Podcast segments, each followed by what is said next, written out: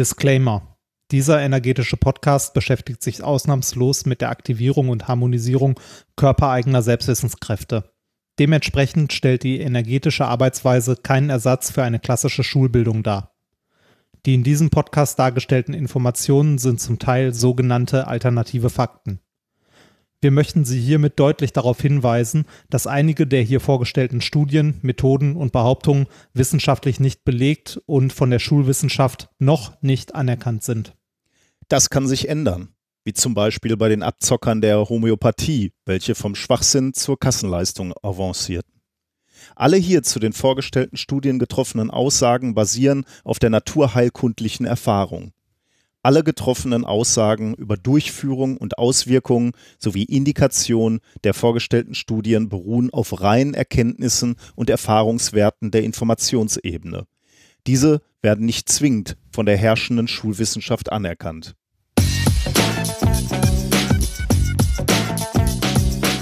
If, if, you, if you base medicine on, on science, you cure people. If you base the design of planes on science, they fly.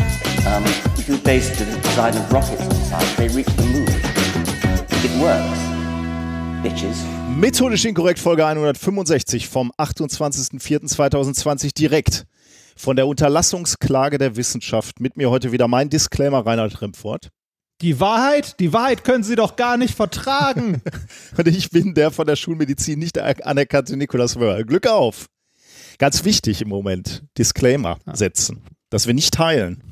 Das ist kein Heilungsversprechen, was wir hier abgeben. Aber äh, mal ganz ehrlich, die harten Schwurbler interessiert das doch nicht. die, äh, das ist immer lustig, ähm, als ich hier diese, diese, dieses Intro geschrieben habe, habe ich mich natürlich inspirieren lassen und habe mal so auf Schwurbelseiten nach diesen äh, Disclaimern gesucht, ne, wie die, was die da so reinschreiben. Und das ist irgendwie ganz lustig, weil du merkst schon so ihre Beleidigung, also wie sie so beleidigt sind, dass sie das schreiben müssen oder so, wie sie, wie sie so die, die Faust in der Tasche haben, das aber tippen müssen. Mit, Ja, mit ja, der ja, Faust in der Tasche, mit der Nase getippt, weil, weil sie es so ablehnen, das zu schreiben. Aber das war, Um sicher zu gehen. dass ne? man, genau, damit sie nicht verklagt werden, aber sie müssen, sie, sie würden natürlich sagen, dass es dafür tausende Beweise gibt, dass es heilt, aber sie müssen schreiben, von der Schulmedizin noch nicht anerkannt. Noch nicht. Können Ja, man, man, man, man merkt auch immer, wie die so um, rum, rum, ne, so, also auf manchen Seiten steht ja sogar, wir müssen hier erwähnen, dass. genau. Wir werden gesetzlich verpflichtet, bla. Dann meine ich mit beleidigt sein. Ja. So richtig.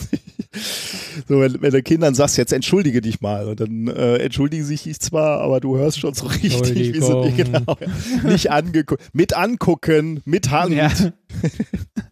Mit Hand in diesen Zeiten? Ja, kannst du heute nicht mehr machen. Nee. Heute ist Entschuldigen ohne Hand, klar. Aber meinen musst du trotzdem.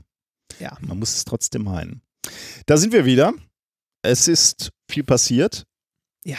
Und ähm, Immer noch in der Krise. immer noch in der Krise, genau.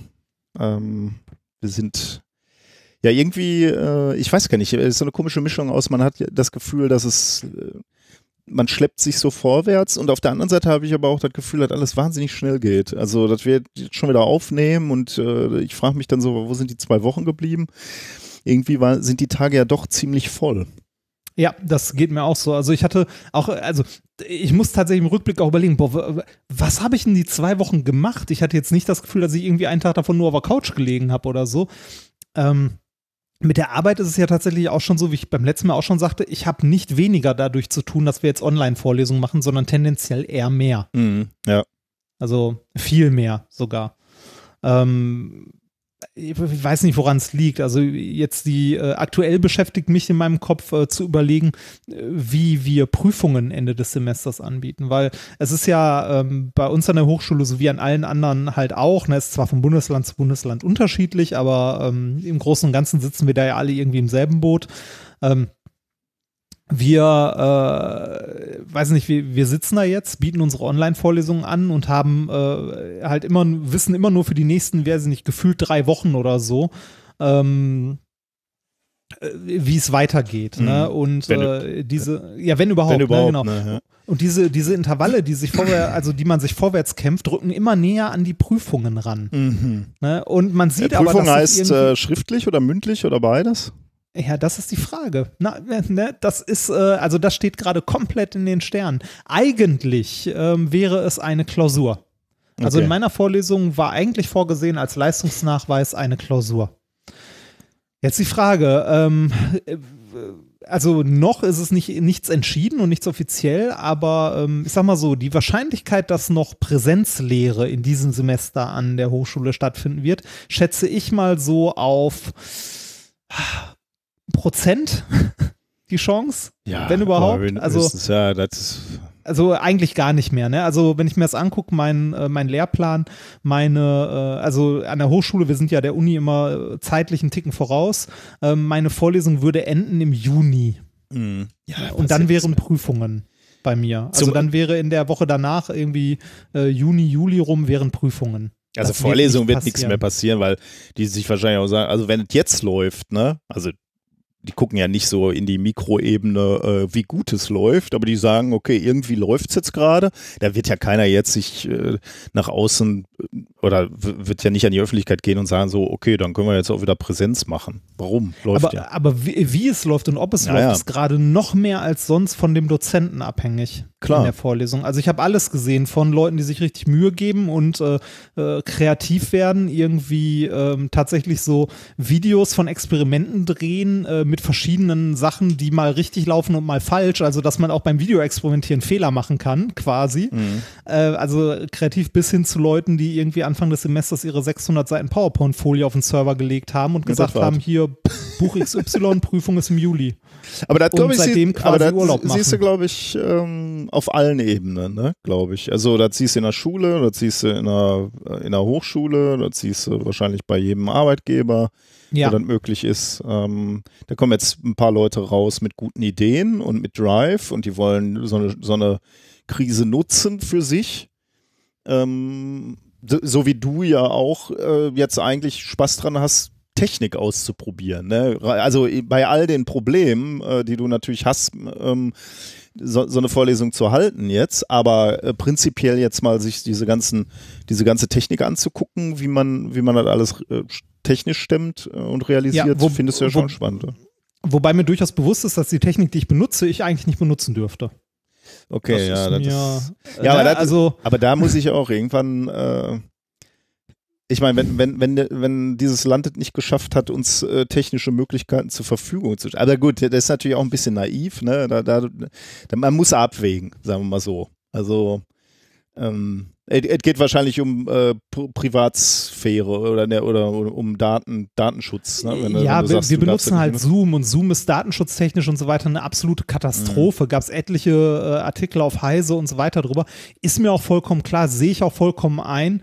Äh, aber wenn, äh, wenn irgendwie bei uns, äh, bei den Studenten, wenn jetzt irgendwie von, von 15 Profs äh, fünf, äh, 14 Profs das benutzen oder 13 Profs, ne, ähm, Bei uns auch. dann äh, ja, genau. Und das ist, es ist ein Desaster. Man müsste eigentlich was anderes nutzen, aber erstmal brauchst du die passende Infrastruktur dafür, die das ab kann, wenn da 50 Leute im Talk sitzen. Und das ist, ne? das ist das, wo, Das, wo äh, das was ich anprangere, Rechen- ne? Warum, ja, das warum stimmt gibt's unser? Rechenzentrum schon mal nicht. Mhm. Ne? Also äh, da wäre ich am Arsch, wenn ich mich auf unser Rechenzentrum verlasse.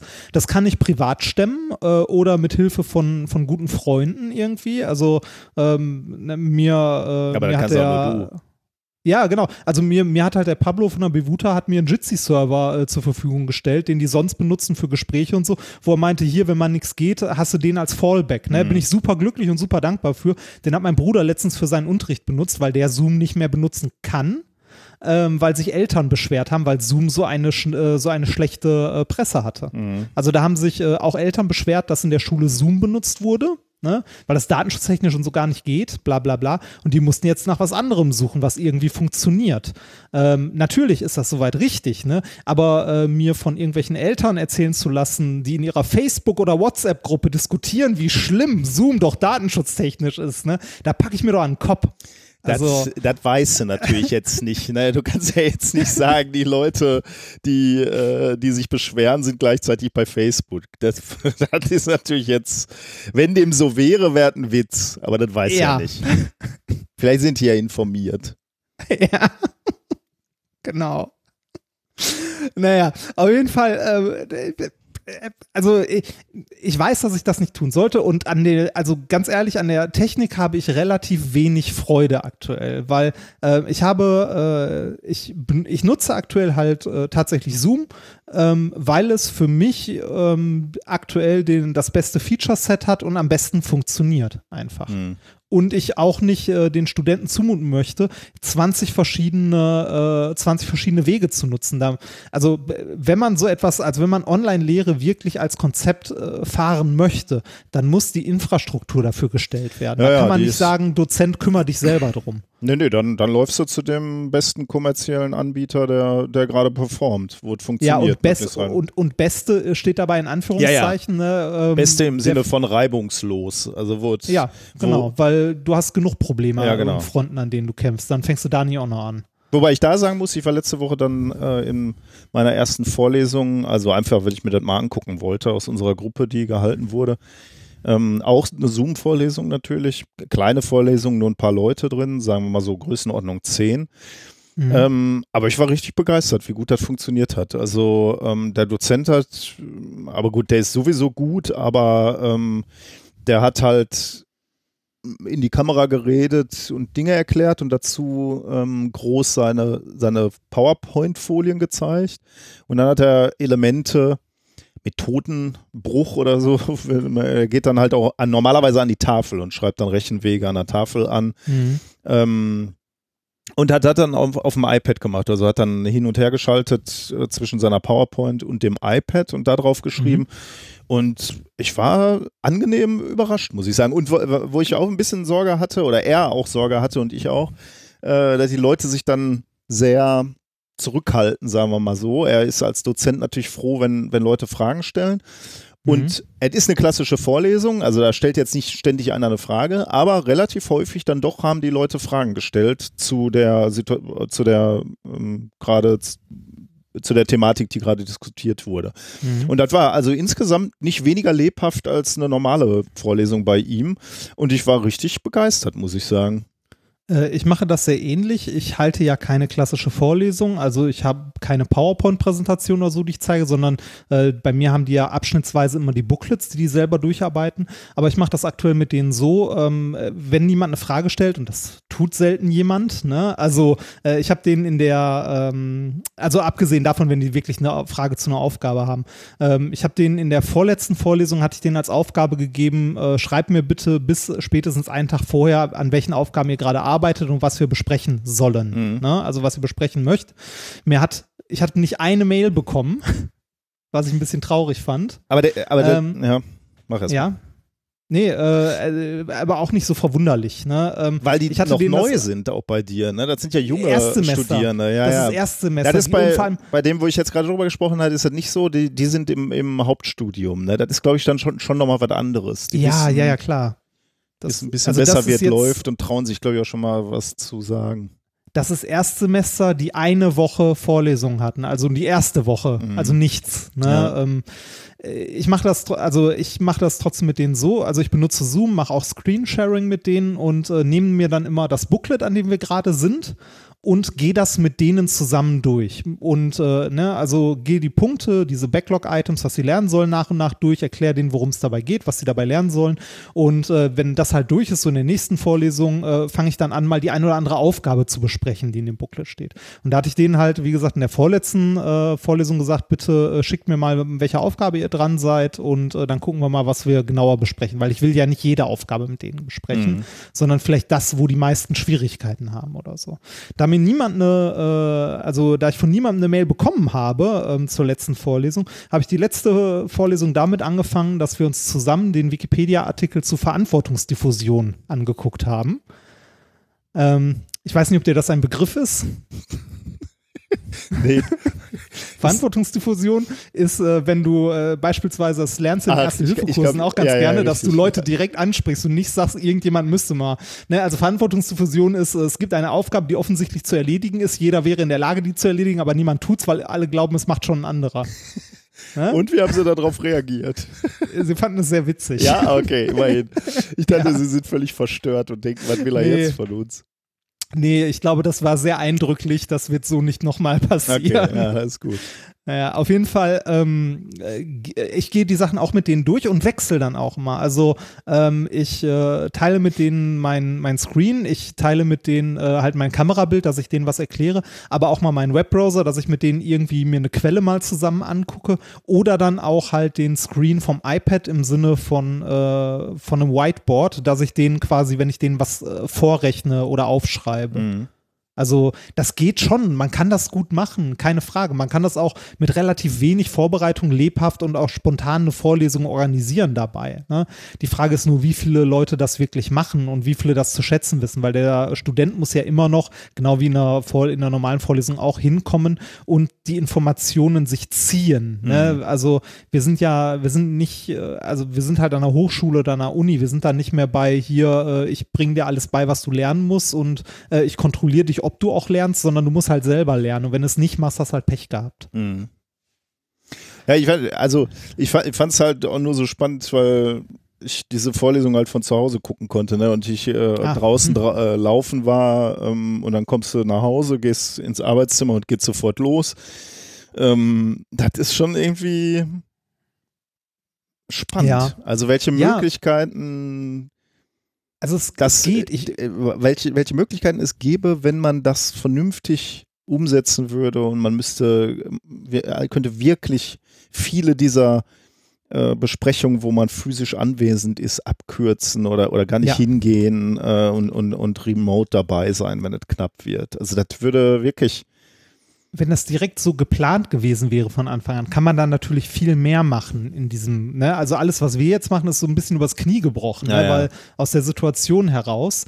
Ähm, nichtsdestotrotz ist es halt gut. Ähm, was ich mir manchmal wünschen würde, wäre, ähm, äh, da sind wir wieder beim Netzausbau in Deutschland, bitte bei allen eine ordentliche Internetverbindung und äh, bitte alle ein ordentliches Mikrofon mindestens. Ne? Also mir ist ja scheißegal, wenn ich nur Pixel sehe, aber ich will zumindest die Fragen verstehen, wenn jemand was fragt. Was zum Glück bei den meisten okay ist, aber halt nicht bei allen. Naja, äh, wo Ja. ich eigentlich darauf hinaus wollte, die äh, Vorlesungen und so laufen ganz gut, aber wir nähern uns ja nach und nach, und zwar mit riesigen Schritten, dieser Prüfungsphase. mh, Ne? Und da wird es, äh, also da wird es irgendwann brenzlig werden, weil da wird es halt rechtlich irgendwann auch relevant, ne? Weil, äh, weiß ich nicht, wenn, wenn Leute ihre, äh, ihre Leistungsnachweise nicht machen können, weil irgendwie die Struktur drumherum nicht gegeben ist, dann ist das Semester mal ganz schnell für den Arsch. Ne? Mhm. Und die, das BAföG-Amt äh, interessiert es am Ende nicht, ob du deine Vorlesung nicht hören konntest oder deine Prüfung nicht machen wolltest oder was auch immer.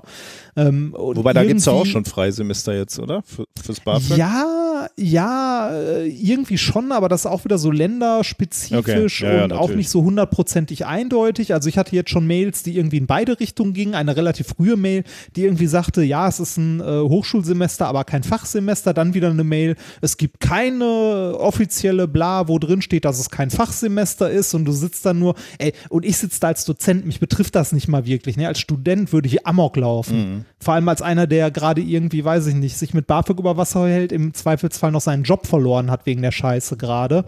Ähm, ach, das ist wirklich nicht schön.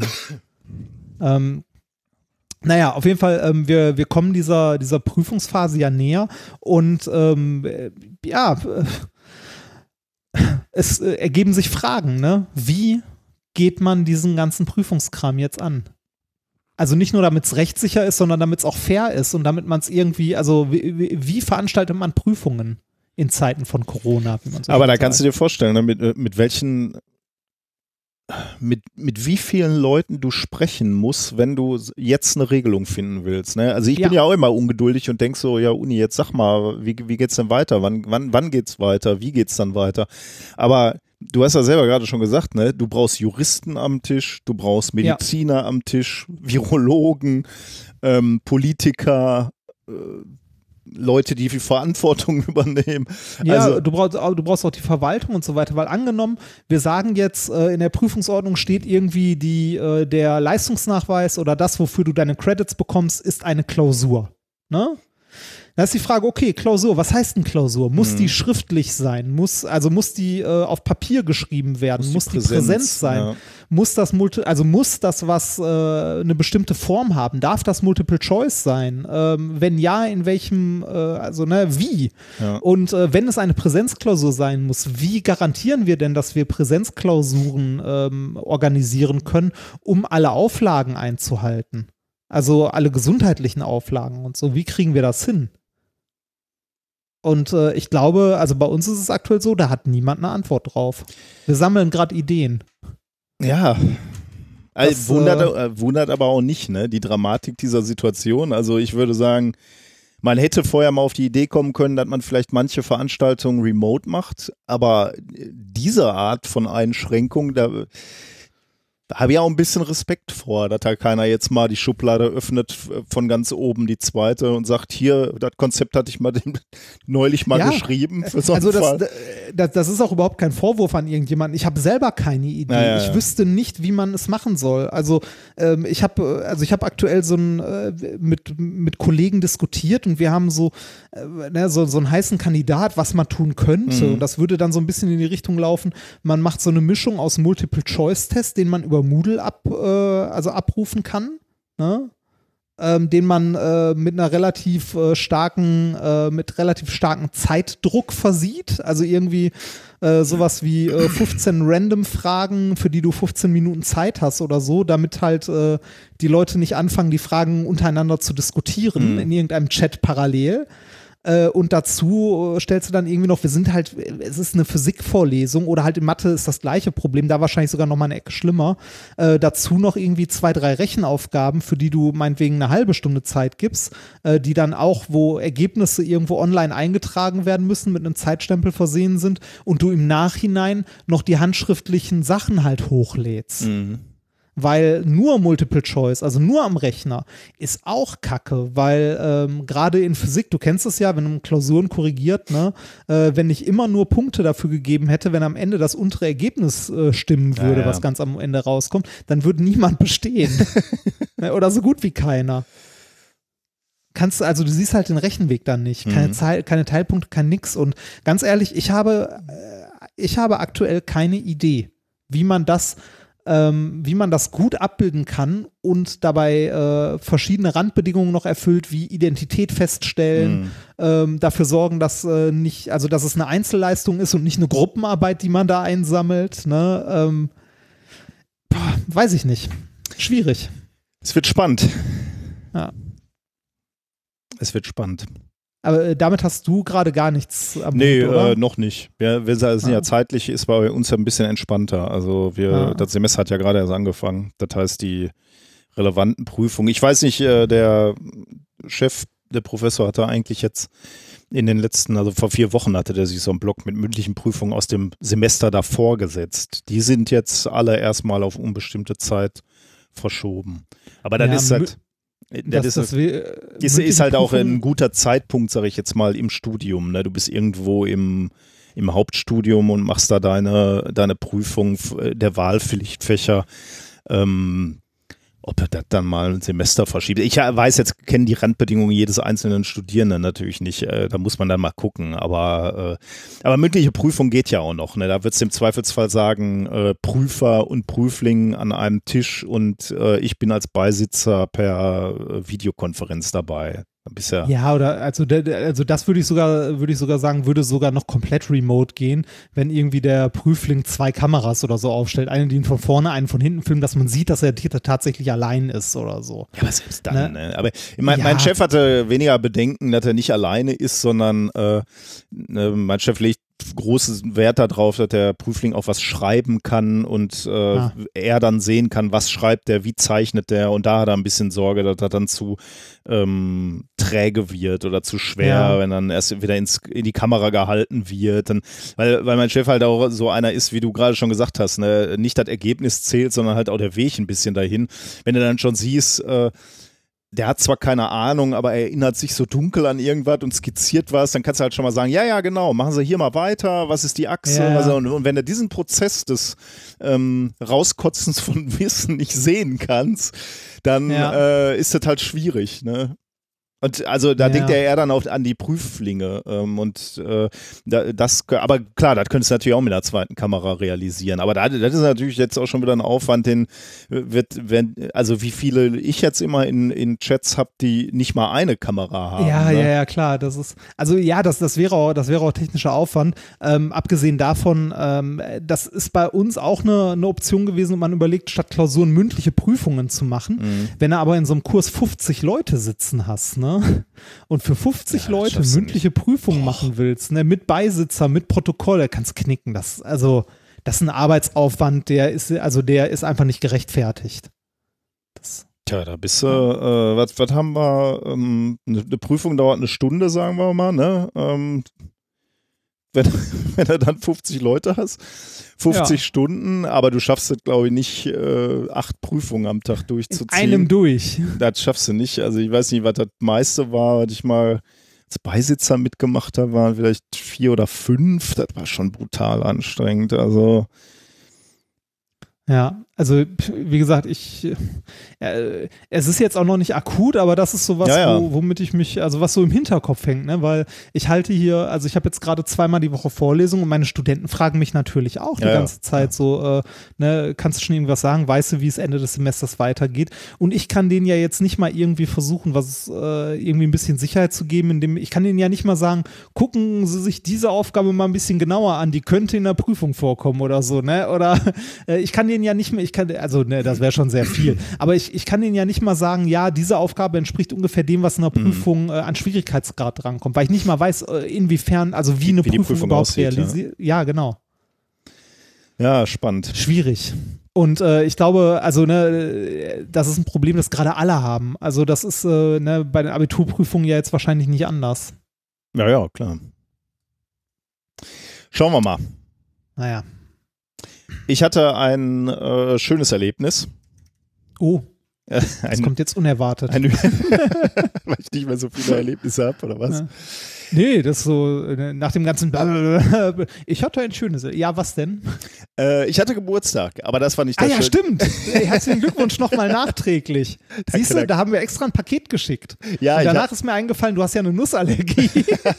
aber ich, Wie ja, viele Nusssachen waren dabei? äh, nee, dass du das nicht weißt, ist ja schon mal wieder bezeichnend. Das heißt, deine Was Frau denn? hat das Paket gepackt. Ne- Nein, das also nicht ausschließlich. Du hast es zur Post gebracht, immerhin. Danke dir. Das Porto bezahlt. Nein, deine Frau ist natürlich wie immer sehr ähm, zuvorkommend und äh, wie, wie ist das richtige Wort? Also rücksichtsvoll gewesen. Sie Ja. hat mir äh, besonders unallergene Fitnessriegel reingeworfen. Also äh, Zeug, was nix hat, was irgendwie äh, äh, in Verdacht steht, eine Allergie auszulösen. Also keine Nüsse beispielsweise, keine Oh, da stand so eine ganze Phalanx drauf. Ich kann dir jetzt gar nicht sagen, ich, Ah. da hat mich alles gar nicht betroffen. Aber ich finde das mal ganz spannend. Ähm, und den hatte ich am Samstag sch- schon beim, bei der Fahrradtour, da, am Sonntag beim Fahrradfahren dabei, aber noch nicht ausprobiert, weil ich nicht hungrig Aha. wurde. Aber da bin ich sehr gespannt, äh, ob der A schmeckt und B, ob, der, ob, ob ich den gut vertrage. Hm. Muss man ja immer, muss man seine Rennnahrung ein bisschen angucken. Nein, aber das wollte ich gar nicht erzählen.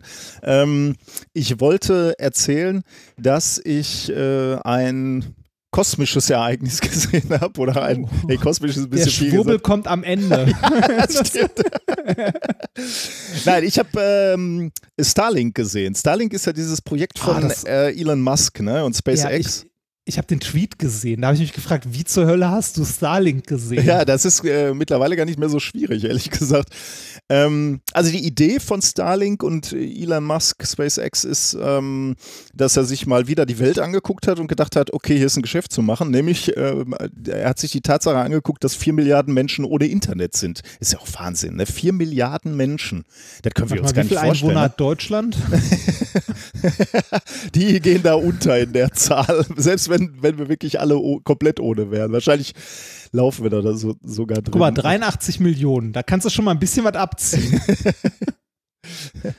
Wieso, wieso abziehen, draufpacken? Wir haben doch kein Internet.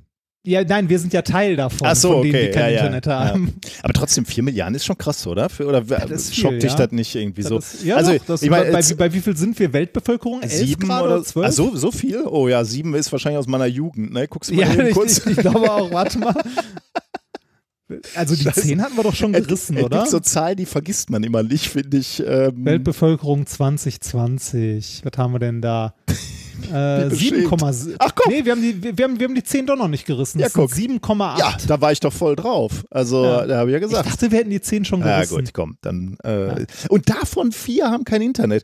Da sieht man mal wieder, äh, wie, wie elitär äh, verblendet man ist, ne? Weil man, also ich weiß jetzt ehrlich gesagt nicht, wenn du mich gefragt hättest, hätte ich vielleicht auch so was wie zwei Milliarden gesagt, so, weil man weiß ja, dass es schon Landstriche gibt, wo viele Menschen leben und wo es jetzt Ja. noch nicht so weit ist. Aber vier, finde ich, äh, hat mich dann jetzt schon äh, irgendwie überrascht.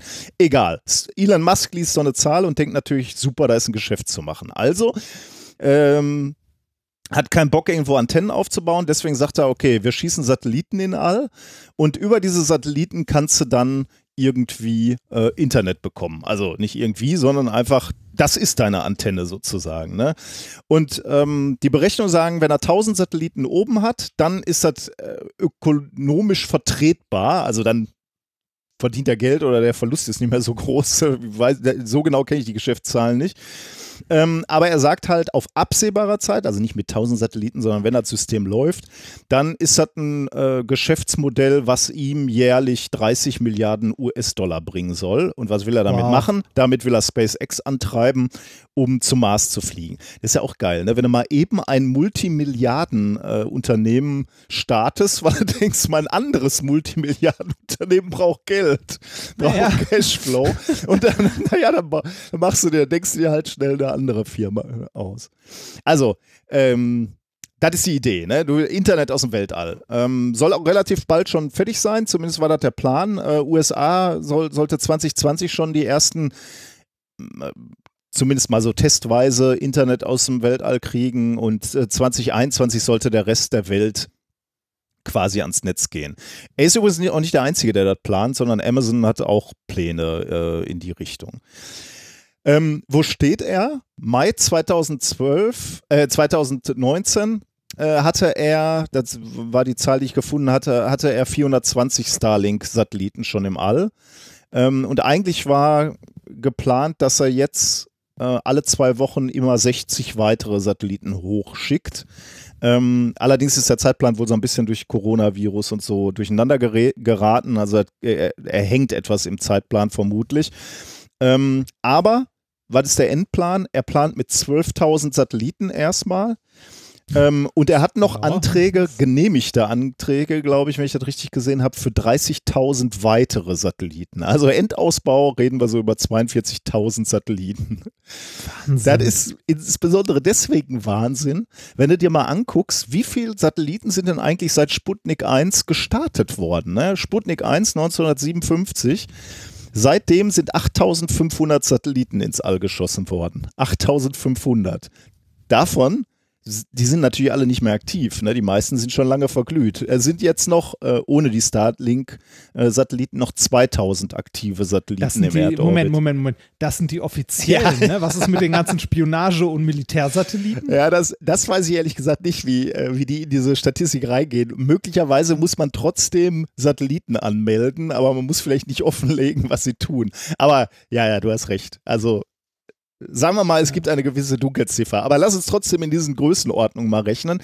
Also es gibt im Moment 2000 aktive Satelliten. SpaceX, erste Ausbaustufe 12.000. Nochmal zusätzlich drauf. Und 42.000 ähm, in, der, in der letzten Ausbaustufe. Die, die hauen davon aber auch direkt 60 Stück auf einmal mit einer Rakete hoch, Ja. ne? Da wird so ein Das, Schrank äh, oben im Orbit ausgepackt und da fahren die dann raus. Ne? ja, ist das was wie, ich weiß nicht, hast, hast du StarCraft gespielt? Die, ähm, die Carrier mit ja, den genau, kleinen. ja, ja. genau so. Genau also so. kommst hin, ne? dann geht die Tür auf und raus. Also es ist schon, äh, ist schon irgendwie ein bisschen erstaunlich, wie, wie der Zukunft gestaltet. Also, Mhm. und da, das, da meine ich jetzt erstmal völlig wertfrei, aber da, dazu kommen wir gleich noch. Ähm, äh, zunächst nochmal zu den reinen Zahlen. Ne? Warum, also warum, warum sind da so viele äh, Satelliten?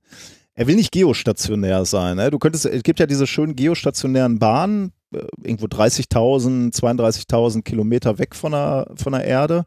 Ähm, da bleibst du. Da, so hoch? da, das ist sehr hoch. Also Geo? Das ist Okay. pra praktisch ein Zehntel zum Mond. Ne? Ähm, Okay. Da bist du dann so weit weg, dass eine Umlaufdauer um den Planeten so lange ist, wie die Ah, wie sich ja, der ja, Planet das unter dir wegdreht. Das heißt, deswegen heißt das geostationäre Bahn. Du bleibst immer auf dem gleichen Punkt oberhalb der Erde. Ist für Spionagesatelliten sehr interessant. Genau, ist natürlich super. genau, da, dann bleiben die immer gleich über Ziel dem haben Feindesland stehen, genau. Ja. Aber natürlich auch für Kommunikation und so, ne? Oder hier, Ja. äh, wie heißt, wie heißt Fernsehsat, ähm, Eutelsat und ähm, Ah. wie heißen die anderen? Keine Ahnung. Also jedenfalls diese Astra. Astra, genau, danach habe ich gesucht. Diese Satelliten, die du halt mit deiner Satellitenschüssel anpeilst, Ja. der soll ja nach Möglichkeit auf dem gleichen Punkt bleiben, damit du den anpeilen kannst. Also, das ist prinzipiell schon ganz praktisch. Das ist aber für Internet blöd, weil dann hast du eine riesen Latenz. Also, das hängt halt so ein bisschen hinterher. Kennt man ja vom Fernsehen Stimmt. auch, ne? Wenn du Fußball-WM guckst und äh, draußen jubeln schon alle und du auf deinem Fernseher hat deine Mannschaft noch nie mal das Bild, äh, den, den Ball. Ähm, Das, das Problem ist mir an einer anderen Stelle begegnet. Ähm, ich hatte mich mal ähm, über äh, verschiedene Möglichkeiten, Internet zu bekommen, auf dem Land informiert.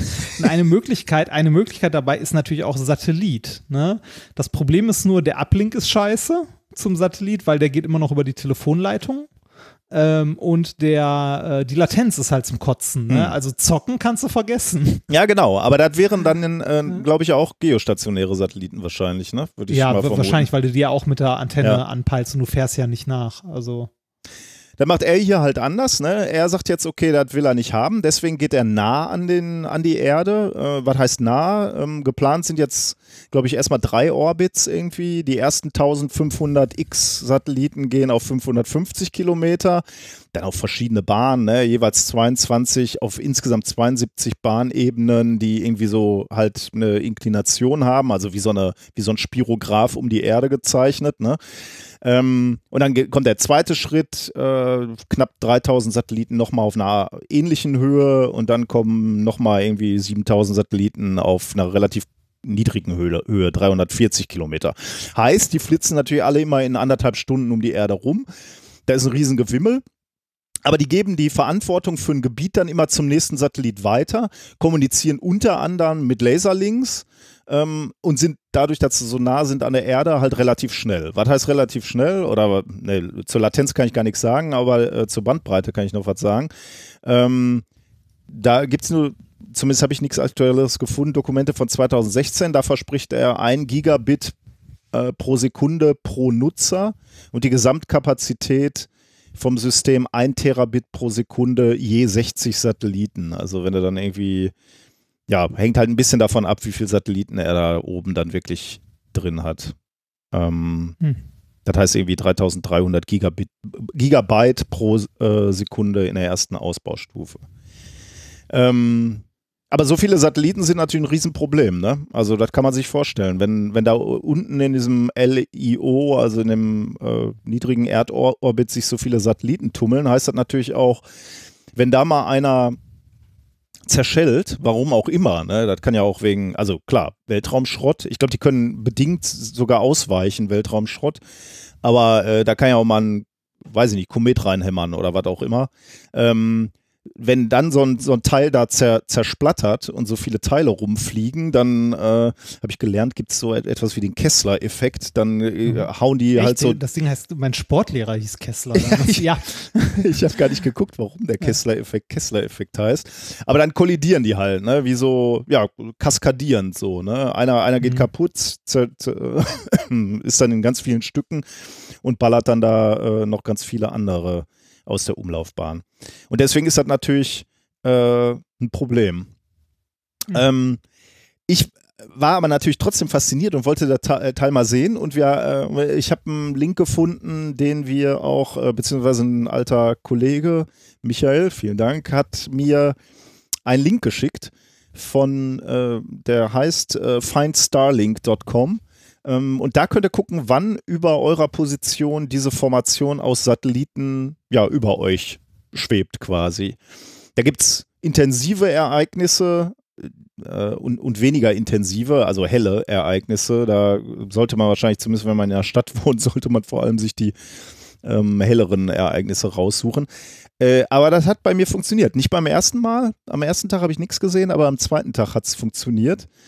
Und da habe ich da wirklich diese Perlenschnur an Satelliten gesehen. Und das ist absolut out of the world, weil du sowas noch nicht gesehen hast. Also man, man reagiert ja immer ganz besonders. Als ich das erste Mal äh, Polarlichter gesehen habe, Konntest du die mit bloßem Auge Ja. sehen am Himmel ja, ja. tatsächlich? Ja, du siehst ja auch die Echt? ISS, ne? Oder du siehst ja auch manchmal so einen Satellit, der schnell rüberfliegt, wenn er wie, gerade wie, von der Sonne wie sieht das dann aus? Also, Ja, du siehst halt äh, eine Perlenschnur. Also ich habe jetzt nicht 60 Punkte gesehen, aber bestimmt so was wie 15, 20. Ähm, und die bewegen sich dann über den Himmel äh, an einer Schnur gezogen, wie an einer Schnur gezogen. Ähm, die, waren nicht alle äquidistant. Ähm, weiß nicht, ob es daran lag, dass die, die dazwischen nicht reflektiert haben oder möglicherweise waren, sind die auch gerade nicht äquidistant, das weiß ich nicht. Aber dicht beieinander, ne? Also das ist dann wie so, ja, wie so eine kurze Schnur am Himmel ziehen dann Punkt für Punkt für Punkt hintereinander her auf einer Linie. Und das siehst du sofort. Also du guckst da hoch, wenn, wenn, du- wenn, wenn du neben Gewahr bist, also wenn, wenn du mit offenen Augen im wahrsten Sinne des Wortes in Richtung Himmel guckst, siehst du sofort, dass das komisch ist. Äh, dass da ein Flugzeug herfliegt, dass da mal ein Satellit herfliegt, die ISS, das kennt man ja alles. Aber ähm, äh, dass da so eine, so eine Perlenschnur an Punkten entlang zieht, das ist man nicht das ist schon gewohnt. komisch. Das, boah, jetzt will ich das auch sehen. Ja, das ist auch wirklich spannend. Also, und bei dir kannst du das ja so was von sehen, weil es bei dir ja auch dunkel ist. Hier muss ich ja immer zusehen, dass ich äh, ein bisschen weg bin von den ganzen Straßenlaternen in der Stadt. Ja, Aber aber, der, der, der ist wahrscheinlich nicht durchgehend zu sehen, oder? Wie, äh, am Schluss ist das ein Re wird das ein Ring, wenn das Ding fertig ist? Oder? Also, äh, so verstehe ich das. Ähm, Okay. Weil es dann auf jedem, äh, jedem dieser, auf jedem diesen, von diesen Orbits sozusagen 22 Satelliten oder Bahnebenen, muss man glaube ich sagen, 22 Satelliten gibt. Die sind dann später, glaube ich, auch mal ein bisschen weiter auseinander als das, was ich jetzt letztens gesehen habe. Weil ich habe die Ja. gesehen, die gerade erst entlassen worden sind. Ne? Am Tag vorher wurden die rausgeschickt. Ähm, die, da sind die, glaube ich, noch relativ dicht beieinander. Die sind nachher ein bisschen weiter auseinander. Aber äh, die, die Frage ist natürlich gut, die du stellst. Wenn wir hier über Tausende ne, sprechen auf unterschiedlichen Bahnen, dann ist, ist natürlich wirklich die Frage, wie sieht das irgendwann aus ne, am Himmel?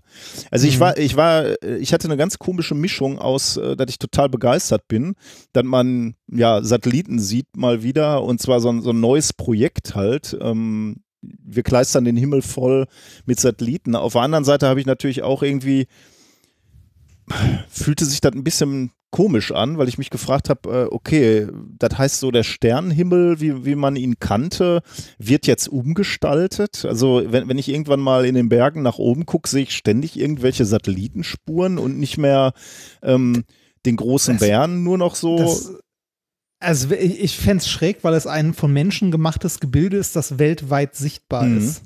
Das alle sehen können. Das wäre so, äh, weiß ich nicht, das wird so ein bisschen Richtung Weltwunder. Das ist, äh, ja, äh, in die Richtung ging so ein bisschen mein Tweet, ne, dass ich dann geschrieben hatte. Und ich meinte das gar nicht positiv. Ich meinte, ich habe irgendwie so was geschrieben. Also man kann von dem Typen halten, was, man will, aber er gestaltet äh, auf jeden Fall die Zukunft. Und zwar mit Tesla, Ja. mit SpaceX und, und auch mit Starlink. Ähm, Ich- und ich meinte, Ich habe wir- ja, ja, ich hab grad mal auf findstarlink.com geguckt und da steht bei mir äh, hier, äh, the new Starlink äh, isn't very visible at your location during the next five days. ah, Äh, aber es gibt alte Starlinks, die ich wohl noch sehen kann. Äh, Starlink 3, Starlink Ja. 5 und so. genau, die äh, sind genauso gut oder schlecht. Also die sind halt nur, äh, manche Leute wollen offensichtlich die neuesten auch sehen, aber die sind jetzt Ah, nicht okay. heller oder dunkler, glaube ich. Also Weil da hätte ich morgen die Chance. Morgen früh, um halb sechs. Okay, das ist, weiß ich nicht, ob das, äh, da, da dämmert es, glaube ich, auch schon wieder. Aber da, da kommen auch ganz, ganz häufig gute Zeiten, irgendwie so um, um 23 Uhr oder so. Da kann man, das kann Ja. man abends dann nochmal mitnehmen. Am 30. tatsächlich. Hm, vielleicht mache ich das mal. Also das, das würde ich mir dann doch gerne mal angucken wollen. Das ist auch spannend. Also, ähm, ich bin dann natürlich, ähm, man kann sich vorstellen, dass das Leute auch nicht so super finden. Also äh, Leute, die äh, entweder von Technik nicht so begeistert sind oder ganz im Gegenteil sehr begeistert sind von Technik, zum Beispiel Astronomen. Ne? Und Ja. ähm, Ich habe da natürlich auch einige heftige Reaktionen auf Twitter gefunden von Leuten, die äh, gesagt haben, also das ist wirklich eine Katastrophe, dass, ähm, äh, dass da so viele äh, Starlink-Satelliten jetzt ähm, durchs Bild huschen im, im Zweifelsfall. Ich bin also ich, ich, weiß, ich weiß, also das ist, ich finde das ganz faszinierend. Also entweder, erstens finde ich schon mal erstaunlich, dass, ähm, dass du so sagen kannst als Firma, ich habe hier mal so eine Idee, ich schicke mal 42.000 Satelliten hoch. Ja, du musst eine Genehmigung bekommen, aber die haben sie ja bekommen. Und da wurden wir ja jetzt irgendwie als Menschen, als Menschheit nicht gefragt, nicht ob wir gefragt, das gut ne? finden. Das ist die Frage, wer, wer hat denn diese Genehmigung erteilt? Ja, das gibt wohl, äh, da habe ich die neue ähm, Lage der Nation, äh, glaube ich, war das. Äh, da wurde jemand gefragt, ein Professor für Weltraumrecht. Äh, ist auch geil. Ich, weiß, ne? ich weiß nicht, ob der auch was anderes macht, aber äh, vielleicht ist seine Professur für was anderes. Aber er ist Spezialist zumindest für Weltraumrecht. Und der sagte, naja, dieses Weltraumrecht ist relativ veraltet. Ähm, und man war, glaube ich, als man das aufgestellt hat, war man jetzt nicht so ähm, darauf vorbereitet, dass es irgendwann mal, mal so Konzerne gibt, die mal eben äh, Tausende von Satelliten hochschicken. Ähm, man war zwar davon ausgegangen, dass es Firmen gibt, die sowas können, ähm, hat dann aber immer gesagt, okay, äh, die dürfen das, die Firmen, die müssen sich nur eine Genehmigung bei der jeweiligen Raumfahrtbehörde des Landes holen, was dann wahrscheinlich die NASA oder so ist in dem Fall. Ähm, und wenn die cool damit sind, dann ist das wohl, kann man das machen. Hm. Also ich, ich glaube, das Weltraumrecht ist da irgendwie so ein bisschen komisch. Also jetzt äh, könnte man könnte da noch mal drüber diskutieren, finde ich, ob ähm, also jede, jede technische Gigantomie also bei Lager der Nation war, wurde dann halt auch die Frage gestellt, was ist denn, wenn Coca-Cola jetzt sagt, okay, wir fahren Satelliten in die Nähe des Mondes, die äh, das Coca-Cola-Symbol da drauf projizieren. Ähm, und ich, also am, anhand des Weltraumrechts sehe ich jetzt keinen Grund, warum sie das nicht machen dürfen, könnten. Keine Ahnung. Das wäre schon fast spannend. Ja, aber auch immer nur kurz. Ne? Das, das finde ich ja jetzt bei Starlink auch so. Äh, ich finde es total spannend, aber die Frage ist, wie finde ich das in zehn Jahren, wenn da oben alles voll ist? Ähm, und ich muss meinen Enkeln erzählen, als ich so klein war wie ihr, äh, hat man nur Sterne gesehen. Der Himmel war voll mit Fixsternen, weil sich da oben nichts bewegt hat. Und wenn sich was bewegt hat, war es ganz besonders. Und diese ganzen Perlenschnüre, die ihr da seht, äh, die gab es damals nicht. Und äh, auch dann werde ich wahrscheinlich be- irgendwie hin und her gerissen sein zwischen toll, was wir als Menschheit geschaffen haben und äh, schade eigentlich. ja. Ich verstehe, was du meinst, aber ich bin da mehr bei der Begeisterung als bei der. Mö. Ich, was, So. was ich übrigens interessant fand, war, ähm, äh, SpaceX hat wohl auch auf Kritik reagiert. Äh, ursprünglich waren, glaube ich, mal ähm, zumindest auch eine Bahnebene oder also mehrere Bahnebenen auf einer Höhe von 1000 Kilometer plus geplant. Ähm, die, die waren aber für die Astronomie, also für die optische Astronomie insbesondere ein Problem. Denn je ähm, höher du von der Erde weg bist, desto später in der Nacht werden die von der Sonne noch beleuchtet und du kannst sie noch sehen. Dadurch, dass die, die, äh, die, die Satelliten jetzt relativ äh, dicht an der, an der Erdoberfläche sind oder niedrige Orbits haben, siehst du die, wenn überhaupt, nur kurz nach oder kurz vor Sonnenaufgang. Deswegen siehst du da immer Zeiten irgendwie so bis, sagen wir mal, 12 Uhr, glaube ich, und dann wieder ab 4, 5 oder so. Und ähm, weil da as äh, optische Astronomen halt ja, sich beschwert haben, hat dann SpaceX gesagt, okay, wir gehen ein bisschen niedriger und deswegen gibt es jetzt diese Orbits unter 600 Kilometer. Hm. Und, und sie, sie wollen wohl diese Dinge auch anders bauen. Die wollen die schwarz lackieren, äh, damit sie nicht mehr ganz so viel reflektieren. Der, dann mit der schwarz reflektieren ist, ist eine Sache, die haben andere auch schon gemacht, nämlich Spionagesatelliten. Das Problem ist, dann heizen die sich extrem in der Sonne auf und müssen sehr, sehr aufwendig gekühlt werden.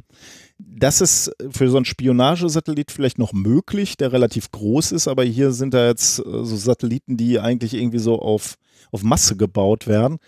Äh, Da kannst du nicht noch extra Kühlelemente dazu fügen und deswegen denk, entwickeln die wohl gerade irgendeinen schwarzen Schaum, der gleichzeitig isoliert, ähm, aber auch ähm, weniger reflektiert. Also sie, sie nehmen sich der Kritik offensichtlich an und, und versuchen zumindest was zu verbessern. Das Aber- aktuelle Leuchten, was du siehst, ist also nur, also das ist passive Ja. Beleuchtung, ne? Die leuchten nicht äh, irgendwie Ja, ja. nochmal extra. Nee, nee, Okay. sind, ist Reflexion von der Sonne. Also es wird nur angestrahlt. Also okay, ja. ähm, die Reflexion der Solarzellen beispielsweise oder Ja, Reflexion okay. des Körpers. Und da, da können sie wohl auch noch irgendwas machen, dass sie jetzt den, die, die Solarzellen ein bisschen anders drehen äh, in dem Moment, wo dann, äh, äh, wo, wo dann gerade, ja, w- da habe ich nicht nachgelesen. Ich weiß nicht, wie, sie, wie und wann sie die Dinger anders drehen, aber jedenfalls können sie die noch ein bisschen anders drehen, damit weniger zur Erde zurückreflektiert. Wahrscheinlich ist das in 50 Jahren vollkommen normal. Also wenn das jetzt da- schon so 42.000 Satelliten, alle zwei Wochen 60 schiebt er da aus seinem Schrank raus. Das, ja, das, also ich finde es ich find's beeindruckend, dass man die, also ich finde es irgendwie, ich, ich möchte das sehen. Das ist so. Also der, Also der Lars Naber von, äh, von Auf Distanz Podcast, ne, mit dem hatte ich kurz getextet, der sagte, äh, das äh, Surrealste für ihn war ähm, an dem einen Tag, ich weiß nicht, 24., 23., 24. oder so, April, da hätte er live den Start der Rakete gesehen und oben im Orbit haben sie dann die Satelliten rausgeschickt und ein paar Minuten später hat er die dann über Deutschland gesehen. das ist Okay, natürlich auch das irgendwie irre, ne? Also, dass wir in der Lage sind, diesen Start zu zeigen, okay, dass dass man live Television von, äh, von Around the Globe hat, wissen wir ja. Ne? Dass du dann aber oben auch in der, im Orbit siehst, äh, wie die Dinger rausgeworfen werden, ist ja schon nochmal eine Nummer. Und dass du dann auch noch siehst, wie die dann äh, eine Stunde später über deinen Kopf fliegen, ist schon irgendwie. Sind die irgendwie bei, bei Sky, nee, wie heißt das? Google Sky, das Ding, womit man nach Sternen guckt? Äh, das weiß ich ehrlich gesagt gar nicht. Das könnte sein, aber. Ähm, Das würde ja enorm, also es enorm leichter machen, die zu finden. Das, Ja, aber hier bei Starlink hast du ja. Achso, ja, du, also du willst, äh, jetzt verstehe ich, ja, du willst die projiziert haben am, am Himmel, ne? Damit ja, ja, genau, Hm. dass ich halt mit dem Handy äh, mit Ortung, also mit GPS und ähnlichem in die richtige Richtung gucke. Ja, das glaube ich, ist, glaube ich, noch nicht möglich. Das, also weil sonst äh, gehe ich raus und dann äh, gucke ich halt, okay, wo muss ich jetzt hingucken? Ja, aber das ist auch ganz einfach eigentlich. Ich habe, äh, also da stehen ja ganz grobe Himmelsrichtungen, ne? Und bei mir stand West und ich stand dann halt und habe nach Westen geguckt und gewartet und auf einmal hast du die dann gesehen. Aber was mir Okay. übrigens auch, was, was auch krass war, war, also die ISS, wenn du die einmal siehst und wenn die einmal leuchtet, dann leuchtet die. Dann siehst du die über den ganzen Himmel gehen. Und da hatte ich das Gefühl so ein bisschen, das wechselt auch so ein bisschen, als würden die noch in Rotation sein oder ist kritischer, ob die richtig dir zugeordnet sind. Ich habe diese, diese Perlenschnur dann einmal gesehen und dann ein paar Sekunden später dann erstmal nicht mehr und dann äh, fast auf der anderen Seite des Himmels habe ich die dann wieder gesehen. Also vielleicht waren die jetzt auch extrem schwach. Also die, die ich gesehen habe, waren eher so wie schwache Sterne oder so mittelhelle Sterne, sag ich mal. Ich bin gespannt. Also vielleicht sieht man die ja irgendwann durch Zufall tatsächlich. Ja, das auf jeden mal. Fall. Also, Du wirst die auf jeden Fall aus Zufall sehen. Aber wer Bock hat, die gezielt zu sehen, geht mal da auf äh, Star, äh, Find Starlink und äh, guckt euch das an. Wobei, das ist auch so ein Typ, so ein Enthusiast, der diese Webseite macht. Der hat wohl jetzt ziemlich Ärger gekriegt in den letzten Wochenenden, weil Leute versucht haben, das zu sehen und seine Prognosen stimmten nicht. Und dann hat er mit, mit jemand anders das Modell angepasst. Also äh, er hatte immer eine Prognose gesagt, welche kannst du gut sehen, welche kannst du schlecht sehen. Und da stand oft halt, äh, sind gut sichtbar und dann waren die nicht zu sehen und dann haben alle oder haben ihm viele geschrieben und sich beschwert. Und dann hat er sich mit jemandem hingesetzt und hat dann eben sowas wie äh, Satellitenrotation irgendwie nochmal reingerechnet und, und solche Klamotten. Ähm, äh, also er verbessert dieses Modell, glaube ich, auch die ganze Zeit. Äh, also da, da steckt auch schon wieder enorme Arbeit drin, glaube ich. Abgefahren. da, Citizen ja, Science. Ich, ich, ich finde es immer krass, dass Leute, äh, dass Leute äh, also in ihrem, also so viel Energie noch haben, äh, sowas auf die Beine zu stellen. Das Es gibt Leute, nicht. die machen einen Podcast oder so, ne? ja, Wahnsinn. ja, ja, ja. nee. Ja, wenn du keinen Podcast machen würdest, hättest du auch Ja, Zeit. hätte ich auch mehr Könntest- Zeit. stimmt. Dann könntest du sowas auch machen. Jeder macht halt irgendwas. ja. Nochmal Citizen Science. Ähm, Ja, bitte. Äh, das, das wollte ich auch schon eigentlich seit ein paar ähm, Sendungen äh, erwähnen. Das wurde uns auch x-mal Ja. unter die Nase Ja, ja, gehalten. Äh, diesmal mal wieder von, von Janis. Ähm, und äh, das muss ich jetzt, äh, jetzt endlich mal bringen, weil es halt natürlich auch wirklich eine schöne Sache ist. Und äh, Proteine sind wichtig für den ganzen Biologiekram. Äh, viele biologische Funktionen äh, hängen ja von Proteinen ab. Ähm, hast du überall im Körper, ne? Proteine sind Strukturproteine, ja. um deinem Gerü ein Gerüst zu geben für deine Zellen beispielsweise, aber natürlich auch irgendwie als Antikörper aktiv, ne? Ähm, und, und im Immunsystem beteiligt. Also ohne Proteine läuft nichts, mhm. kann man sagen. Ähm, dafür, dass ein Protein aber seine biologische Funktion ausführen kann, muss das nicht irgendwie nur spe speziell aufgebaut sein. Also es ist nicht nur reine Chemie, ne? Also dass man sagt, so hier ist ein Kohlenstoff, da ist ein Wasserstoffatom oder was auch immer da noch so alles dranhängt, sondern das muss auch noch besonders gefalten sein. Also es muss eine dreidimensionale Struktur haben, eine, eine Faltung. Äh, und die bestimmt dann wiederum die Eigenschaften von so einem Protein. Ähm, und wie faltet sich äh, jetzt so ein Proteinstrang? Ähm, das äh, ist im Prinzip reine Physik. Ist sowieso immer alles Physik, aber in dem Fall wirklich. Ähm, ja. Hängt nämlich stark ab von der hydrophoben Wechselwirkung beispielsweise, hängt ab von äh, den Wasserstoffbrückenbindungen in dem Molekül und, und, und der, dem Surrounding, dem, dem, was so drumherum ist, hängt von Van der Waals Kräften ab.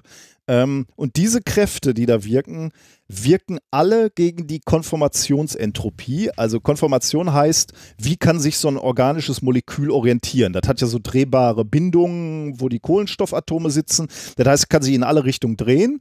Und wenn, wenn keine Kräfte wirken würden, wäre es auch maximal entropisch. Also würde das halt in alle Richtungen gucken.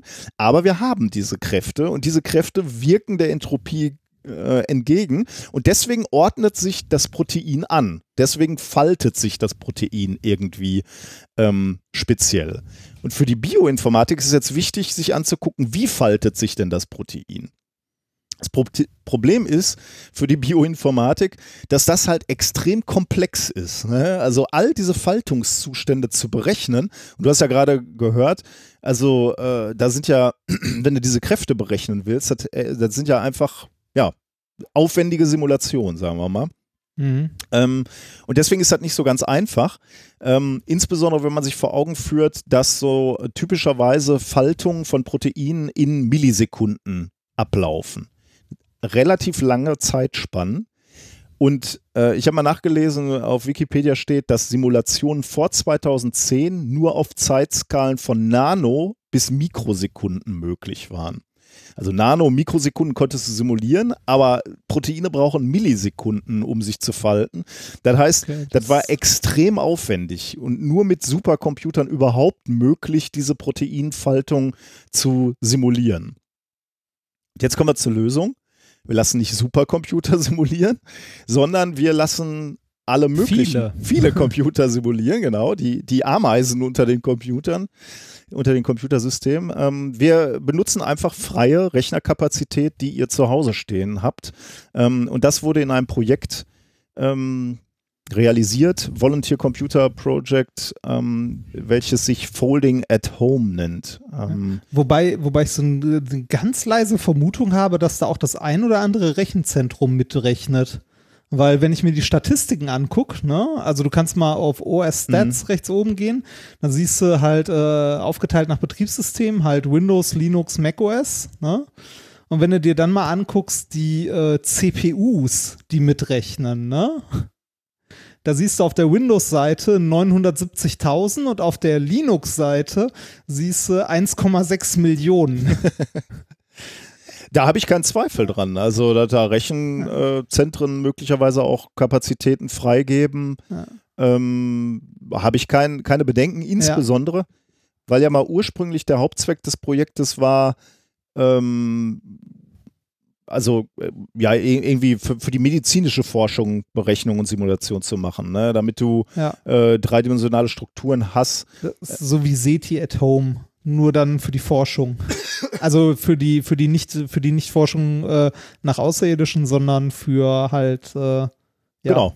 Alzheimer. Also da, da gibt es ja diverse Varianten noch von, oder? So verteiltes Rechnen. Äh, bestimmt, ja. Äh, die, dies ja. hier ist jetzt halt natürlich äh, akut ähm, äh, populär. Also Alzheimer, äh, ähm, Krebs und solche Sachen wurden damit immer schon gerechnet.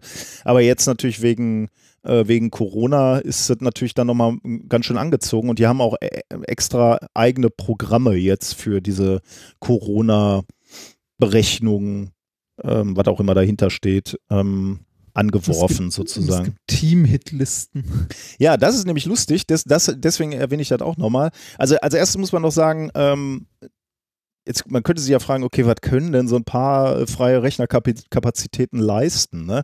13. April 2020, also diesen Monat, ähm, hat die kombinierte Rechenleistung von Folding at Home äh, ist die so groß geworden, dass sie schneller ist als die 500 schnellsten Supercomputer der Welt zusammen. Das ist Wow. schon äh, irgendwie krass, ne? Und übertraf damit auch den schnellsten Supercomputer um das 15-fache. Wow. Ähm, also das, okay. also wir das, also dass die, die, das ist aber dann die pure Rechenleistung. Ne? Da ist nicht mit drin, dass auch noch irgendwie. dass äh, wieder also zusammengeführt werden muss ja, so. ja, genau. Das weiß ich natürlich nicht, weil gen- genau, da ist natürlich der Unterschied. Du hast natürlich recht. Bei den Supercomputer sagst du natürlich, bere- berechne mir mal die komplette Faltung hier einmal durch. Äh, hier wird natürlich alles in Chunks, also in kleine Stücke, in kleine Ja. Häppchen runtergebrochen und jeder rechnet sich ein kleines Häppchen und wird dann zusammengeführt. Wobei ich weiß nicht, wie, wie groß da dann der Zeitbedarf ist. Also Ja, da, ich dir also jetzt da, nicht sagen. da müsste man sich, also der Algorithmus dahinter müsste man sich dann auch mal angucken, weil das ja, es ist ja garantiert nicht so, äh, da würde ich jetzt mal fest von ausgehen, äh, dass immer auf alle, pa also dass alle Pakete nur an einen gegeben werden und dann immer gewartet wird, weil dann wäre man ja immer so langsam wie der langsamste Rechner. Ja, ja. Also, ne, sondern das ist, äh, also wahrscheinlich ist unseren, unter unseren Hörern jemand, der sich mit sowas viel, viel besser auskennt äh, und das in den Kommentaren mal äh, für dumme Leute wie uns erklären möchte. Äh, eine Sache noch, ähm, weil du das gerade angesprochen hast. Ähm, es gibt äh, Teams, genau. Da können sich Leute zu Teams Ja. zusammenfinden und dann halt auch so einen lustigen kleinen Wettst- Wettstreit machen. Ich glaube, man kann es gegen einen tatsächlich rechnen. Aber du kannst eben auch gucken, wie gut performt dein Team. Und äh, davon war ich natürlich insbesondere äh, begeistert und hat vertwittert. Und man kennt natürlich unsere Hörerinnen und Hörer. Wenn man sich nur für irgendwas ganz kurz begeistert zeigt, dann wird es gleich umgesetzt. Ähm, der Hörer Jürgen ähm, bei Twitter einzigartiger hat da natürlich sofort ein Minkorrekt-Team aufgebaut. Und ihr findet in den Show Notes auch unsere Teamnummer und den Link zum Team. Das heißt, wenn ihr da Bock habt mitzurechnen, dann äh, könnt ihr gleich unserem Team beitreten. Ähm, und dann rechnen wir, ähm, wenn ihr, wenn ihr denn freie Rechnerkapazitäten habt für, für das Minkorrekt-Team. Ich Ja, habe tatsächlich, Wir haben aktuell 15.000 Punkte was auch immer das heißt, ist das viel oder ist das wenig? Grand Score. Ähm, naja, also warte mal. Wie viel äh, sind da im Moment drin? Wie viel machen da im Moment mit? Äh, aktive CPUs in den letzten 50 Tagen waren 81. 81 im Team Minkorrekt? 81 CPUs. Ah, okay, das heißt natürlich, wenn jeder, wenn einer ein Rechenzentrum zur Verfügung hat. Ja, oder ich, ich weiß nicht, ob die mit CPUs wirklich CPUs oder Kerne zählen. So ein neuerer Rechner hat ja dann auch gerne mal irgendwie 8 oder 16 oder was weiß ich nicht, was wie viele Kerne auf einer CPU. Aber wahrscheinlich meinen die CPUs. Keine Ahnung. Ähm, wir sind auf, mit unserem Team auf Platz 4782. Ich glaube, da geht. Moment. Von 252.000. Aber du siehst doch hier unten die Anzahl der, äh, Sieht der? Teilnehmer. Also die, Achso, da, ja, ja, ja, ich könnte jetzt zählen. Ja, ja, ne? okay, aber so 30 oder so, Ja. ohne dass wir bisher äh, erwähnt hätten. Da, also Ähm, dafür sind wir gar nicht mal so schlecht, ne? Auf Platz 4000 irgendwas. Aber da geht noch was, glaube ich. Ja, also wir, wir können, also äh, es ist witzig, wenn man sich mal die, äh, die Teamstatistik für April anguckt, ähm, wenn man sich die Teamnamen anguckt, da findet man jede Menge Sachen wieder, die man kennt, also die ich zumindest irgendwie, die mir bekannt sind. Äh, PC Games Hardware hat ein Team, Ja, ja, ich habe gerade auch. Platz 9. Äh, äh, Linus Tech Tips, ich weiß nicht, ob du den kennst. Ja, kenne ich, den habe ich gerade auch gesehen, ja. Ja, das ist auf Platz 2. Äh, Tom's Hardware, VMware. Ja, witzig. Ähm, ja, also falls ihr da Rechnerkapazität habt, könnt ihr da gerne mitmachen. Ist doch bestimmt eine lustige, finde ich auch irgendwie eine schöne. Also allein, dass man dann auch lernt, also ich hätte ja jetzt wieder nicht gewusst, dass das so eine äh, Herausforderung ist, ne? Also dass man Medikamente so entwickelt, dass Ja. man sich erstmal anguckt, wie sind denn diese Proteine gefalten und wenn man weiß, wie die gefalten sind oder wie die sich falten, dann kann man darauf basierend ähm, Gegenmaßnahmen designen, finde ich ja schon wieder unglaublich äh, spannend. Man lernt so Ja. viel, auch in der Krise, oder? Also Ja, ja, ja, das, das auf jeden Fall. Äh, Ich habe tatsächlich sehr viel gelernt äh, in dieser, äh, in dieser Krise jetzt. Das ist eine wunderschöne, so eine Oh, goldene Brücke als hätten wir das geplant. ja, ähm, du hast wahrscheinlich einfach in die, in die Show. Nee, habe ich nicht. Das ist jetzt Ich- wirklich ah, Zufall. nicht. Ähm, ich habe tatsächlich viel gelernt. Ich habe mich nämlich in den letzten, äh, in den letzten zwei, drei Wochen mit Livestreaming ein bisschen beschäftigt. Also so mit, mit so YouTube und Twitch und so einem Zeug. Und auch mit der Technik dahinter. Das hatte ich ja schon gesagt. Mir hatten ja äh, ein paar Leute was empfohlen. Ähm, und äh, ich bin gerade dabei. Ach, ich muss mal kurz den Kater rauslassen. So, geh. Und komm nicht wieder. So. Ähm, äh, habe mich damit beschäftigt, viele, äh, viele Tipps bekommen. Äh, vielen Dank an der Stelle auf jeden Fall schon mal dafür. Äh, und bin gerade dabei, mir mit OBS ein erstes Setup aufzubauen, damit wir das auch mal ein bisschen testen können. Ich glaube, das wird Spaß machen. Also so, also wir, wir haben ja schon mal Minkorrekt live gemacht, also so mit, äh, also de, ich erinnere mich noch an klägliche Versuche damals, also so eine Live-Folge zu machen, aber das war nicht so ganz unseres äh, Ja, Audio damals. live, meinst du? Ja, ja, genau. Audio live war nicht so. Nee, da war schon ganz so- cool, aber wir waren halt ein bisschen abgelenkt, weil wir die ganze Zeit immer auf die Kommentare geguckt haben und das war ja, dann irgendwie Chat nicht mehr. so. Genau, das war dann nicht mehr so richtig der Geist ähm, dieser, dieser Podcast-Veranstaltung und wir, ähm, das war auch ein anderes Stresslevel. Dabei. Es war kein Mehrwert dabei, ganz im Gegenteil, Das war es der war eher so, dass wir halt immer so- abgelenkt waren und dann auf die Leute eingegangen sind und da hatten dann wiederum die, die das in den Konserve gehört haben, hatten da nichts von. Richtig. Ähm, Und genau. es war auch, äh, also bei Minkorrekt, auch wenn das immer so klingt, als würden wir hier einfach nur Dinge runter äh, und uns nur unterhalten, aber man muss sich doch auch ein bisschen konzentrieren, äh, wenn man seine eigenen Themen vorstellt. Ähm, und ähm, dann äh, war es halt wirklich ablenkend, auch gleichzeitig noch auf den Ja. Chat zu reagieren. Das Ja. kann sich aber ändern, wenn man ähm, etwas anderes probiert. Richtig. Ähm, und zwar äh, ein äh, Live-Video-Stream. Also, wie gesagt, ich habe mich mit der Technik ein bisschen auseinandergesetzt. Ich glaube, das bekommen wir hin. Äh, ich habe das mit dem äh, Basti ja so mehr schlecht als recht den einen Tag auch mal gemacht. Das war aber äh, technisch äh, auf einem, also da habe ich mir nicht so viel Mühe gegeben. Jetzt gebe ich mir gerade Mühe. Und das könnte jetzt ordentlich werden. Ähm, und äh, wir könnten das mal mit Minkorrekt ausprobieren. Dann aber nicht als Alternative natürlich zum Podcast, Nein, sondern nein. so als, äh, als Ergänzung vielleicht. Genau, es äh, wird jetzt eher so eine Werkstatt, äh, ein Experiment werden, kann man sagen. Ne? Ähm, Ja. Und zwar am nächsten Sonntag, 3.5. Genau, ein Techniktest Ein eigentlich Techniktest mehr. um Also es 18 könnte auch Uhr. sein, dass wir mal nichts 18 Uhr funktioniert. sagen? Ich kann mir das mal, ich gucke mal in meinen Kalender. Moment, äh, Sonntag, da, da, da, Katerbaden, Wunden versorgen. Ja, da habe ich noch Zeit. Nach dem Wunden versorgen, sehr Ja. gut. Ähm, dann lass uns das doch um 18 Uhr probieren. Wir haben schon ein paar Ideen, was, aber nichts äh, Großartiges. Es ist mehr so äh, Werkstattgespräche. Ne? Wir sitzen, ihr seht uns. Jetzt klau wir- dem Holgi nicht seinen Titel. Heißt das so? So heißt der, Pod, der Hornbach-Podcast. Heißt so. Werkstattgespräche? Der ist Werkstattgespräche, Okay. ja. Na gut, dann. Werkstatt, ein großartiger Podcast, in den man mal reinhören sollte, der von wundervollen Holgi produziert wird für Hornbach und auf dem Mist meiner Frau gewachsen ist. Du bist so billig, ne? Ja. Was denn? Nein, ich bin nicht so billig. Ich, nein, das, das hier habe ich vollkommen kostenlos getan. Das, ist- Deswegen, das, äh, deswegen nee, billig. Ich, nee, äh, ich, also ich, ich höre ich hör den Holgi ja tatsächlich gerne reden. Also ich höre gerne so Reportagefolgen vom äh, Holgi und äh, die Werkstattgespräche. Ähm, äh, mag ich auch sehr gerne, aber nur sehr selektiv. Da sind manche Folgen bei, die sind richtig kacke. Also die finde ich halt nicht gut, die finde ich langweilig. Ähm, äh, das liegt aber dann äh, vielleicht am Gesprächspartner oder am Thema, catcht mich halt nicht. Aber es sind auch welche dabei, die ich sehr, sehr geil fand. Also höre ich gelegentlich ganz gerne. Kann man mal reinhören. Würde ich auch unabhängig davon machen, auch wenn er nicht, äh, also, ne, hier Dings. ein, äh, ein Kind der Familie wäre. Ui. Ähm, apropos uns sehen, äh, man hätte uns sehen können, aber vielleicht wollt ihr das in der Konserve nochmal tun. Wir waren auf der Tink Online. Hatten wir auch Die- hier kurz angeteasert, ne? äh, direkt nach Rezo. Das ist Genau. waren nach Rezo. Wahnsinn. Kurz im Chat und vorher haben wir einen Auszug aus unserer alten Show gebracht. War ganz lustig mal wieder mit dir. Äh, Die haben wir ja aufgezeichnet ein paar Tage Ja. vorher. Äh, dich A mal wieder zu sehen und B mal wieder mit dir zu performen. Wobei es sehr, sehr äh, skurril war, sagen wir mal.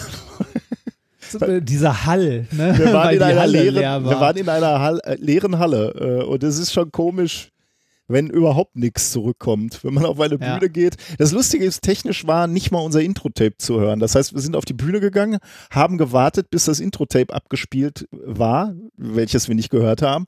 Und ein Techniker hat die Hand gehoben und dann durften Ja. wir sagen, vielen Dank, Köln. Das war etwas skurril. Hat aber, hat aber Spaß gemacht. Also Spaß auch gemacht, das ja. äh, danach irgendwie dieses QA äh, da von der TinCon an sich fand ich sehr nett. Genau. Also, Könnt ihr euch mal angucken. Ähm, müssen wir den, ah, den Link muss ich gleich nochmal raussuchen, aber den äh, ballern wir ihr hier könnt einfach, den- ihr könnt einfach TinCon, ja. TinCon bei YouTube eingeben und dann findet das. Also, ja, ja, das stimmt. Stimmt. Ja. Ähm, Ja. sag ich. Disney Plus gibt es ja jetzt, ne? In Ja. Deutschland, Gott sei Dank. Äh, pünktlich. Nein, ich äh, ist, ist gar nicht so, dass ich da unbedingt irgendwas. Wobei zweimal werde ich das heute in dieser Sendung ansprechen, stelle ich gerade fest. Also äh, Wie viel zahlen die uns dafür? gar nichts. Es geht mir nämlich gar nicht um, um Disney Plus, ähm, sondern ähm, etwas, äh, womit ich gar nicht gerechnet habe, weil ich da drauf gucken äh, würde, äh, sind die alten Folgen oder alle Folgen von den Simpsons, weil mein Sohn nie die Simpsons geguckt. Wir haben ja äh, quasi keinen Was? Fernseher. Nein, wir haben Ah, keinen ja, ja, Fernseher. okay. ja, Und ja, wann, stimmt, stimmt. Wann willst du, also kein, Ja, ich, die, die Geschichte ist ja so, wir hatten mal äh, Satellitenfernsehen, dann hat der Sturm vor drei Jahren die Satellitenantenne äh, verstellt und ich hatte nie Bedarf, die wieder zu, zurechtzurücken. Und seitdem haben wir einfach kein Fernsehen mehr, kein lineares Fernsehen, aber wir können natürlich Ja. alles, was, was wir brauchen, können wir natürlich anders, anderweitig ich, ich, empfangen. ke- ich kenne das. Ich, ich hatte lange Zeit, bevor wir jetzt in die Wohnung eingezogen sind, in der wir jetzt gerade wohnen. Hier ist halt rein zufällig irgendwo eine Satellitenschüssel auf dem Dach und die Dose im Wohnzimmer. Das hat man dann mal einen Fernseher angeschlossen, aber benutzen tut man es auch nicht. Ich hatte diesen Fernseher auch jahrelang vorher und hatte dann nichts dran angeschlossen, außer halt die Playstation. ja, Ne? O oder, oder halt, äh, weil es ja so ein Smart TV ist, darüber halt Netflix geguckt oder Ja. so. Aber äh, Fernsehen als, äh, also so ist, weiß ich nicht, tot. Simpsons, ne? Also Ja. äh, sehr witzig. Ähm, aber ein immer wiederkehrendes Motiv bei den Simpsons sind diese Lernvideos, die gezeigt werden, die natürlich auch äh, der realen, des realen Lebens entlehnt sind aus, aus den Vereinigten Ja. Staaten, dass man so in der Mein Name Schule ist Troy McClure. Sie kennen mich vielleicht noch. au- aus, wie werde ich Nichtraucher in drei Tagen, genau diese, diese Nummer, Ja. ne? ja. Ähm, und gelegentlich muss ich meinem Sohn da natürlich auch mal so erklärende Sätze zu sagen, nämlich genau auch zu diesen Lernvideos, dass es diese Lernvideos wirklich gab. Ne? Ich weiß gar nicht, ob die, wahrscheinlich mittlerweile werden die, mittlerweile gibt es einfach erstklassige Lernvideos auf YouTube und die sind halt nicht mehr so cheesy, ne? Irgendwie. Oder? Ah, Vielleicht manchmal also, doch. Es, es, gibt, es gibt gute Lernvideos auf YouTube, aber ich suche ja ähm, für die, ähm, das Unterrichtsmaterial, das ich schreibe, ähm, diese Booklets, da suche ich auch ähm, in, also so das erste, wonach ich mal gucke, ist, gibt es ein gutes YouTube-Video, ne? Weil ähm, das ist halt das, wo die Schwelle am geringsten ist. Ne? Sich mal irgendwie zehn Minuten Video anzugucken, ist mehr, als wenn, also machen mehr Leute, als wenn ich denen sagen würde, nehmt den Tippler und lest Seite 138 bis 142. Ne? Also da gucken sich die Leute eher mal schnell ein Video an.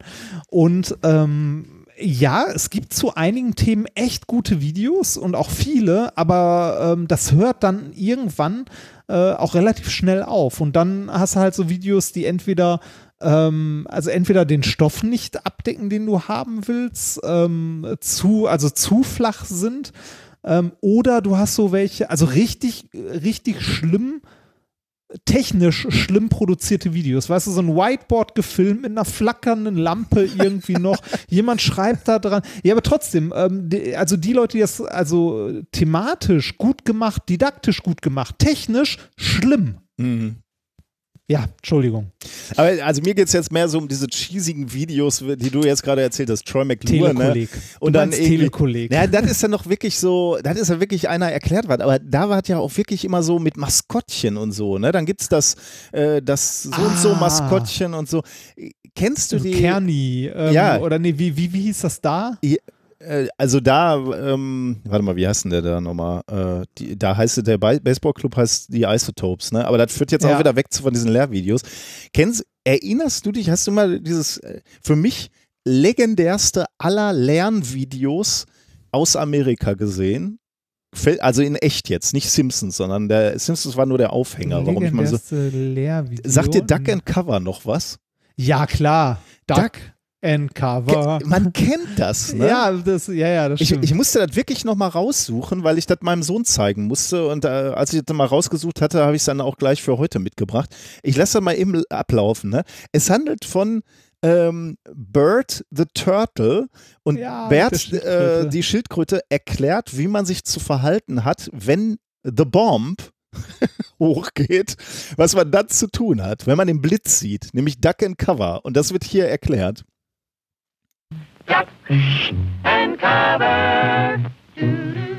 Be sure and remember what Bert the Turtle just did, friends, because every one of us must remember to do the same thing. That's what this film is all about. Duck and cover. Paul and Patty know this. No matter where they go or what they do, they always try to remember what to do if the atom bomb explodes right then. it's a bomb. Duck and cover. Sundays, holidays, vacation time, we must be ready every day, all the time, to do the right thing if the atomic bomb explodes. Duck and cover. That's the first thing to do. Duck and cover. First, you duck. Then, you cover. You duck and cover tight. Duck and cover under the table. It's a bomb. Duck and cover. He did what we all must learn to do. You and you and you and you. Duck and cover. Das ist so irre irgendwie. Das ist, das ist geil. Ich, ich, würde, ich würde jetzt sagen, wenn wir, wenn wir Sonntag, äh, schick mir, also Ah, den hauen wir eh noch, den eine zeigen wir Linkliste noch mal, fertig. ne? Das, das können wir nochmal zeigen Ja, das am, stimmt, äh, ja. am Sonntag, äh, dann, wenn wir, wenn wir streamen. Ja, weil der ist Ähm, natürlich, äh, du hast natürlich recht, der ist ja auch noch gut gemacht. Ne? Also dieser äh, Bird the Turtle ist natürlich gezeichnet, ne? Ja. Ähm, aber der ist auch super, äh, da sind so Kinder zu sehen. Von 51 ist der. von äh, ein Zivilverteidigungsfilm von 51. Das, das heißt, das spiegelt halt unheimlich gut auch diesen Zeitgeist wieder. Ne? Also diese, diese akute Bedrohung äh, mit, mit Atombomben und dann, wo immer ihr auch seid, ihr müsst immer bereit sein, auf die Bombe zu reagieren. So. Und ja. man kritisiert das wahrscheinlich auch ein bisschen, aber so dumm ist es ja jetzt auch nicht, äh, sich hinzuwerfen und nicht in den hellen Blitz zu gucken. Also äh, natürlich bringt es dir dann nichts, wenn, wenn, wenn die Feuersbrunst über dich äh, Sa- läuft. Sagen wir so, es, es kommt darauf an, wie groß dein Abstand Ja, zur Bombe exakt, ist. exakt, ne? ja. Und das äh, Duck and Cover war ja auch eher so, dass dir nicht irgendwie ein Stein auf den Kopf fällt oder Genau, so. Ne? ja, ja, das genau, ist so. Ähm, es gibt in dieser, ähm, äh, in dieser Historie der, der Lehrfilme gibt es auch noch eine ganz berühmte Reihe, eine, äh, die sehr großartig ist und äh, im Nachhinein jetzt, also im Rückblick noch skurriler als Duck and Cover und zwar aus den 40ern. Ähm, ich weiß nicht, ob du die kennst. Ich hoffe, du kennst die. Wenn nicht, gucken wir uns die auch am, ah, die können wir uns auch so am Sonntag mal angucken. Die gibt es mittlerweile auf YouTube. Der Führers Face. kennst du die? Nee. Nicht? Nee, ich glaube nicht, weiß ich nicht. Oh, das ist Was? großartig. The Führers der, der, Face? Der, der Führers Face äh, ist von Walt Disney. Und das sind, äh, das sind Anti-Nazi, also das sind äh, äh, Kriegs-Nazi, äh, hier Anti-Nazi-Propagandafilme von Walt Disney äh, mit Donald Duck. Wo. Donald, wo, wo Donald Duck äh, morgens aufwacht in Nazi-Deutschland, in die Fabrik muss, um Bomben zusammenzuschrauben, die ganze Zeit äh, am, äh, am Fließband bei jeder Bombe irgendwie Sieg Heil sagen muss und ganz am Ende des Films wacht er irgendwie auf und sieht, dass er doch noch in Good Old America ist und äh, seine Steuern zahlen muss, damit man den Krieg gewinnt. Die sind richtig, richtig gut. Also die, äh, der Führers Face ist äh, großartig. Können, also Das warte mal, gucken wir dann auf jeden Fall. Habe ich Da- mir schon notiert. bitte. Ich schreibe es gleich in Ja, die. bitte äh, auf jeden Fall. Der Führers Face ist super gut. Schreibe ich gleich in die Shownotes für Winkorrekt 1. Inkorrekt. Man, man, man macht auf Vlogs, oder? Vlogs. Also können wir Vlogs, auch äh, Winkorrekt machen. Du Nein, keine auch optisch inkorrekt nennen. ist noch besser, ja.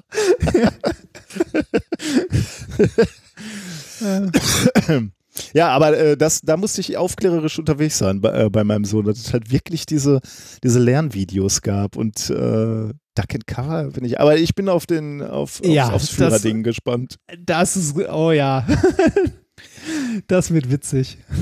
Ich glaube, damit bin ich durch mit den Sachen, die ich noch erzählen Äh, wollte. Mal gucken, hatte ich glaube, ich habe nichts großartig Wichtiges mehr. Ich habe mir eine Wohnung angeguckt, weil wir überlegen, nochmal umzuziehen. Aber Ähm, ja, da kann ich vielleicht irgendwann mal was zu erzählen. Das, äh, das hat noch Zeit. Habt ihr euch die schon angeguckt oder wollt ihr Wir, die wir haben, wir, nee, wir, wir haben uns sie uns angeguckt und äh, das war in Zeiten von Corona eine sehr skurrile Geschichte. Also, ne, so mit, äh, wer, wer geht denn mit? Was guckt man sich denn an? Wie? Weil die Wohnung aktuell vermietet ist. Na, Ähm, und äh, die, die, also die, die Wohnung ist sehr speziell. Also ich bin sehr, äh, sehr gespannt. Mal gucken. Also wir haben uns noch nicht so richtig entschieden. Ähm, es, äh, es ist äh, eine Wohnung in einem alten Wasserturm. ach, das finde ich natürlich geil. Ja, ich auch. Ich auch. Allein schon, weil ich dann sagen könnte, ich wohne jetzt im Sendeturm. Müssen wir mal gucken. Wahrscheinlich Also- hast du da gar keinen Empfang mehr, weil du völlig abgeschirmt bist vom ganzen Wasser. Aber Ich habe den, ich habe den Vormieter, also der, der, der Mieter, der da jetzt gerade drin ist, mich mit dem unterhalten und äh, ich habe auf mein Handy geguckt, voller LTE-Empfang und äh, er hat aktuell, er wusste es nicht so genau, aber hat dann mal nachgeguckt, äh, hat glaube ich gerade 400 Mbit runter Oh. und 50 hoch. na gut, damit das sollte reichen.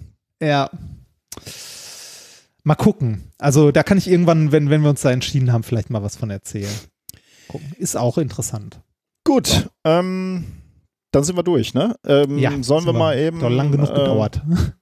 Werden wir lieb unterstützt denn von Menschen? Ach so, ja, natürlich. Wir werden, äh, wir werden sehr lieb unterstützt. Und zwar werden wir unterstützt in Zeiten der unfreiwilligen sozialen Isolation und einem, äh, in einem neuen Land sind Podcasts wichtiger denn je. Vielen Dank aus Finnland Oh, von Vera. sehr Ja. schön. Homöopathische Daueraufträge helfen mehr als ein Placebo Hans-Uwe. Keine Frage. Ausgleich für entgangene Amazon-Provision habe die Bücher Armstrong, Lindbergh und Edison lokal gekauft, auf volle 10 aufgerundet. Vielen Dank. Ähm, Ja. Da wollte ich auch noch nachkaufen, die nächsten Bücher, ja. Ähm, äh, an dieser Stelle möchte ich noch einmal sagen, ähm, äh, ihr bekommt keinen Rabatt, wenn ihr über unseren Link bei Amazon einkauft. Wir fordern euch nicht dazu auf und äh, ihr bekommt dort keine Vergünstigung, wenn ihr über unseren Link einkauft. Aber wenn ihr über unseren Link einkauft, die Produkte, die wir hier vorstellen, dann sind es Affiliate-Links, ne? Dann sind es Affiliate Und dann Links, ja, aber wir fordern in keinster Nein. Weise auf. Himmels Willen. Ich bin gespannt, wann wir da rausfliegen. so, Aber wir ähm, machen doch alles richtig. ja, trotzdem, trotzdem. Na gut. Das, ne, äh, dank Corona endlich den Arsch hochbekommen und die überfällige Unterstützung überwiesen. Dauerauftrag folgt. Bleibt gesund und weiter so. Von Frieda und Katharina. Ach komm, 10 Pi in den Pott ähm, haben wir nicht alle schon mehr wesentlich sinnloser ausgegeben. Von Tobias. Eine gute Frage. Ja, haben wir. keine, keine Frage, ja. Äh, ich danke euch, denn ihr tut richtig was. Bleibt mit euren Familien und Freunden gesund und munter von Thomas. Und zu guter Letzt, spannenderweise höre ich dank Homeoffice fast gar keine Podcasts mehr. Trotzdem Unterstützung für die Krise und Dank für die letzten drei Jahre von Christian. Ich glaube auch, dass insgesamt etwas weniger gehört wird, Podcast. Ja, und äh, da möchte ich noch umso mehr danken, und zwar den Leuten, die uns auch äh, in dieser Situation, wo viele Leute finanziell jetzt noch nicht Sorgen haben, aber zumindest Unsicherheiten uns trotzdem unterstützen, weil uns nimmt das ein Teil unserer Sorgen. Also mir auf jeden Fall.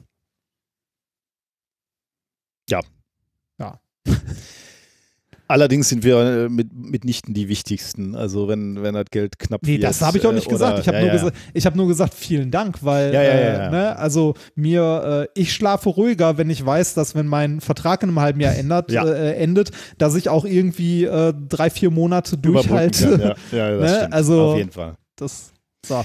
Sehr gut. Ähm, lass uns noch schnell Kommentare machen. Ähm, Ja, bitte. Komm, das, das geht schnell, aber ist äh, auch ein witziger dabei. Ähm, zunächst einmal natürlich, ich hatte über Internetverbrauch oder Stromverbrauch, Energieverbrauch von Google gesprochen. Und, ja, Im Rahmen äh, von Ecosia und so, C- ne? Genau, und CO2-Footprint. Da wurde natürlich sogar aus dem Innersten Dirk Prims ähm, äh, kritisiert, angemerkt, dass äh, Google natürlich inzwischen 100% aus erneuerbaren Energien betrieben wird, also. Mehr Culpa, Mhm. alles äh, eher so theoretische Überlegungen also. Ähm, Christian, übrigens der Kommentator der Woche, weil er hat zwei gute Kommentare abge, äh, abgegeben, die, die ich jetzt hier bringe. Er hat zum einen auch auf den Energiebedarf des Internets geschielt und hat geschrieben, ein 10 Gigabit Glasfasermodul für 40 Kilometer braucht zum Beispiel nur 1,5 Watt an elektrischer Leistung. Ähm, da, dazu hatte er auch eine Quellenangabe. Es geht um den Energieverbrauch und er sagt, die Rechenzentren sind das eine, aber man muss sich möglicherweise auch die letzte Meile angucken. Und deswegen sagt er eben Glasfasermodul 40 Kilometer, äh, 1,5 Watt. Im Gegensatz dazu benötigen Mobilfunkstationen schon irgendwas in der Größenordnung von 100 Watt ähm, für ein halbes bis ein Gigabit pro Sekunde. Glasfaserausbau ist somit eigentlich sogar ein Beitrag gegen den Klimawandel. Leider gibt es dafür keine ernsten wirtschaftlichen Anreize. So scheint es scheint so, als ob die großen Telekommunikationskonzerne nur darauf warten würden, bis der Staat ihnen ein Glasfasernetz schenkt. In Rechenzentrum hingegen gibt es solche Anreize. Strom, Kühlung sind da relevante Kostenfaktoren. Jedes Prozent, das man da einspart, äh, sind für große Firmen gleich Millionen. Hm. Ja, danke für den Kommentar. Und der gleiche Christian schreibt, und das ärgert mich ein bisschen, dass ich das übersehen hatte, weil das wollte ich eigentlich auch noch äh, zum Schwurbel. Ähm, äh, erwähnt haben. Du erinnerst dich an die Schwurbelseite. Die Schwurbelseite war ähm, diese komische Seite, wo du dann auch auf dem Bildschirmreiniger warst. Ne? Du konntest ja, deinen ja, Bildschirm ja, reinigen. Ja, energetisch gereinigt, ja. Genau. Der ein, eigentliche Gag war vers ver versteckt in, im Quellcode dieser Seite. Also wenn du deinen Bildschirm reinigst Ah, und in ich- ja, Quellcode äh, äh, äh, guckst, dann liest du folgendes. Achtung an alle Quellcode-Gucker. Ja, hier findet ihr nur einen Timer. Die Reinigerfunktion ist energetisch, also diese besteht im immateriellen Bereich. Für alle, Anführungsstriche oben, Kopfmenschen, sicherlich schwer zu begreifen. Ging mir auch nicht anders. Ich beschäftige mich jetzt schon über zehn Jahre mit dem Computer und hauptsächlich mit logischem Denken. hauptsächlich. Hauptsächlich ist auch schön. Auch ich war am Anfang sehr nachdenklich über die Energieprodukte und deren Funktion, aber die zahlreichen Erfahrungen, die darauf folgen, haben mich überzeugt, dass es mehr gibt, als wir mit dem Verstand begreifen. Ja. Was? Das, ich lese gerade, haben mich überzeugt, dass es mehr gibt, als wir mit dem Verstand begreifen kann. Ja, okay, das Okay. Ist Quelltext, musst du nicht lesen können, sondern der Computer. Stimmt, ja, richtig. Lieber Computer. Okay, dann sind wir damit durch. Ähm, kommen wir zum, zu den Themen, die wir diese Woche haben. Themen der Woche. Mein Thema Nummer eins äh, lautet Gesichtsmaskenmaterialvergleich. Okay, das, äh, ich vermute, worum es geht. Ja. das, Ich habe, Ja. weil es so wichtig ist, habe ich es jetzt nicht irgendwie lustig versteckt, sondern äh, da müssen wir plain Ja. drüber sprechen. Thema Nummer zwei, Einsteins Spirograph. Thema Nummer drei lautet Schlafprokrastination. Und Thema Nummer vier, was für eine Scheiße. Dazu haben wir ein Experiment der Woche, Tassenbungee. Dafür braucht Ja. ihr einen runden Stock, ähm, geht aber auch ein Stift eigentlich oder ein Kochlöffel oder so. Ähm, ein Meter lange Schnur etwa, drei bis fünf Muttern und eine Tasse, die euch nicht so lieb ist. Vorsichtshalber. Ich spreche ja aus Erfahrung. Genau. Ja, dann können wir eigentlich anfangen, oder? Äh, ja, Thema Nummer eins. Gesichtsmaskenmaterialvergleich. Wie gesagt, ich wollte das Thema jetzt nicht besonders äh, weit verstecken, weil es ja, ähm, Ja. im Moment recht aktuell und wichtig ist. Ich hatte das Thema auch schon vertwittert und ein bisschen diskutiert äh, auf Twitter. Aber ich fand es dann so wichtig und aktuell vor allem auch, dass ich es nochmal in die Sendung genommen habe. Ich habe mich dazu erstaunlich wenig bisher informiert, meine Frau aber sehr viel, weil die ja so Masken genäht hat und so weiter und ich habe da äh, darauf vertraut. Ja, aber das Ähm. ist natürlich wirklich auch eine, ähm, also, ähm, also, äh, äh, zum, also wenn wir jetzt über Corona haben wir eigentlich noch nicht gesprochen. Ne? Zum einen mache ich mir Sorgen, dass die Lockerung zu locker angenommen wird von den Menschen. Ne? Ähm, und äh, da ich bisher bei allen Prognosen bezüglich Corona oder Covid-19 falsch lag, äh, mache ich jetzt auch wieder eine steile Behauptung und in der Hoffnung, dass die auch wieder daneben geht. Wir kriegen eine zweite Welle ähm, Ja. der Infektion, wenn, wenn es so weitergeht und die Leute weiterhin so, so locker durch die Gegend laufen, jetzt wo die ersten Lockerungen ähm, in Kraft ich kann diese. Befürchtung verstehen, weil das natürlich ne, jetzt so, so Masken so eine falsche Sicherheit geben können, einerseits. Ja. Ähm, die Leute es zu, äh, ja, zu, zu locker nehmen jetzt, weil man darf ja wieder raus, man kann ja Mhm. wieder, was weiß ich nicht, alles machen. Ähm, Also, Also ich habe hab Bilder aus ja. Berlin gesehen, wo ich mir dachte, also wo ich mir den Kopf gepackt habe. Ja, ja. also, und das ist genau der, der Punkt, auf den ich hinaus wollte, den du jetzt schon angesprochen hast. Ähm, also ab äh, gestern, also Montag, gibt es ja äh, zumindest in NRW Mundschutzpflicht. Ne? Du musst mit Ja, dem Ding rumlaufen, äh, wenn du einkaufen gehst oder zum Arzt gehst oder so.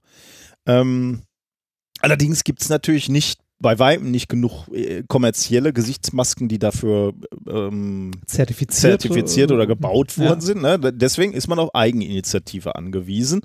Ähm, und das äh, finde ich schon auch ein bisschen mutig. Ne? Also äh, zum einen finde ich es wunderbar, dass das in vielen Belangen auch funktioniert. Ich habe so ganz viele Hackspaces gesehen, die jetzt äh, Rahmen für so Schilde für Krankenhäuser machen. Ne? Also da kann man ja wieder nur sagen, thank God for the Nerds. Ne? Gut, dass die, die ganzen Nerds und Hacker sich über die äh, Jahre ihre Hackspaces ausgerüstet haben mit 3D-Druckern und so, damit die jetzt diesen ganzen Scheiß drucken können. Ne? Was würde eigentlich diese Gesellschaft machen, wenn die jetzt nicht in Serienproduktion gehen würden und da, und da auch noch Bock drauf haben, ne? zu sagen, ah super, wir können jetzt unser ganzes Wissen, unser ganzes Nerdwissen einbringen.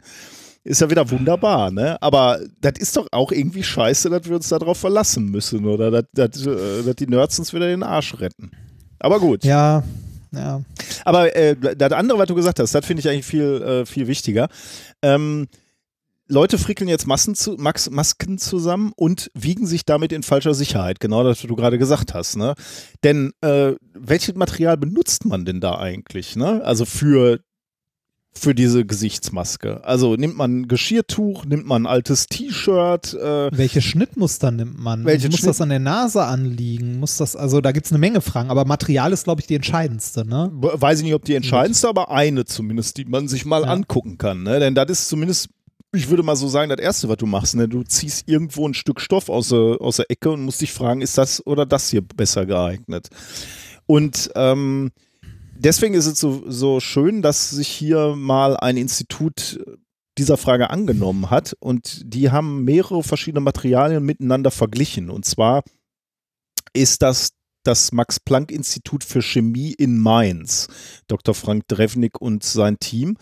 Die haben sich Materialien angeschaut, die man so im Allgemeinen zu Hause hat. Also jetzt nichts irgendwie wahnsinnig fancy, sondern ja, das, was du so wirklich im Haus haben kannst. Und haben sich da mal die Abscheideeffizienz angeschaut. Und genauso heißt auch, ist kein richtig peer-reviewtes Paper, sondern ist eher so Wissenschaft, die mal gemacht wurde, Messungen, die publiziert wurden und die du dir jetzt angucken kannst. Und sie haben da auch eine kleine, wie würde man sagen, also so eine kleine Auswertung gemacht, ein, ein Erkenntnis, eine Erkenntnis, die sie gewonnen haben. Aber im Wesentlichen, es ist kein peer-reviewtes Paper, muss ja auch schnell gehen. Also von daher Daten für uns alle sozusagen. Das Paper ist aber jetzt auch nicht wahnsinnig komplex, die, die Daten zu interpretieren. Ähm, deswegen äh, kann man Was da. für Parameter haben die sich denn angeguckt? Genau, dazu komme ich jetzt gut, dass du mich aus meinem Redefluss so, äh, Ja, zurecht, nee, zurecht unterbrichst. Ich äh, bin so rumgeeiert. Also das Paper, Dann- was sie rausgehauen haben, heißt Abscheideeffizienz von Mund-, Nasen-, Schutzmasken, selbstgenähten Gesichtsmasken Masken und potenziellen Maskenmaterial. Ähm, der, der Hinweis ist nämlich sehr gut, den du jetzt gerade machst. Was haben die sich denn angeguckt? Es geht um die Abscheideeffizienz. Ne? Und da äh, setzen wir hier auch mal gleich einen Disclaimer vorne weg. Das ist ein rein physikalischer Vorgang. äh, Das, Abscheideeffizienz äh, bedeutet im Zusammenhang von was? das Also erkläre ich, erklär ich was? dir Okay. jetzt gleich, ja. Okay. Ähm, das ist ein wichtiger und interessanter Parameter, wenn man sich Maskenmaterialien anschaut und miteinander vergleicht, aber möglicherweise nicht der einzig relevante Parameter. Ne? Dazu kommen wir gleich nochmal, wenn wir die Ergebnisse abrunden. Was war, hab, äh, ja. äh, be bevor du anfängst, ich habe ja so eine, so eine, äh, also eine schlimme Befürchtung, ne? selbst wenn wir Masken hätten, die 100% sicher sind, ne? die technisch in der Lage wären, einen 100%igen Schutz zu liefern, würde es trotzdem Probleme in der Handhabung geben, weil manche Leute zu doof sind, sie richtig zu benutzen. So wie, so wie ähm, diese Nasen, die oben immer rausgucken. Ne, aus Nee, ich, ja, ja, sowas und ich denke dabei an sowas wie, äh, an sowas wie irgendwie Computersicherheit habe ich da immer so im Hinterkopf, ne? So, es ist gar nicht, es ist wahrscheinlich gar nicht so schwer, ein technisch sicheres Problem zu, äh, ein technisch sicheres System zu bauen. Es ist viel schwieriger, Hans Otto beizubringen, nicht auf Ja, bitte alle Makros ausführen drauf zu klicken. Aber äh, also, ähm, wo du jetzt so sagst, weil, weil die alle wieder zu doof sind, das Problem ist natürlich auch, es hat uns ja nie einer beigebracht. Ne? Nee, also genau. Ich, ich finde es auch wirklich hart, die Leute damit jetzt alleine zu lassen und zu sagen, ja, dann näht euch mal eine Maske. Ist, eine Maske ist besser als keine Maske. Ja, Ja, aber das st- also stimmt ja auch, aber dein, dein Argument mit dem falsche Sicherheit zählt ja auch. Ne? Es ist Ja, nicht damit ja. getan, dass du dir ein T-Shirt umwickelst und rausrennst. So. Also da muss man schon, welche Schnitte sind da sinnvoll? Welche Materialien sind da sinnvoll? Wie müssen die Dinger nachher wieder aufbereitet äh, werden, wenn du äh, fünf Tage das Ding getragen hast? Ne? Und dich selber schützen die doch eh nicht. Das ist doch eher, äh, um Tröpfcheninfektion genau. zu minimieren, Also oder? natürlich ein bisschen auch, aber irgendwie, man sagt, glaube ich, äh, 70 Prozent äh, Nichtschutz äh, oder wie wir, also äh, ein, bi ein bisschen wirst du schon geschützt, wenn du die Maske selber aufhast, aber eben äh, 70 Prozent geht, glaube ich, durch von dem, was dir, oder ist das sogar Mhm. noch mehr? Also in der Größenordnung jedenfalls. Meiste geht durch jedenfalls, in die eine Richtung, aber in die andere, wenn du natürlich hustest und die Maske aufhast, dann hast du irgendwie einen Schutz für den, der dir gegenübersteht, irgendwie dann wiederum von 90 Prozent oder so. okay. Aber, aber das hängt natürlich vom Maskenmaterial ab. Da kommen wir jetzt auch gleich nochmal drauf. Also, was haben sie gemacht? Sie haben äh, erstmal zwei Geräte konzipiert, äh, die normalerweise für die Messung von Aerosolen benutzt werden und haben diese Geräte genutzt, um eben Materialien miteinander zu vergleichen. Ähm, der eine Aufbau erlaubt Messung von Abscheidekoeffizienten, äh, Abscheideeffizienten von flachen Materialien sowie selbstgenähten Gesichtsmasken für kleine Partikel. Klein heißt hier Durchmesser von 30 Nanometer bis 500 Nanometer. Setze ich gleich auch nochmal eben in, in Verhältnisse. Ja. Und der zweite Aufbau ähm, 30 bis 10, 30 Nanometer bis 10 Mikrometer geeignet. Z Vergleich: SARS-CoV-2-Virus hat eine Größe von 100 Nanometern, ähm, wird allerdings beim Niesen, Husten und Sprechen in viel größeren Tröpfchen transportiert. Also man könnte so sagen, also die haben hier ja auch gemessen bis runter von 30 Nanometern. 30 Nanometer ist eigentlich nicht mehr so relevant. Ähm, 100 Nanometer, da wird es interessant. Das wäre dann der, der reine Virus. Und alles darüber ist auch interessant, weil, weil es eben in Tröpfchen transportiert wird, die beim Sprechen oder Husten Das, entstehen. das Virus selber ist aber nicht mobil, oder? Nee, Im Gegensatz also- zu so einem Bakterium oder so.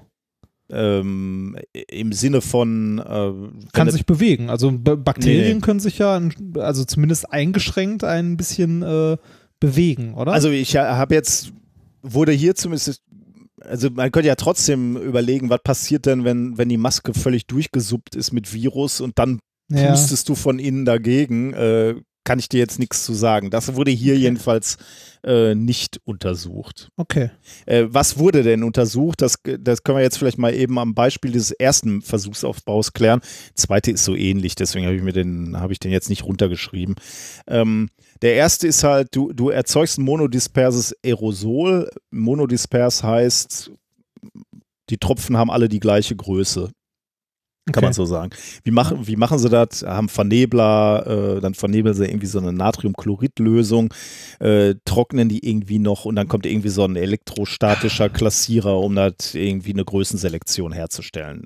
Lange, also viele Geräte mit einem Effekt. Du hast anschließend ein monodisperses ein, ein, also monodispers, eine Aerosol, genau, aus monodispersen Tröpfchen, die von der Größe her einstellbar sind und sogar auch noch von der Ladung einstellbar sind. Also ist auch irgendwie noch so ein Gerät hintergeschaltet, wo, wo du dann die Tröpfchen neutralisieren kannst oder sie statisch aufladen kannst. Äh, Ich sag Mhm. dir auch gleich warum. Ähm, diese, dieses Aerosol wurde dann in so ein, in gefilterte Luft gegeben, einfach um so einen Luftstrom zu haben. Und dieser Luftstrom wurde dann eben auf das Maskenmaterial geleitet.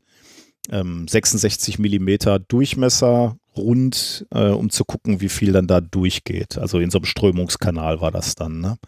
Und dann konnten die irgendwie auch noch die Volumenflussrate steuern, also mal mehr dagegen blasen, mal weniger, einfach um zu gucken, wie das möglicherweise dann auch noch die Filterwirkung, also wie der Luftstrom die Filterwirkung beeinflusst. Denn man kann sich natürlich vorstellen, wenn er da volle Lotte vorhustest, dann ist das eine andere Geschwindigkeit, als wenn er ruhig atmest beispielsweise. Mhm. Und das wollten sie sich auch nochmal angucken.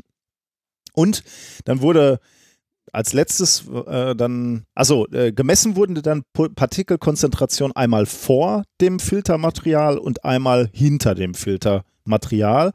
Und die Differenz aus diesen beiden Messungen gibt dir dann an, wie viel wurde im Filtermaterial abgeschieden sozusagen. Ne? Also einmal vorm Filter, einmal hinter Filter. Und wenn hinterm Filter weniger drin ist an Partikeln, dann weißt du, das hängt irgendwo im Filter äh, und wurde rausgefiltert. Ähm, genau, das wurde gemacht. Und die haben auch noch Druck gemessen vor dem Filter und hinter dem Filter. Also Luftdruck quasi. Mhm. Hast du eine Idee, warum man Luftdruck misst oder den Druckabfall vorm Filter? Vor und hinter dem Ja. Filter. Nee, gerade nicht. Wenn der Druckabfall groß ist, dann heißt das natürlich, du kannst nicht besonders gut durch diese Maske atmen. Ne? Also äh, ah, okay. und ja, das ist natürlich ja. auch nochmal ein Parameter, der nicht ganz unwesentlich ist. Ne? Ja, ja, Du stimmt, kannst zwar eine stimmt. 100% Filterung erreichen, dadurch, dass du komplett abschattest, aber dann kannst du natürlich auch nicht mehr atmen. Das heißt, du willst einen Dru durch Genau. Das ist schön. ne? So ein Gummiball filtert auch 100 Prozent. ne? genau, ja.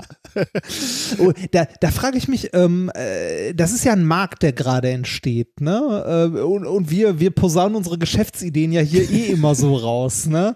Also, so, warte, Moment, wir, äh, wir, wir schaffen jetzt gerade den, den nächsten erfolgreichen Geschäftsmann, der nicht wir sind. Sportmasken.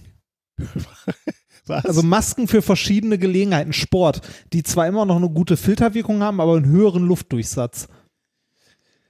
Da bin ich mal gespannt. Und dann musst du natürlich noch unterscheiden zwischen Nahkampfsport, da musst du wieder etwas besser filtern, oder, Richtig, oder so genau. Sport wie, wie Bogenschießen, wo du alleine irgendwo stehst. Ja. Da brauchst Dann du. noch welche mit so einer, mit so einer Sauerstoffzufuhr an der Seite. Ah, das ist gut. Ja, Ja. Wobei schon wieder Doping ein bisschen, ne? stimmt. Da muss man aufpassen, ja. Also mit anderen Worten, was die hier gemessen haben, ist unterkomplex. Ne? Also ist nicht so, ist nicht schwierig, kann man sagen. Ja. Und jetzt haben sie einfach für jede ähm, oder die Abscheideeffizienz für unterschiedlich große Partikel ähm, bestimmt. 30 Nanometer, 100 Nanometer, 500 Nanometer und dann irgendwie, ähm, weiß nicht, ich glaube auch noch für größere Partikel, also jedenfalls für verschiedene Stufen. Also haben sie dann die Größen eingestellt und haben sich da diese Abscheideeffizienz angeguckt. Dann noch für unterschiedliche Flüsse, einmal für 10 und einmal für 25 Liter pro Minute. Ähm, und jetzt wird es ähm, physikalisch, man kann sich ja mal überlegen, ne? Äh, Wovon hängt denn das eigentlich ab, wie so ein Ma Maskenmaterial filtert? Und das ist wiederum gar nicht so unterkomplex, fand ich, weil da sind verschiedene Prozesse am, am Werke, die man sich aber ganz gut vorstellen kann. Also vier Prozesse sind das eigentlich, ähm, die die Filtereffizienz bestimmen und diese Prozesse hängen stark von der Größe der Partikel ab. Der erste Prozess oder die, der, der erste Effekt, der hier auftritt, ist Partikel, ähm, deren Flugbahn durch das Filtermaterial einer Faser des Materials nahe kommen, also so nahe kommen, dass sie sie berühren, bleiben an der Faser haften. Also das ist Ja. der einfachste Fall einfach. Ne? Partikel kommt angehämmert, äh, trifft so eine Faser, bleibt hängen. Das nennt man äh, oder nennen die hier Interzeption. Da kann man sich vorstellen, wie dieser Effekt vom Partikeldurchmesser abhängt. Ganz klar, je Wie so größer ein Sieb, ne? Genau, wie, wie so ein Sieb, genau. Ja. Wenn, wenn die Partikel groß sind, dann bleiben sie einfach häufiger kleben oder haften Ja. oder hängen. Ne? Also im, im, im Idealfall, wenn die groß, viel größer sind als, die, als der Faserabstand, bleibt halt alles hängen, ne? klar. Ja. Also je größer die Partikel, desto entscheidender ist dieser Faktor.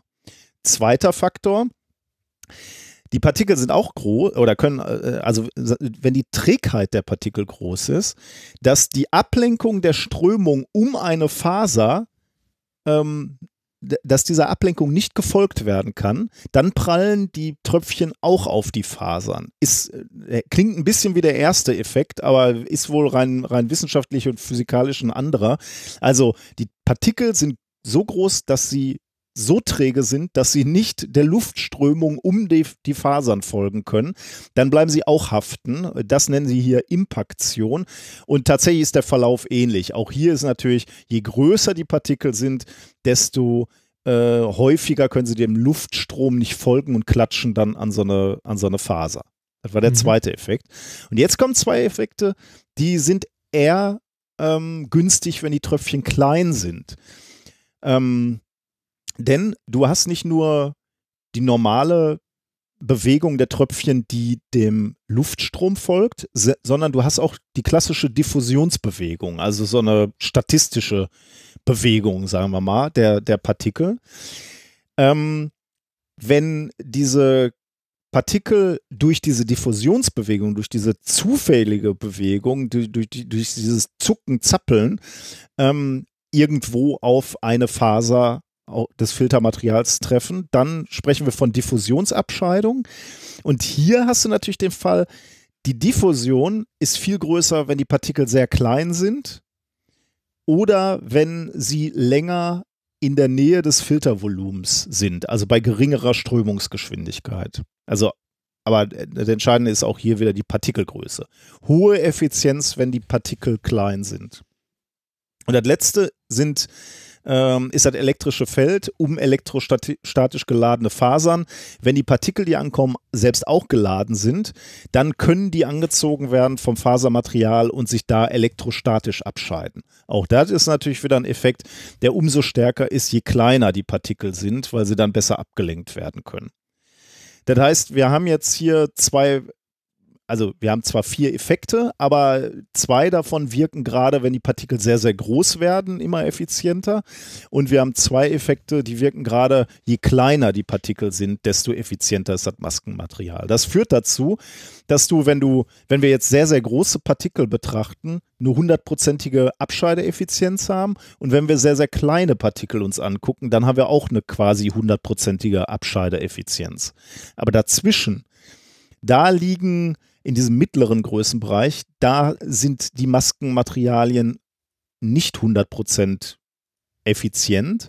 Und da Mhm. wird es interessant, da unterscheiden die sich. Also da kann man optimieren. Ja, okay. Da kann man optimieren, Da könnte ja. man optimieren. Genau. Und das Problem ist, oder ja, das Problem ist in gewisser Weise, gerade in diesem mittleren, dieser gerade dieser mittlere Größenbereich, der ist auch ganz spannend. Das ist nämlich der, der Größenbereich von wenigen hundert Nanometern. Ähm, und da sind genau, also bei 100 Nanometer hatte ich ja gerade gesagt, das sind die, die reinen äh, COV2-Viren. Die haben so eine Größe von 60 bis 140 Nanometer in dem Größenbereich. Ähm, und dann ähm, 500 Nanometer, da sind dann so Partikelagglomerate oder Tröpfchenresiduen, die so beim äh, ähm, äh, die, die so beim Sprechen oder Ausatmen entstehen. Und das ist genau der Bereich, der dann interessant ist. Und auch der untere Mikrometerbereich ist dann auch noch interessant. Ähm, kleine und mittlere Tröpfchen, die so beim Niesen und Husten entstehen. Das ist also genau, da müssen wir uns gerade insbesondere das Maskenmaterial angucken. Und das haben sie jetzt gemacht mit allem möglichen Zeug, was sie so im, im Haushalt gefunden haben. Staubsaugerbeutel. Also und alles immer verglichen übrigens auch mit OP-Masken, mit dem, was man jetzt so sagen würde, wäre der Standard, ne? das, was so gut ist, das, was man eigentlich gerne an die Bevölkerung verteilen würde. Also Staubsaugerbeutel, Baumwoll, Kombination mit Staubsaugerbeutel, Bettwäsche, Mhm. ähm, T-Shirts, Bügelflies, Jersey, Molltontuch und so weiter, ne? Mikrofasertuch und so weiter. Also alles mögliche Zeug. Das ist eine ganze Liste, äh, könnt ihr euch angucken, wenn euch ähm, das interessiert. Und solltet ihr auch machen. Also sind schöne Diagramme, auch super einfach zu lesen. Ähm, guckt euch einfach mal die Diagramme an. Ähm, was kam jetzt raus? Genau, was, wenn eignet es jetzt rausguckt, insbesondere große Partikel, Durchmesser von 5 Mikrometern und groß, größer, werden von allen untersuchten Materialien sehr effizient abgeschieden. Und das ist wichtig, weil das sind, wie gesagt, die Tröpfchen, die beim Husten oder Niesen und Sprechen entstehen. Ne? Also diese kritischsten, würde ich mal so sagen, aus meiner Sicht als äh, Nicht-Mediziner. Also großes, Dis großer Disclaimer dran. Aber für mich als Physiker würde ich sagen, dass die kritischen Tröpf Tröpfchengrößen, die werden von allen Materialien, die untersucht wurden, quasi zu 100 Prozent rausgefiltert oder nah an 100 Prozent, so muss man sagen. Guckt euch die Diagramme an, aber sieht wirklich gut aus. Also ist jetzt nicht alles 100 Prozent, aber wirklich gut. Ähm, alles irgendwo zwischen, ich habe ich mir hier tatsächlich sogar noch notiert, alles so zu, ziemlich zwischen 100 und 90 Prozent. Außer das T-Shirt, zweilagig, ähm, das ist mit 80 Prozent schon relativ schlecht im Vergleich, aber immer noch 80 Prozent. Ne? Mhm. Also T-Shirt ist vielleicht nicht so hundertprozentig ideal, aber immer noch ganz, ganz okay. Ähm, die geringsten Abscheideeffizienzen findet man für Partikel mit Durchmesser um 100 Nanometer bis 500 Nanometer, also in dem Bereich, in dem die Größe des SARS-CoV-2-Virus tatsächlich liegt. Ähm, da hängt die Höhe des Abscheideminimums ganz stark vom ver verwendeten Material ab. Da muss man das Paper mal äh, aufmachen. Ähm, kannst du vielleicht auch mal gerade machen. Ähm, wenn man sich jetzt also, warte mal, haben die eine Seitenangabe hier? Ist es so lang oder? Äh, ich würde dich gerne Ja, sofort zum richtigen. Ähm, ja, hier ist ähm, Abscheideeffizienz für. Oh, nee, das war das Falsche. Jetzt habe ich Seite Paper 9. geöffnet. Äh, Thema Ich warte da mal eben. So, ja, kleinen Moment, der Kater nervt gerade ein bisschen rum. Der tanzt die ganze Zeit um meine Tastatur, liegt halb auf meiner Maus. Ich glaube, sein Futter ist leer. Du musst doch immer vor Äh, der Sendung füttern. Ja, das, das habe ich heute sträflich vernachlässigt. Ich habe es nicht vor der Sendung nachgefüllt. So, äh, welche Seite war es? Neun. Fünf, sieben, neun, ja. Das ist jetzt so der, der kritischste Bereich. Ne? Also das obere Diagramm ist für 100 Nanometer Partikeln und das Ah, untere drüben. Diagramm auf, dem, auf der Seite 9 ist für 500 Nanometer Partikel. Ne? Mhm. Und du siehst jetzt ähm, Staubsaugerbeutel zum Beispiel, äh, das Material liegt nah bei 100 Prozent. Mikropur einlagig. Ähm, genau, also da ist auch noch spezifiziert, was das für ein Zeug ist, keine Ahnung. Ja, das sind Ähm, ja drei Staubsaugerbeutel auf, der ersten, auf den ersten Ja. drei Plätzen, noch vor den OP-Masken. Genau, OP-Masken sind äh, ein bisschen schlechter, je nachdem, wie jetzt durchgeströmt wurde und ob, ähm, ob die Aerosole geladen waren oder nicht, liegt, liegt die OP-Maske irgendwo zwischen 80 und, und 60 Prozent. Und dann siehst du eben so ab äh, OP-Eigenbau, äh, Maske 3, Baumwolle, Mollton, Jersey und so, da wird es halt teilweise schon relativ wenig, 30 Prozent. Mhm. Das heißt, hier könnte man mal einen Blick drauf werfen, wenn man jetzt zwei Sachen zur Auswahl hat ähm, oder sich überlegt, ob man irgendwie, hier sind auch noch Ma Bauanleitungen, irgendwie diese, diese Bezeichnung hier Maske 3, Maske 5, das bezieht sich, glaube ich, darauf, wie, wie die auch gefaltet worden sind oder Ah, genäht okay. worden sind. Ja. Also wenn man jetzt mal unterschiedliche Kaffeefilter übrigens nicht so gut, siehst du, hier mit 15 Prozent am, äh, am unteren Ende. Ich finde auch das Bild oben ganz gut, äh, wo einmal die Materialien abgebildet sind, damit man sieht, was sie da so hatten. Ja, ich, genau, ja, das stimmt. Ja. Äh, also, wenn man jetzt einfach mal was zur Auswahl hat, kann man hier vielleicht mal drauf gucken und sich überlegen, auch wenn ich zwei Sachen zur Auswahl habe, nehme ich vielleicht das andere oder nehme nochmal eine zusätzliche Lage von dem, was ich da habe, beispielsweise. Ähm, aber das ist natürlich nur das eine, wenn du jetzt nochmal äh, weitergehst, ähm, auf Seite äh, Staubsaugerbeutel sind aber insgesamt ganz gut dabei, ja, ne? aber das Problem ist, du gehst jetzt auf Seite Effizient Abscheid- 12. Druckdifferenz. Genau. Ähm, die Druckdifferenz ist hier mal aufgetragen, normiert auf die Druckdifferenz einer OP-Maske. Ne? Also man sagt so, mit, einem, äh, mit einer OP-Maske Ah. kann man ganz gut atmen. Alles, äh, wo, eine, wo eine relative Druckdifferenz ist, die höher ist, kann man noch schlechter atmen als mit einer OP-Maske. Und da ähm, ist zum Beispiel bei der Kaffeefilter ist wohl offensichtlich sehr schwer durchzuatmen.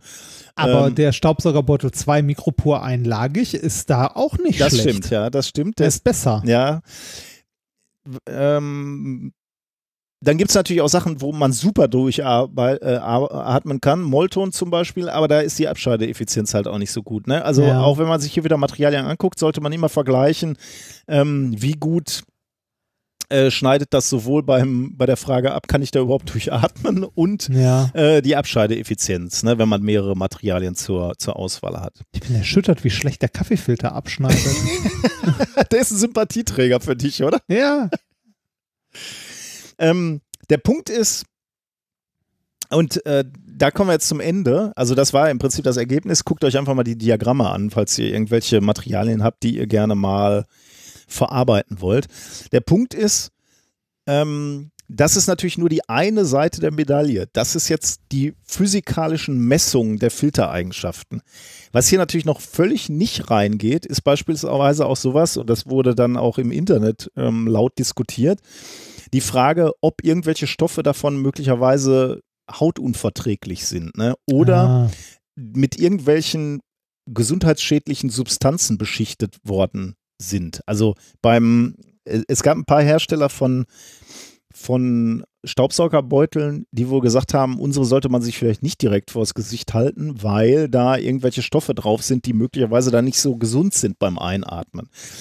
Da machen die hier natürlich jetzt überhaupt kein, keine Aussage zu. Ne? Da müsste man sich dann halt nochmal zusätzlich informieren. Aber bei diesen ganzen Kunden, also bei diesen normalen Baumwollsachen, da kann man, glaube ich, die man eh schon tausendmal gewaschen hat, wenn man sie zu Hause hat, die kann man sich sicherlich, die kann man sicherlich unbedenklich sich vors Gesicht halten. Aber bei der, beim Kaffeefilter, okay, den, da kannst du sowieso nicht durchatmen, aber bei dem Staubsaugerbeutel müsste man dann nochmal gucken, ob das geeignet ist, um sich das vorm Gesicht zu halten.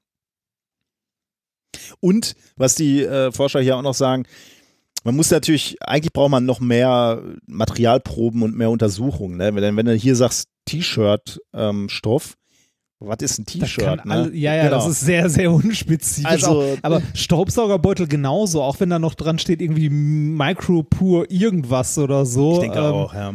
Das, äh, ne, ist es ein Vorwerk? Ist es ein Vorwerk? Tut er jetzt mal was Ja. für die Gesundheit? oder? Also ich, ich denke, da ist mal ganz interessant, da mal drauf zu gucken, aber ähm, ihr könnt jetzt nicht diese, äh, diese Publikation öffnen und dann sehen, welches Material ihr nehmen sollt oder welches nicht. Ja.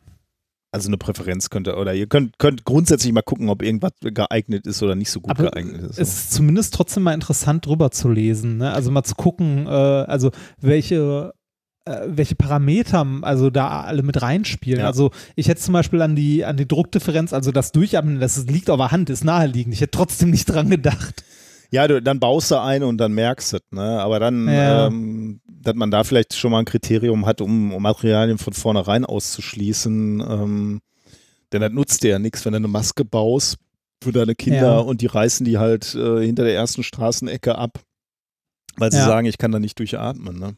Äh, Ich hatte tatsächlich jetzt letztens das erste Mal auch eine, äh, eine Maske beim Einkaufen getragen. Ne? Mhm. Und ich muss schon sagen, das hat mich äh, wahnsinnig gemacht. Ja.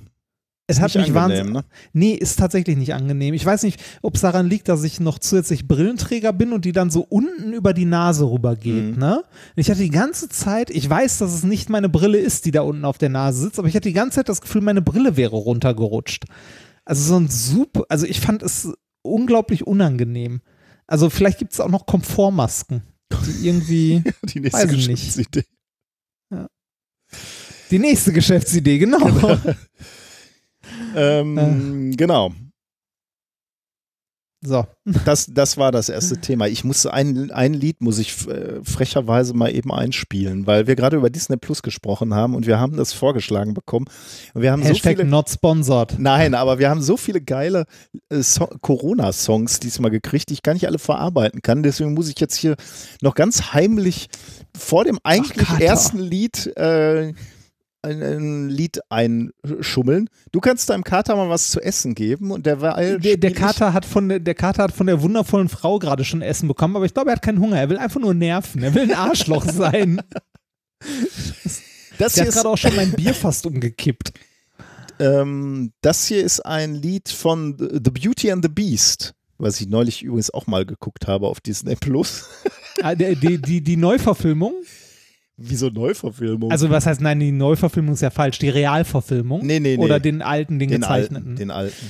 Da, also ich erinnere mich, mich noch dran, dass ich diese, diese Realverfilmung habe ich im Kino gesehen. Äh, ich war mit äh, meiner Frau bei, äh, bei ihrer Mutter und äh, den äh, Nichten und so.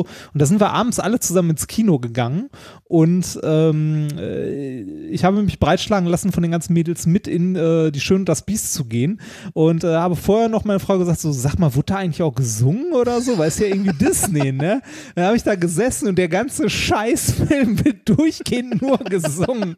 Ohne Pause, noch mehr als in der Zeichentrick-Variante. Und das magst in der du nicht so? Realverfilmung, äh, weiß ich nicht. Nee, ist okay, aber musste ich da tatsächlich nicht unbedingt haben. War, war aber irgendwie ein Running Gag, weil ich meine Frau dann so alle Viertelstunde gefragt habe, so, sag mal, wird da eigentlich auch gesungen?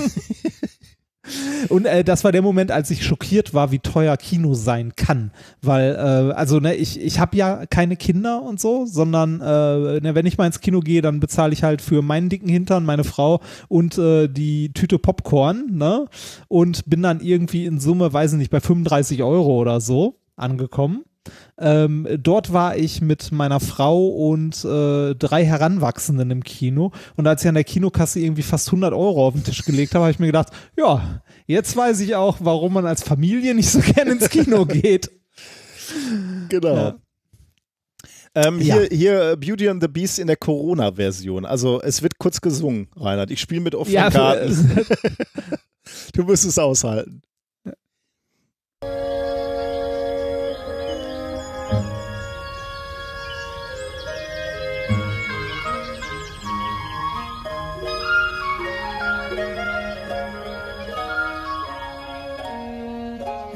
town, everyone's in lockdown.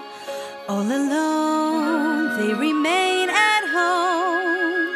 Little town full of little people waking up to say,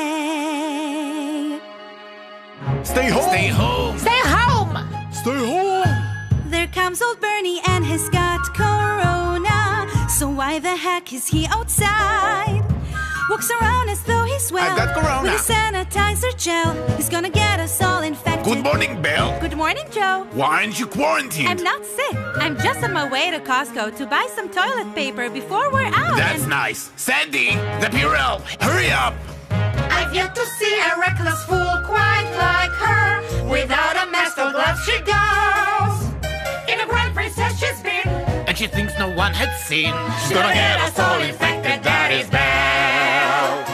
Stay home. Of course. We're all in lockdown. Stay home. With you. At least six feet.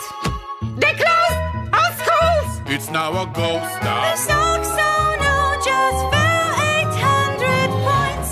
You again. Good morning, Albert. I'm done reading the book. Did you wash your hands? I don't remember. Is there anything new? Hahaha, I'm serious. Wash your hands. No worries. Okay, I'll take this one. Another Stephen King? Are you sure? I'm not feeling well. I've got a fever, terrible cough. I think I've got corona. Fine. Take the book. Just don't come near me. But, sir, Don't touch me. thank you. Thank you very much. And there she goes with runny nose and fever. She never covered when she sneezed. She forgets she claims to comprehend the dangers of corona that is there. No, the world isn't ending. This is just another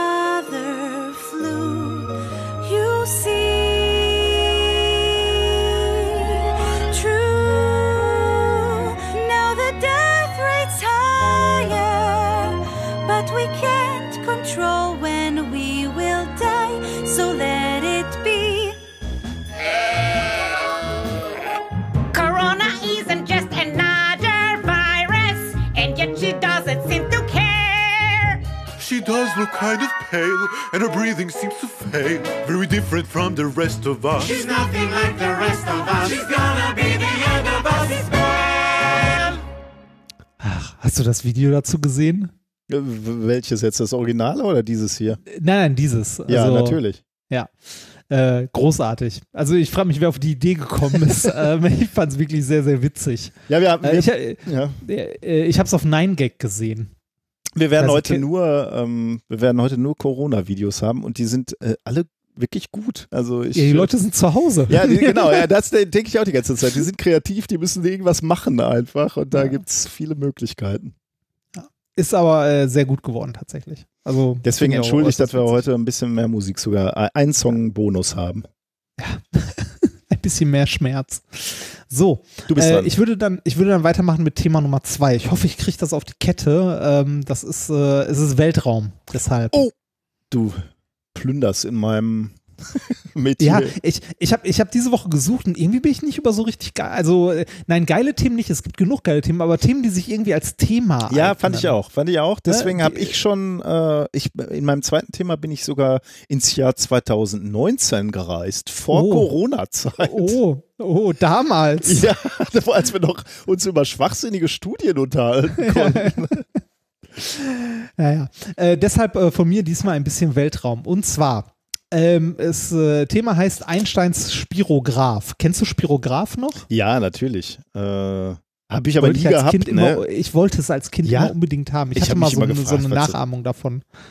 Ich Kon- fand das toll. Ich, ich fand es also. das ich sind so Schablonen, ne? Und da gehst du irgendwie mit, mit dem Stift rein und dann rollst du irgendwie so, so Zahnräder ab und dann kommen wiederkehrende. periodische Muster bei ja, genau, raus. ja, irgendwie Ja, sowas, genau. ja. Fand ich ganz witzig. Ähm, Im Nachhinein erstaunlich, dass sich das als Konzept für ein Spielzeug trägt und verkaufen kann. Okay. Naja. Ähm, es geht aber um Einsteins Spirograph. Wir haben ja schon häufiger erwähnt, äh, ne? Einstein, äh, Liebling der Massen, äh, wenn man so sagen möchte, der erste, der erste Wissenschaftspopstar. Ja, das Kann man eigentlich sagen, ne? Ja. Ähm, äh, wir haben ja schon häufiger erwähnt, Einstein hat seinen Nobelpreis nicht für die Relativitätstheorie bekommen, sondern für den lichtelektrischen Effekt. Ähm, aber die Relativitätstheorie ist das, wofür er bekannt geworden ist. Oder wo, was halt äh, äh, irgendwie in einem Atemzug mal genannt wird. Ne? Hier E gleich mc Quadrat ist halt die, ich glaube, die bekannteste Formel der Welt wahrscheinlich. Ne? Ähm, äh, man muss auch sagen, dass, äh, also jetzt, äh, natürlich war die Entdeckung des äh, photoelektrischen Effekts oder die richtige Beschreibung davon äh, auch etwas, das äh, in, also die physikalische Welt quasi verändert hat und so, ne? Aber die Relativitätstheorie hat unsere Welt, glaube ich, auf mehr Ebenen verändert. Jetzt nicht äh, rein technisch gesehen, sondern äh, unser Weltbild verändert, also auch philosophisch und so. Ne? Also hat halt äh, darüber, wie wir die Welt sehen, ähm, ja, hat, hat ähm, glaube ich, für die Menschheit verändert, wie wir unsere Welt wahrnehmen oder wie wir uns unsere Welt vorstellen. Mhm. Ähm, die Relativitätstheorie hat uns nämlich gezeigt, dass wir eine falsche Vorstellung hatten von der, äh, also von unserer Welt. Und ähm, wenn man sich die, also das Spannende an der Relativitätstheorie ist, wenn man anfängt, sich damit zu beschäftigen und ähm, äh, versucht nachzuvollziehen, was die Relativitätstheorie aussagt, ist die eigentlich genauso, finde ich zumindest, genauso wenig greifbar mit unserem Verstand wie die Quantenmechanik. Mhm. Ne, Also ist halt ist schwierig. Also einfach zusammengefasst könnte man sagen, alles ist relativ und E ist gleich mc Quadrat. Aber, aber Ne, würdest du sagen, ähm, die ist ähnlich schwer zu verstehen wie die Quantenmechanik? Also das Schöne Ja, fand ich immer an einer. Okay. Nee, ich finde ich, ich fand es immer toll, dass man mit so analog Experimenten, Gedankenexperimente im Prinzip noch nachvollziehen kann, warum die Effekte auftreten müssen. Ja, ich finde es trotzdem schwierig zu begreifen. Hm, okay. Also weil, weil es ja, äh, weil es ja äh, uns auch genauso wie die Quantenmechanik unserer Alltagserfahrung komplett widerspricht. Ne? Ja, ja, also, das- Das schon, aber man, ja. hm. Aber wenn, Also, also, ne? ich, ich fand es immer spannend, weil Einstein ja immer diese Ge- Gedankenexperimente gemacht hat, ja, ein, ein Zug mit Lichtgeschwindigkeit. ja, oder ein Lichtpuls. Ne? Man reitet auf einem Lichtstrahl oder so. Ja, Und irgendwie ja, ja, war die einzige Annahme, die du machen musstest, Lichtgeschwindigkeit ist die maximale Geschwindigkeit und dann konnte man sich alles fast, äh, also ich vereinfache natürlich jetzt extrem. Nee, äh, gar nicht so sehr, ehrlich gesagt, weil, also ich komme da gleich noch zu. Ähm, Im Wesentlichen ist es eigentlich genau die einzige Annahme, die du machen musst, aus der sich der ganze Rest ergibt. Dass nichts schneller ist als das Licht und die Lichtgeschwindigkeit im Vakuum immer konstant ist. Und wenn du dann nämlich genau diese Geschichte dir überlegst, ne, du sitzt am Zug, schießt irgendwie einen Lichtstrahl dann in Fahrtrichtung, was sieht der, der am Bahnhof steht draußen und was sieht der, der am, im Zug sitzt und äh, da- dann resultieren daraus ja diese gesamten Konsequenzen, die dann sich allerdings auch in der Wirklichkeit widerspiegeln. Äh, Und das ist dann natürlich Ja. irre, ne, eigentlich. Ja, ja, ja, genau. Aber ich, ich finde ich find sie trotzdem schwer greifbar. Ja, okay, ne? Also, ähm, Sie ich mein, entzieht sich natürlich der Alltagserfahrung. Das ist absolut richtig, ja. Ich finde sie, ich finde sie tatsächlich, also je nachdem, welchen Teil man betrachtet, auch schwer Mhm. vorstellbar. Also das mit den Lichtstrahlen, ja, okay, das kriegt man noch hin, ne? Ähm, aber ich, ich versuche mal ein bisschen dahin zu leiten, was Ja, ich so schwer ja. greifbar finde. Ne? Ähm, was die meisten von der Relativitätstheorie im Allgemeinen nur wissen, ist, ne, dieses, ja, alles ist irgendwie relativ, also ne, Zeit, Raum, bla. Äh, Masse ist, also eine Energie ist Masse mal Lichtgeschwindigkeit, also wir haben Energie ist äquivalent zu Masse und äh, vielleicht kriegen manche noch das hin, was wir gerade gesagt haben. Äh, ne, Licht ist eine, also Lichtgeschwindigkeit ist eine absolute Obergrenze. Mhm. Ne? Äh, aber dieses gerade dieses Licht ist eine absolute, also Lichtgeschwindigkeit ist eine absolute Obergrenze, hat enorme Folgen für unsere Realität, die Mhm. man äh, nur sehr, sehr schwer, finde ich, abschätzen oder begreifen kann. Ähm, das, wovon wir bis gerade zum Großteil geredet haben, also das mit den äh, relativ zueinander bewegten Bezugssystemen, also der Mensch, der am Bahnsteig steht und der Mensch, der in der Bahn sitzt ne, und da einen Lichtstrahl oder so beobachtet, das ist im Wesentlichen nur die spezielle Relativitätstheorie. Mhm. Es gibt die spezielle und die allgemeine Relativitätstheorie, wobei die spezielle älter ist und früher auch nicht so hieß. Sondern als Einstein die veröffentlicht, also das Ding hat er eh nicht unter dem Namen Relativitätstheorie veröffentlicht, sondern unter einem anderen Namen. Ähm, nur da es um die äh, relative Bewegung in äh, zueinander sich bewegenden Bezugssystemen ging, hat die ganz schnell diesen Namen Relativitätstheorie gehabt. Und als Einstein später die allgemeine Relativitätstheorie formuliert hat, ich erkläre nachher noch, was der Unterschied ist, ähm, da hat er die bisherige dann spezielle Relativitätstheorie genannt, damit man die voneinander unterscheiden kann. Ähm, die spezielle Relativitätstheorie hat Einstein 1905 veröffentlicht äh, oder äh, man könnte, man könnte das als Geburtsstunde der Relativitätstheorie sehen, weil da ähm, hat er nämlich ähm, die, also die Publikation, in der äh, diese Gedanken das erste Mal dokumentiert werden, veröffentlicht. Und zwar in dem äh, Paper oder in der Veröffentlichung, dem Artikel, wie es damals noch hieß, zur Elektrodynamik bewegter Körper. Mhm. Ja, Kann man übrigens gerne mal lesen, äh, ist in der Wikipedia verlinkt, ähm, also eine Reproduktion davon. Äh, und die ist auf Deutsch. ja, damals Also war genau, die zu Sprache der der, Zeit. Wissenschaft noch Deutsch. Ja, genau, zu der Zeit konntest du ohne Probleme noch auf Deutsch veröffentlichen, wenn du wolltest. Ähm, und trotzdem hat es ein internationales Publikum gefunden. Mhm. Wobei so um die Jahrhundertwende äh, die Physik in Deutschland tatsächlich sehr, äh, ja, äh, ganz, ganz weit vorne war. Ähm, oder beziehungsweise äh, in, in Europa, kann man eigentlich sagen. Die haben auch alle sehr eng zusammengearbeitet. Ähm, die, wie ich gerade schon gesagt habe, die spezielle Relativitätstheorie befasst sich mit relativ zueinander bewegten Bezugssystemen. Äh, Beispiel der Mensch, der am Bahnsteig steht, der Mensch, der im Zug dran vorbeirauscht. Ja.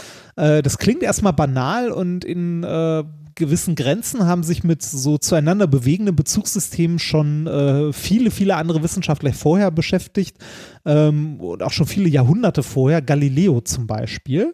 Ja? äh, hat sich schon damit beschäftigt, äh, irgendwie, äh, wie physikalische Gesetze sich verhalten in zueinander bewegenden Bezugssystemen. Wir reden hier die ganze Zeit von physikalischen Gesetzen und Bezugssystemen. Ein ganz, ganz simples Beispiel.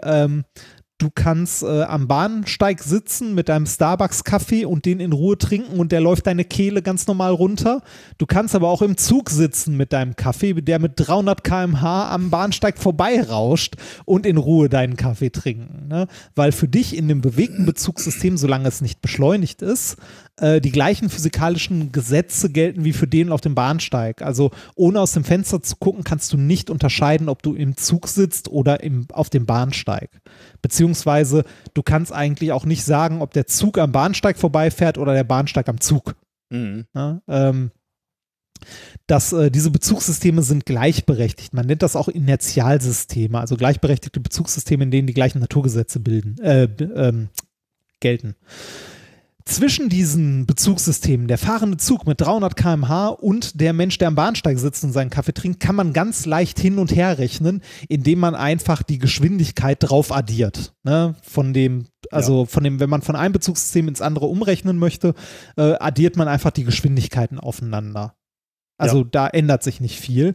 Ähm, das Ganze nennt man dann eine Galileo-Transformation, wenn man so etwas macht. Das Ganze, ähm, äh, ja, ist also die, die Gesetze, wie jetzt irgendwas fließt zum Beispiel, sind unabhängig davon, ob du im Zug sitzt oder am Bahnsteig. Also gelten in beiden. Ähm, äh, nun ja, ähm, so weit, so gut. Ähm, was ist dann das Besondere an der speziellen Relativitätstheorie, wenn die sich auch nur diese sich zueinander also bewegenden Bezugssysteme anguckt? Ähm, das sieht man, wenn man sich den Titel nochmal anguckt. Und zwar ähm, war der Titel von dieser Ver Veröffentlichung von Einstein ja zur Elektrodynamik bewegter Körper. Die Elektrodynamik beschreibt, wie sich elektromagnetische Wellen, Felder und so weiter verhalten. Und das hat man auch so ähm, gegen Ende des 19. Jahrhunderts das erste Mal physikalisch ordentlich erfasst und erforscht und hat es theoretisch auch ordentlich beschrieben, und zwar mit den uns sehr vertrauten Maxwell-Gleichungen. Das sind vier Gleichungen, ähm, also vier, äh, ja, vier mathematische Gleichungen, die das Verhalten, die Ausbreitung und so weiter von elektromagnetischen Feldern sehr genau und sehr präzise auch beschreiben und die soweit auch stimmen. Ne? Das Problem an den, oder das Problem, das sich jetzt für die Physik Ende des, äh, Ende des äh, 19. Jahrhunderts äh, ergab, war, ähm, dass diese äh, Maxwell-Gleichungen, wenn man sie von, einer, von einem Koordinatensystem in ein anderes transformiert, ähm, verändern und äh, da anders aussehen. Also die sind äh, nicht äh, Galileo, äh, wie nennt man das, äh, invariant. Also die, ähm, die verändern sich plötzlich, weil in diesem, ähm, also in den Maxwell-Gleichungen steht unter anderem die Lichtgeschwindigkeit drin. Ne? Das würde aber bedeuten, wenn wir jetzt diese Maxwell-Gleichungen, die die elektromagnetischen Felder beschreiben, in einem fahrenden Zug uns angucken, würde da eine andere Geschwindigkeit drinstehen, wenn die Lichtgeschwindigkeit nicht das absolute Maximum wäre. Ne? Das heißt, ähm, die Lichtgeschwindigkeit, also wie schnell sich Licht ausbreitet, wäre abhängig von dem Bezugssystem, in dem du dich befindest. Mhm.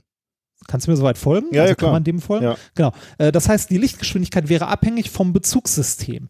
Wenn dem aber so ist, also wenn dem so wäre, dass die Lichtgeschwindigkeit abhängig wäre von einem Bezugssystem, in dem wir uns bewegen, dann sind wir bei einer ganz, ganz klassischen Vorstellung, äh, und zwar dem Äther. Ja. Und zwar dieses äh, allumfassende äh, äußere Bezugssystem, äh, an dem, zu dem man sich irgendwie bewegt. Ne? Also dann gäbe es, äh, dann hätte jeder sein eigenes Bezugssystem, in dem er irgendwie seine eigene Lichtgeschwindigkeit messen könnte. Und wenn man das messen könnte, dann müsste es ähm, Experimente geben, in denen man so etwas messen kann. Also äh, in denen man zum Beispiel, also man könnte zum Beispiel ein Experiment aufbauen, in dem man auf der Erde zwei Lichtstrahlen sich anguckt, die sich im 90-Grad-Winkel zueinander ausbreiten. Mit, der Bewegungs, äh, mit der Bewegung der Erde relativ zu einem Äther, den es geben würde, würden wir jetzt hier Laufzeitunterschiede messen, weil einmal bewegen wir uns ja in Richtung des Äthers und einmal senkrecht dazu. Diese Laufzeitunterschiede, die man messen müsste, wenn es einen Äther gäbe, den, die misst man aber nicht. Die Ja. konnte man nie, nie Auch nachweisen. äh, ein Anfängerpraktikums, weiß ich gar nicht mehr, war das Anfängerpraktikum oder? Äh, ja, das ist. Anfängerpraktikum, AP. Nee, das ist AP. Das macht man im AP. Ähm, und zwar ist das der gute äh, Michelson-Morley, also das berühmte Michelson-Morley-Experiment. Äh, das macht man mit dem Interferometer, da guckt man sich so Ringe an äh, im AP. Also macht man im, im Ja. Physik-Grundstudium macht man das. Ähm, es ist ein sehr, sehr grundlegendes Experiment äh, und beantwortet halt äh, die Frage, ob es so etwas wie einen Äther gibt, also ein Medium, in dem sich Licht ausbreitet. Also ein, äh, ein unabhängiges Bezugssystem. Ähm, und äh, das Michelson-Morley-Experiment ist so berühmt, weil es äh, das, äh, also einmal, weil es halt die Relativitätstheorie ähm, unterstreicht, weil es erst mit der Relativitätstheorie von Einstein erklärt werden konnte, vorher nicht wirklich. Ähm, und ähm, weil es das berühmteste Negativexperiment der Geschichte ist. Hm. Also man hat versucht, etwas zu messen und die Messung war, dass man es nicht messen kann, also das Ergebnis. Ne? Und, und dann Also- sagst, sagst du jetzt, das ist das berühmteste? Kann sein. Ich habe noch nie drüber nachgedacht. Was ist das berühmteste Negativexperiment? Ähm, ist eine interessante Frage. Hätte, also ich hätte jetzt gesagt, dass das das berühmteste Beispiel Also ist für uns für Physiker ein, bestimmt, ja. Oder könnte könnt Ja. ich mir vorstellen. Ich denke jetzt drüber, nach, ob, noch, ob mir was anderes einfällt. Aber das war sicherlich ja, interessante, interessante Also, Rangliste wenn- irgendwie. Also wenn, wenn, wenn einem noch eins einfällt, äh, immer her damit, aber das wäre so für mich das, äh, das Mhm. weitreichendste und bekannteste, also auch so der, der, also für mich der Klassiker eines Negativexperiments, Mhm. wo kein Ergebnis oder ein, eine Nichtmessung von etwas, was man messen wollte, ähm, halt äh, ja das äh, also ne, Ja, dann auch eine nachher- fundamentale Aussage über die Welt Ja. ge- getroffen hat, in der wir leben. ne? Also, ja, genau. Ja. So, ähm, äh, jetzt sind wir bei diesem Experiment, ne? haben versucht, in einem äh, anderen Bezugssystem, also etwas, das sich bewegt in diesem Experiment, wir können das ja auch in ein Auto packen und damit geradeaus fahren und trotzdem werden wir keinen Laufzeitunterschied messen zwischen diesen Lichtpulsen, ne? die 90 Grad zueinander halt laufen. Äh, wie man das misst, ist eine andere Geschichte, man macht es über Interferenz, aber ne, heute könnte man es wahrscheinlich auch anders machen. Ähm, wir, egal wie wir uns bewegen, wir werden keinen Unterschied messen. Das heißt, ähm, die Lichtgeschwindigkeit ist nicht bezugssystemabhängig. Mhm. Das klingt im ersten Moment wieder so, ja, dann ist es halt nicht, ne? Dann ist die Lichtgeschwindigkeit halt in jedem Bezugssystem konstant und gleich. Aber genau das, das ist die Grundidee von Einsteins spezieller Relativitätstheorie und das hat richtig krasse Folgen. Wenn nämlich ähm, die äh, Maxwell-Gleichungen stimmen und die haben bis dahin alles an Elektrodynamik perfekt erklärt, ne? Wenn die stimmen, die äh, Lichtgeschwindigkeit nicht, ähm, also sich nicht ändert im Bezugssystem, dann müssen die Maxwell-Gleichungen ja gleich bleiben, wenn man sie zwischen verschiedenen Bezugssystemen transformiert. Mhm. Wenn sich aber die Lichtgeschwindigkeit nicht ändert, dann muss sich irgendwas anderes ändern, damit die gleich bleiben. Ja?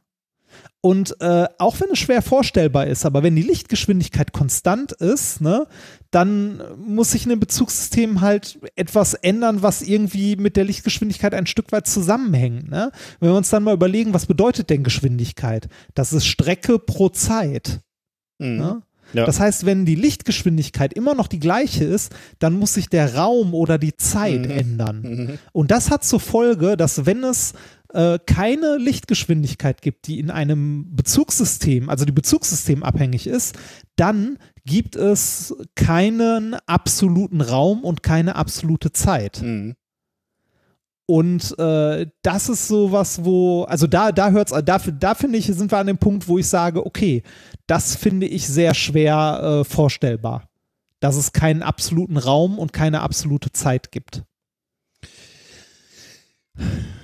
Ja, ja, ja. Kann, da kann ich verstehen, dass auch das natürlich etwas ist, an dem man knabbert. Aber das fällt so schön raus aus dieser einen Annahme. Der, Ja, ja, das fällt so schön raus. Aber die, die Folgen sind halt krass. Ne? Das, also, äh, wenn es keine, also, ne, das, äh, also ich, ich rede jetzt nicht äh, von, es gibt keine absolute, keine absolute Ma also Maßeinheit, ne? dass für den einen der misst einen Meter irgendwie kürzer, der andere hat ein anderes Maßband und da ist es irgendwie länger oder so, sondern dass der Raum, also die drei Dimensionen und die Zeit davon abhängig ist, wie du dich bewegst. Mhm. Das, also, das so, puh, das fand ich, also ich finde das krass. Ähm, also, b- und äh, das alles, also, dass es keinen absoluten Raum und keine absolute Zeit gibt, folgt einzig und alleine daraus, aus der Messung und aus dem Wissen, dass die Lichtgeschwindigkeit konstant ist. Mhm. Finde ich, äh, also finde ich krass, ne? Aber wenn man dann äh, diese, äh, diese äh, vorher eigentlich auch unberechtigte Annahme von einem absoluten Raum und absoluter Zeit verwirft und sagt, äh, okay, das ist der Raum und die Zeit sind bezugssystemabhängig, äh, dann kann man das Michelson-Morley-Experiment damit erklären.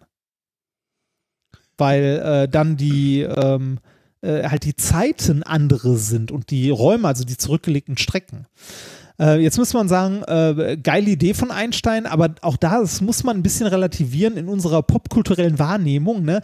Äh, hat Einstein irgendwie im Patentamt gesessen, hat die äh, Heureka gloriose Idee gehabt, auf die vorher niemand anders gekommen ist, ne? und Leider. hat die mal eben drunter geschrieben. Leider nein.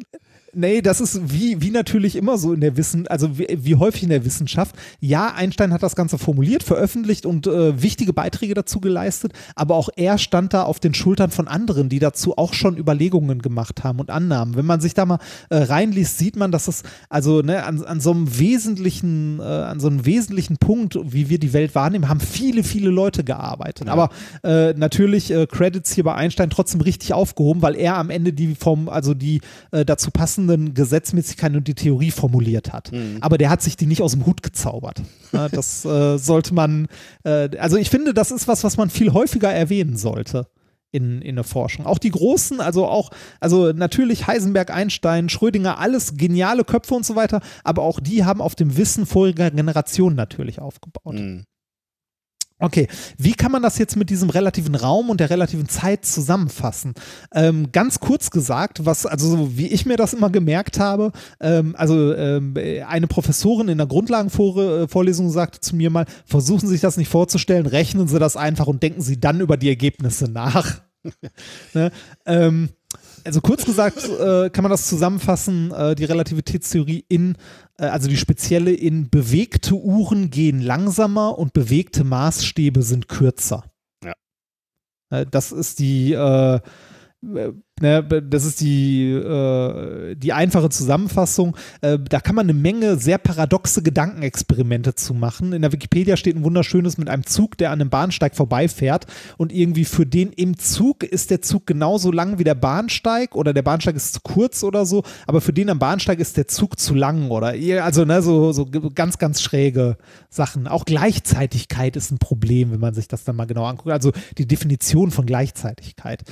Aber alles Aber mehr, ja mehrfach noch. natürlich auch bewiesen. Ne? Also Ja, ja, ja, ja, ja. Uhren auf der ISS laufen halt langsamer. Ne? Ja, Äh, ja da, dafür musst du nicht mehr auf die ISS. Die Nee, nee, Sendung mit der. Maus hat mal ein wunderbares Ja. Experiment gemacht. Zwei Atomuhren genommen. Warum Atomuhren? Weil die irgendwie bis zur Schieß mich tot Nachkommastelle irgendwie ne, halt zeitverlässlich messen, ähm, die komplett synchron waren. Dann eine davon genommen, ein Jahr lang oben auf einen Kirchturm äh, gestellt, die andere am Fuß des Kirchturms. Nach einem Jahr wieder zusammengepackt und du konntest sehen, dass sie unterschiedliche Zeiten angezeigt Ja. haben. Zwar erst in der, weiß ich nicht, wie viel Nachkommastelle, aber trotzdem. Also, ne, die, äh, die Relativitätstheorie ist, äh, es gibt, glaube ich, kaum eine Theorie, die so oft schon bestätigt wurde. Und in dem Paper, das ich hier vorstellen möchte, wird sie wieder bestätigt. Ähm, die, äh, das ist jetzt allerdings, äh, wie gesagt, bisher nur die spezielle Relativitätstheorie. Die allgemeine Relativitätstheorie, die hat Einstein dann 1915 veröffentlicht, indem man die spezielle Relativitätstheorie noch um den Aspekt der Gravitation erweitert hat.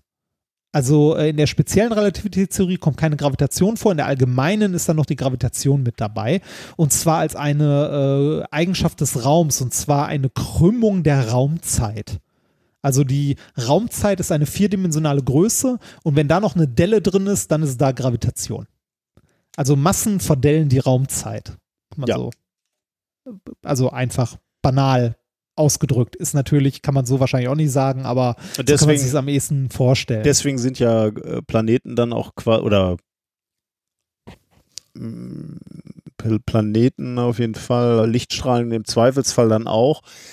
Ähm, man könnte sich ja fragen, warum laufen die kreisförmig um einen Massenschwerpunkt, also um die Sonne rum, ne? weil sie in dieser gravitativen Delle der Raumzeit liegen und das Ja. einfach der kürzeste Weg ist, um den ähm, oder, ja, der kürzeste Weg an einer Sonne vorbei, deswegen werden die abgelenkt, so beispielsweise. Ne? Ja, und genau da kommen wir jetzt auf das, Ah. äh, auf die, auf, auf das Thema. ähm, tatsächlich mit einer sehr, sehr langen Einleitung und mir war das relativ wichtig, äh, damit, äh, damit man versteht, warum diese, diese Entdeckung oder diese Messung, äh, die das Paper beschreibt, warum die so wichtig oder was Besonderes ist. Ähm, dass jetzt Planeten um die Sonne kreisen zum Beispiel, das könnte man auch mit Kepler erklären. Ja. Ne? Also da, da braucht man die Raumzeit nicht zwingend für. Das kann man einfach mit, äh, das könnte, also da reicht Newton auch für aus. Ne? Also einfach nur gravitative Anziehung und so, äh, das geht noch. Ähm, schwieriger wird es aber bei manchen Planetenbahnen, weil das, was, äh, also das, was ähm, äh, das, was Newton ähm, und Kepler so an Planetenbewegungen und so halt gezeigt haben, das beschreibt die zwar schon ganz gut, stimmt aber nicht überall. Es gibt Fehler da drin, also Abweichungen, die man mit den Theorien nicht erklären kann. Die man aber erklären kann, wenn man die Gravitation als Krümmung der Raumzeit betrachtet. Dann kommt man näher an die tatsächlichen Messwerte ran. Und genau darum geht es hier. Und Hm. zwar, wenn man sich die Bahn des Merkur mal anguckt, ne, dann ist das äh, wie alle Bahnen eine Ellipse. Ja. Ne, um die Sonne rum. So eine Ellipse hat verschiedene charakteristische Punkte. Da gibt es ähm, bei den Planetenbahnen nennt man zum Beispiel zwei sehr charakteristische Punkte, den Perihel und den Aphel. Also wahrscheinlich den äh, entferntesten Punkt und den nächsten Punkt oder so. Ja. Hattest du, du hattest kein Latein, ne? Nee. Hättest du da aufgepasst, wüsstest du, welcher von beiden welcher ist. Warte, wie hei- hießen die, heißen die Dinger? Perihel und Aphel. Peri. Peri. Weiß ich nicht. Perihel ist der sonnennächste und der entfernteste heißt Aphel. Okay. Ähm, wenn wir jetzt äh, einfach nur Kepler äh, annehmen zum Beispiel oder ne, also so mit Newtonscher Mechanik, also ohne relativistische Mechanik, also ohne die Raumzeit und so weiter, dann würde man annehmen, dass wenn so eine, wenn so ein Planet einmal auf so einer Ellipsenbahn ist, ne, dann bleibt der da. Das heißt, der Aphel und der Perihel sind konstant, immer am gleichen Ort. Mhm. Ja, Weil es gibt ja keinen Grund dafür, warum der sich ändern sollte. ja, genau. Ne? Wenn man sich aber die Bahn des Merkur mal anguckt, sieht man, dass sich die Position von Perihel und Aphel ändert. Und zwar wandern die um die Sonne rum.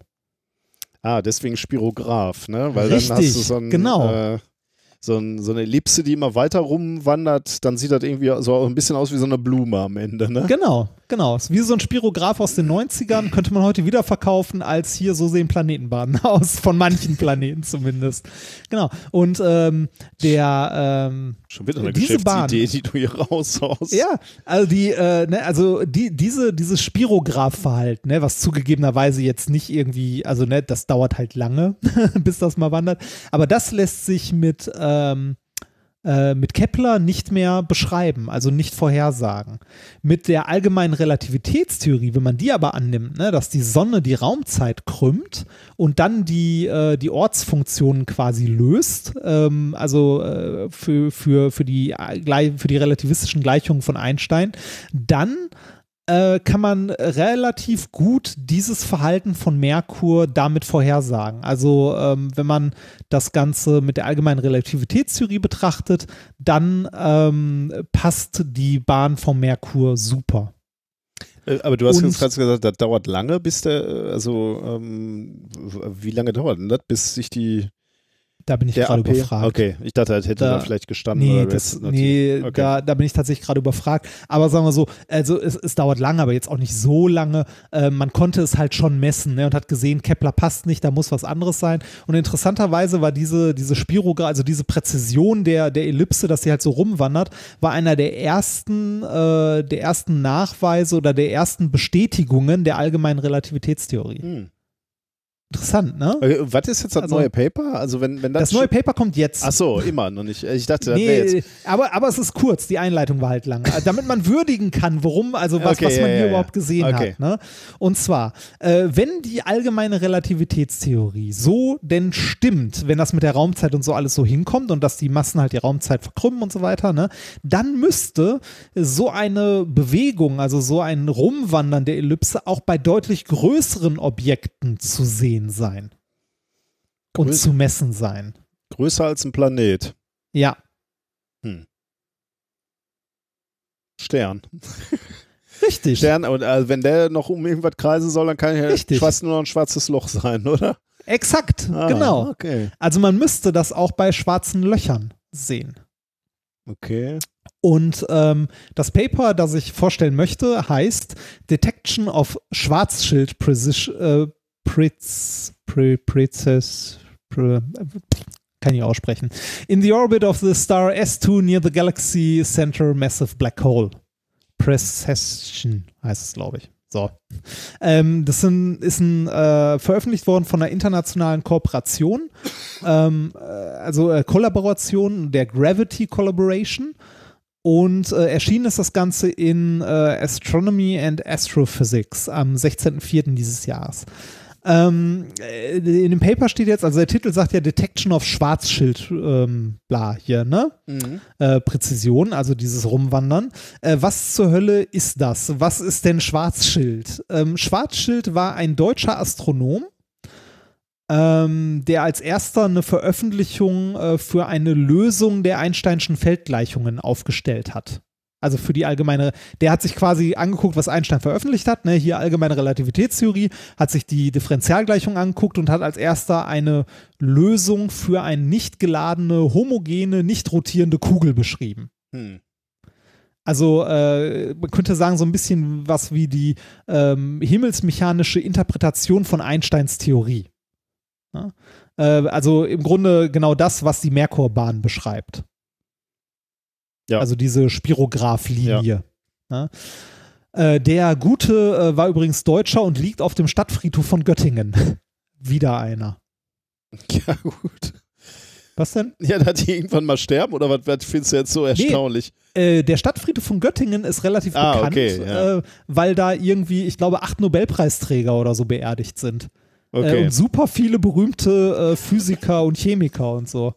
Äh, und irgendwie äh, quer einmal durch die Stadt auf dem, Fried, auf dem nächsten Friedhof liegt auch noch Gauss. Also wenn ihr mal irgendwie ähm, äh, Aber Göttingen nicht, hat ja auch eine bekannte Physikfakultät, ne? Ja, ja, aber trotzdem, da liegen schon erstaunlich viele. Es gibt auf dem äh, Friedhof sogar das Nobelpreisträger-Rondell Ah. ähm, auf dem Stadtfriedhof. Also wenn ihr mal irgendwie Science Grave Spotting machen möchtet auf einer Göttingen. ähm, also äh, das, was der Herr Schwarzschild aufgestellt hat, ähm, das war ähm, ne, auch so um, äh, also Anfang 20. Jahrhundert, war sowas wie die erste Beschreibung klassischer schwarzer Löcher. Also äh, deshalb, äh, wenn man sich mit schwarzen Löchern beschäftigt, äh, da habe ich jetzt nicht viel Ahnung von, aber wenn man da mal rumguckt, es gibt diverse Parameter bei schwarzen Löchern, die nach äh, Schwarzschild benannt sind, sowas wie der Schwarzschildradius. Mhm. Das ist der, der Radius eines schwarzen Loches, wo man nicht hintergucken Ja. kann, quasi. Was haben die Forscher hier in dem Paper gemacht? Äh, die haben sich Daten der letzten 27 Jahre angeguckt, unter anderem äh, vom äh, Very Large Telescope und von vielen anderen Teleskopen noch, aber ich glaube, die Hauptdatenbasis kam vom VLT. Ähm, und haben dort einen Stern beobachtet, der sehr nah an ein schwarzes Loch im Zentrum unserer Galaxie herankommt. Und zwar sehr nah heißt hier 20 Milliarden Kilometer und das ist wohl schon verdammt nah. Ähm, das Ding hat eine Umlaufdauer von 16 Jahren. Hm. Das heißt, äh, mit 27 Jahren haben sie sich fast, also fast zwei Umläufe. Mhm. Also da kann man schon was ablesen. Und ähm, die äh, Umlaufbahn hat sich äh, dort wohl ähm, pro Umkreisung zwischen 0,19 und 0,27 Grad verlagert. Und äh, dieses Ausmaß der Bahnverschiebung passt sehr gut zu der Vorhersage, die man auch mit der allgemeinen Relativitätstheorie machen würde. Die würde nämlich sagen, mit den Messdaten, die man hat und Vorausberechnungen wäre man bei 0,2 Grad. Also es liegt äh, genau in dem, was die Theorie vorhersagen würde. Mein Gott, äh, man kann eine Bahnverschiebung um 0,2 Grad von, was, das war das Zentrum unserer Milchstraße, ne? Ja, Also ein Stern, der um Zentrum unserer Milchstraße sich dreht und du hast zwei Umdrehungen gesehen, also zweimal. ja, Und da siehst du eine Abweichung von 0,2 Grad. ja. Also ähm, äh, das, äh, es ist erstaunlich, was, was man aber auch mit dem Zusammenschalten dieser vielen äh, Teleskope hinbekommt. In dem Paper stand das sogar drin, wie viele Bogensekunden das sind. Und äh, in irgendeinem populärwissenschaftlichen Artikel, den ich gesehen hatte, war irgendwie sowas wie die Auflösung vom Winkel her würde irgendwie reichen, um zwei Glühwürmchen zu sehen, die sechs Zentimeter auf dem Mond nebeneinander sitzen Mhm. oder so. Also schon erstaunlich. Das ist wirklich erstaunlich, ja. Ja. Ähm, ich, also, ich bin ja immer wieder, ähm, immer wieder beeindruckt, ähm, was man, also, äh, was wir mittlerweile alles sehen können, ähm, wie, we also wie, wie wenig wir wussten, ne? dass wir, äh, nein, mir fällt gerade schwer, das in Worte zu packen. Ähm, sagen wir so, als man äh, so um 1900, ne? Äh, da wurde einem immer, also da wurde den Leuten gesagt, ne, studier nicht Physik, da weiß man eh alles. Ne? Oder da, damit, also da, damit ist man fertig. Und dann kommt so eine, also dann sind so zwei, also sind so, wir wissen alles außer zwei, drei Sachen, da sind wir uns noch nicht ganz sicher. Ne? So, und jetzt kommt so sowas in Anführungszeichen Banales, wie die Lichtgeschwindigkeit ist überall äh, konstant, ne? Und daraus ergeben sich, äh, also aus, die Lichtgeschwindigkeit ist nicht, also ist überall Mhm. konstant, ergibt sich, deshalb kreist da hinten ein Stern um ein schwarzes Loch. Ich, also ich finde das, äh, ich finde das beeindruckend. Also ich muss generell sagen, äh, wenn man jetzt die Weltkriege mal ausblenden könnte, ne, wenn ich eine Zeitmaschine hätte, wäre so um 1900 rum das, wo ich hinfahren würde. Also äh, wenn man sich da mal diese, also äh, heute gibt es für jeden Scheiß ja eine Konferenz, ne? Äh, Wenn wir so auch von Physikerkonferenzen reden. Früher gab es aber nicht für jeden, also äh, auch für jeden Scheiß, aber nicht so viel wie heute. Ähm, äh, es gab ja zum Beispiel diese, ähm, wie, wie hießen diese, diese ganz berühmten Konferenzen in Frankreich, wovon man noch häufiger mal Bilder sieht. Äh, Ja. Solvay oder so. Ja, ich weiß, ich weiß, welche du meinst, aber ich weiß nicht, wie die hießen. Ja, Ja, so, so, so um, Wo dann diese Bilder 1900 gab, wo die ganzen die Stars angefangen- drauf sitzen. Ja, genau. Du, du guckst dir so ein Bild an und siehst da irgendwie, weiß ich nicht, äh, also äh, sagen wir so, du, äh, du guckst dieses Bild an, da sind 30 Leute drauf und jeden Namen, den du auf diesem Bild findest, findest du auch in einem Grundlagenphysikbuch, das du in die Hand nimmst. äh, ich finde das unglaublich beeindruckend. Ich finde es auch toll, dass äh, über 100 Jahre alte Theorien ne, oder Erkenntnisse, die wir über unseren Raum und die Zeit, oder die Beschaffenheit der Welt gewonnen haben, dass wir damit heute ähm, halt äh, Sachen erklären oder zeigen können. Also, dass wir riesige Teleskope bauen, um in, äh, in Entfernungen, wo wir niemals hinreisen werden, Objekte betrachten können, die wir uns nicht vorstellen können. Ich finde das irgendwie toll. Deshalb äh, das Paper an sich relativ kurz. Man hat jetzt ne, diese, diese Präzisionsbewegung, die man auch bei Merkur sieht, kann man auch bei einem Stern sehen, der um schwarzes Loch im Innern unserer Galaxie rumreißt. Ähm, aber was das, was das bedeutet, was da dranhängt, wie viel, wie weit unser Weg bis dahin war, das finde ich beeindruckend. Mhm. Da ist So. schon. Äh, Heute, heute rollen wir die großen Fässer. So, das letzte Mal hattest du schon mal eine Grundlagenvorlesung in. Ähm, äh, Festkörperphysik. Festkörperphysik. Diesmal Relativitätstheorie.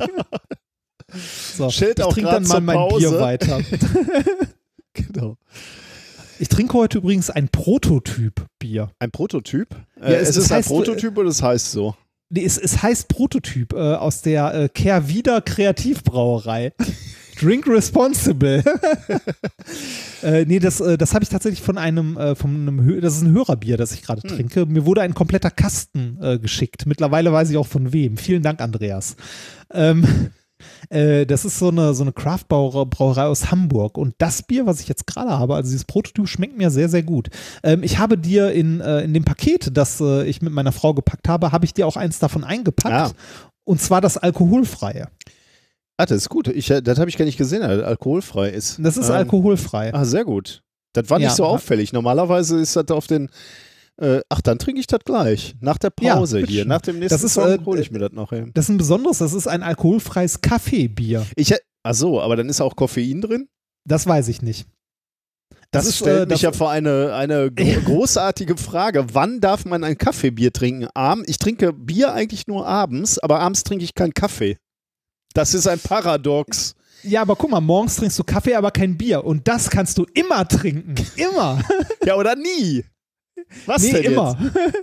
immer. Das, äh, das Interessante an dem Bier fand ich, weil es aus Hamburg kommt, äh, ich habe davon auch eins meinem Nachbarn geschenkt. Ähm, der Kaffee darin kommt nämlich aus seiner Lieblingsrösterei aus Hamburg, Don Quixote. jetzt? Aha. Soll gut sein, hörte ich. Ich habe selber noch nicht getrunken. Also ich trinke das Prototyp. Kannst du nachher mal gucken, ob es schmeckt. Ähm, wenn kein Koffein drin ist, werde ich äh, das gleich noch nach dem nächsten Song äh, trinken. Bitte. Ansonsten äh, trinke ich ein weiteres von meinen alkoholfreien Weizen. Wir kommen zum Experiment. Das Experiment der Woche, äh, da hatte ich ja schon gesagt, da braucht man einen Stock oder einen Kochlöffel, eine etwa ein Meter lange Schnur, drei bis fünf Muttern und eine Tasse. Ähm, dann äh, schnupselt man ähm, den, die Schnur macht man am Henkel von der Tasse fest und dann macht man an der anderen Seite der Schnur macht man ein paar Muttern fest. Und da muss man jetzt ein bisschen experimentieren, wie viel Muttern man da festmachen muss. Also so ein, so ein etwas schwererer Porzellanbecher, da braucht man ein paar mehr. Ähm, und bei etwas weniger äh, schweren Tassen, da braucht man weniger Muttern. Hängt dann auch noch ein bisschen davon ab, wie spektakulär das Experiment werden soll. Das, das Interessante im Experiment, äh, du hast das ja rausgesucht, ne? Ähm, und als ich es in den Shownotes gesehen habe, war es für mich sehr witzig, weil ich habe es äh, an dem Tag selber noch in der Hand gehabt, weil ich für äh, meine Studenten gerade an dem Booklet zu Drehimpuls und Ah, echt? Drehimpulserhaltung geschrieben habe. Ja, Ah, cool. Dann kannst du vielleicht gleich Ja. noch äh, etwas tiefer in die Erklärung gehen, weil ich habe es jetzt äh, eher so ja, können wir mal gucken. emotional äh, erklärt, Ja. aber äh, wir, wir, wir gucken mal, genau. Ähm, also wo, worum geht's oder wie führt man das Experiment durch? Man hält den Besenstiel oder den, den Kochlöffel ähm, hoch und zwar so, dass die Schnur von der Tasse ähm, drüber laufen kann. Also man hängt quasi die Schnur mit dem, mit dem Becher da so eben drüber, äh, damit der, die Tasse da so ein paar Zentimeter runterhängt äh, an dem an dem Kochlöffel. Und dann bleibt ja relativ viel Schnur übrig und diese Schnur hält man dann waagerecht äh, mit den Muttern fest. Und dann lässt man dieses Gegengewicht, diese Muttern, ich habe übrigens keine Muttern genommen, ich habe eine, eine Batterie genommen, äh, wo ich die Ah. Schnur dran gebunden habe. Irgendwas mit Funktioniert auch. Gewicht. Genau, irgendwas mit Gewicht. Also da kann man irgendwas machen. Ähm, äh, dann lässt man dieses Gewicht los, die, die Muttern oder in meinem Fall die Batterie.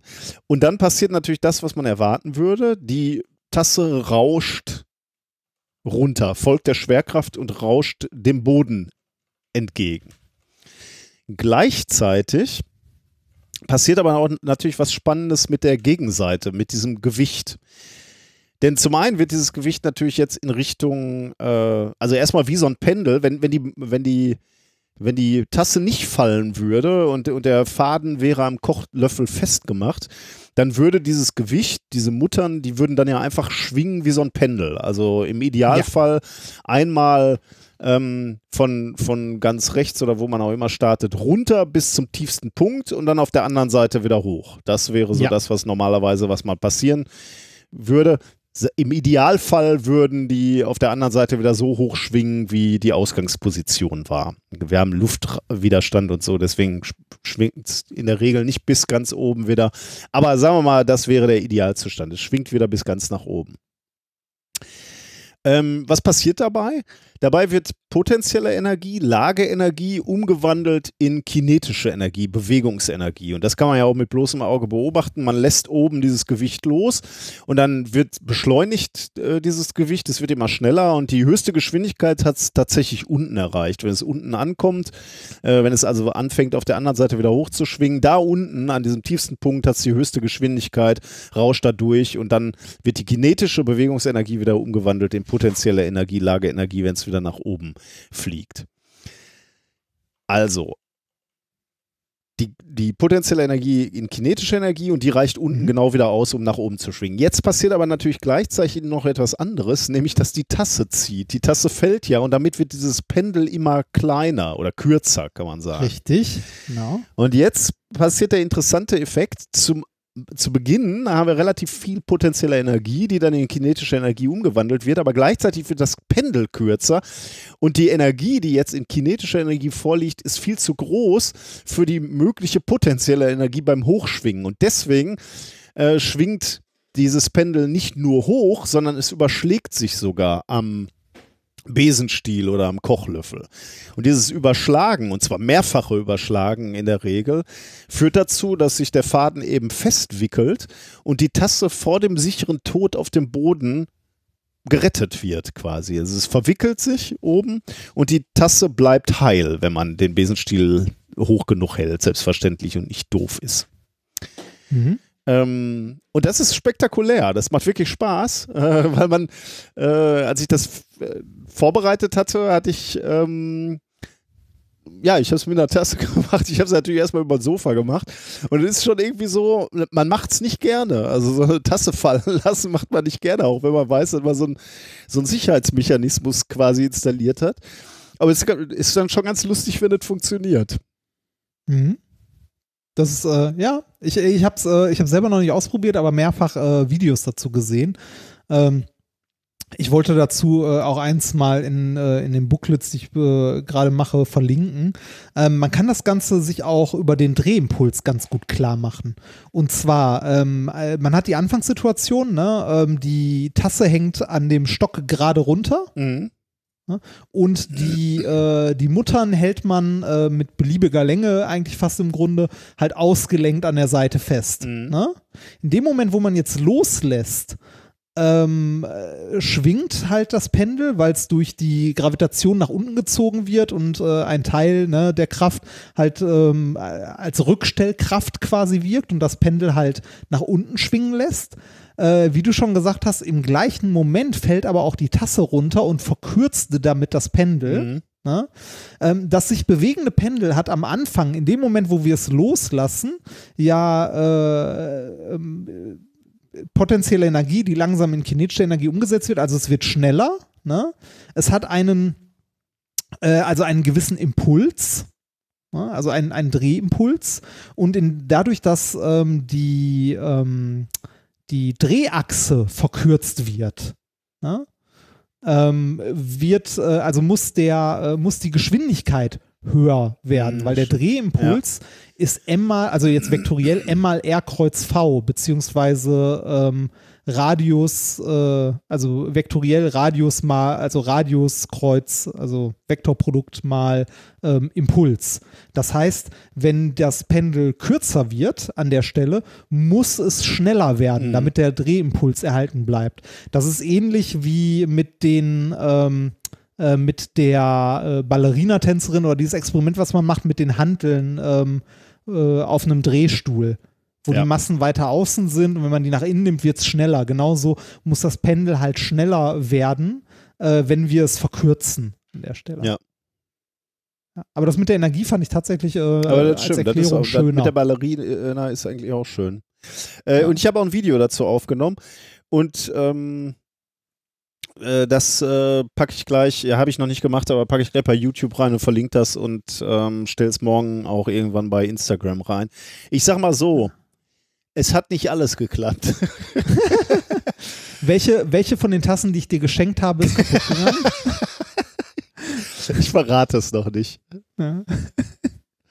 Ich verrate Du- es noch nicht. Du, du, du, hast, du hast auch gar nicht gewürdigt, dass ich dir dieses Jahr keinen Kuchen gebacken habe. Nein, aber es ist ja mittlerweile witzig, dass äh, es schon so viel, viele Leute gibt, die das schon kommentieren. Ne, mittlerweile. Ja. Wenn, wenn ich egal, wir haben jetzt so, schon so viel. Ähm, Irgendwann backe ich dir mal einen Kuchen in Form einer Mülltonne.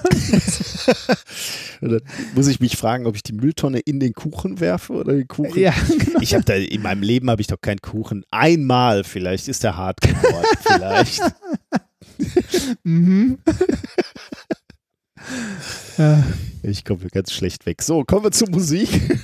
Achso, äh, das Video stellst du auf den, äh, auf unseren Minkorrekt YouTube-Kanal. Ne? Genau, ja. Und Das äh, ist der, den, das ist der, den eh alle abonnieren wollten, weil da ja der Livestream erscheint. Ah, jetzt endlich haben wir Zuschauer, genau.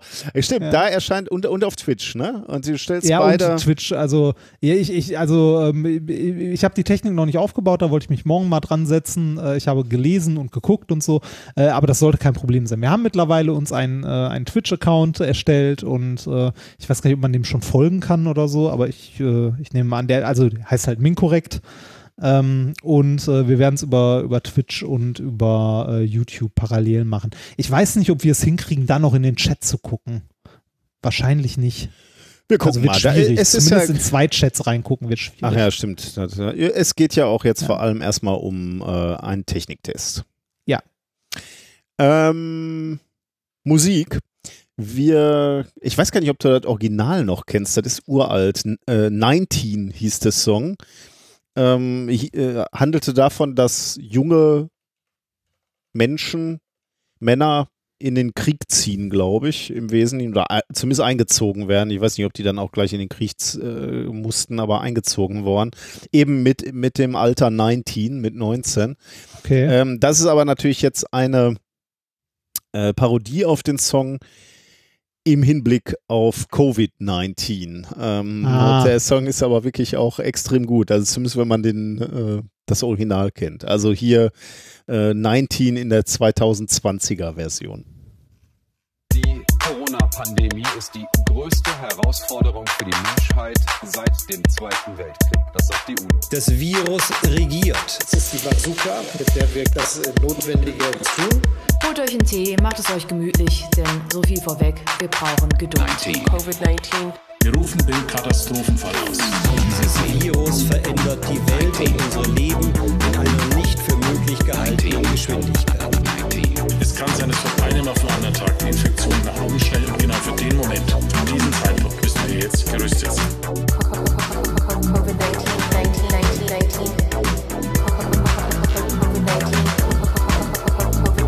Es kommt ohne Ausnahme auf jeden Einzelnen und damit auf uns alle an. Es ist ernst. Wir rufen den Katastrophenfall aus. Um Zusammenbruch unseres Gesundheitssystems zu vermeiden, müssen wir strenge Maßnahmen für ein bis zwei Jahre lang aufrechterhalten. Es geht um Leben und Tod. So einfach ist das. Und auch so schlimm. Sinngemäß, sagt Roda freuen sich doch die Virologen bloß, weil sie mal was Neues entdeckt haben. Coronaviren im Allgemeinen gab es doch schon immer. Dies ist einfach ein spezielles mehr. Und die Todesfälle wären eigentlich in der Statistik verborgen geblieben, wenn man nicht gezielt danach suchen würde. Das stimmt. Also es gibt natürlich Coronaviren, vier Stück, aber die haben mit dem neuen Coronavirus nichts zu tun. Wir rufen den Katastrophenfall aus.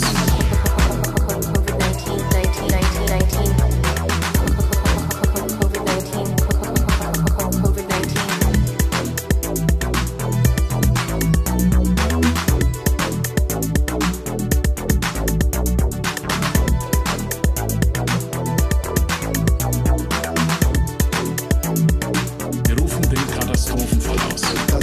groteske Auftritt, den wir von dem amerikanischen Präsidenten erlebt haben.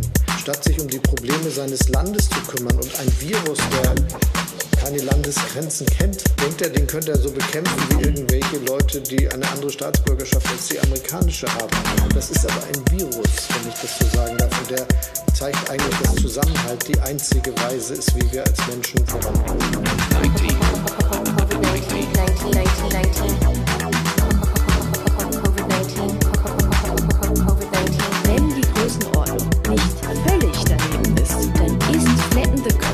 Bis zur Herdenimmunität nicht durchhaltbar.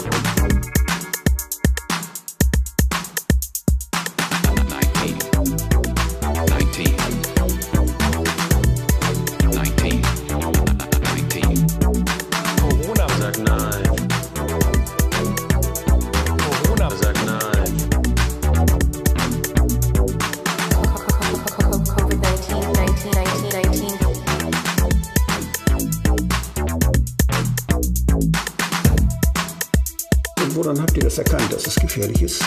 Särge abtransportiert von der Armee, weil es zu viele sind.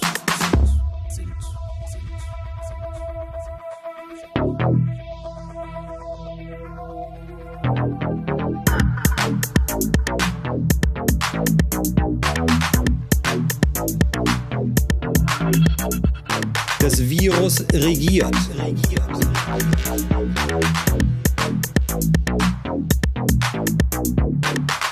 Virus regiert.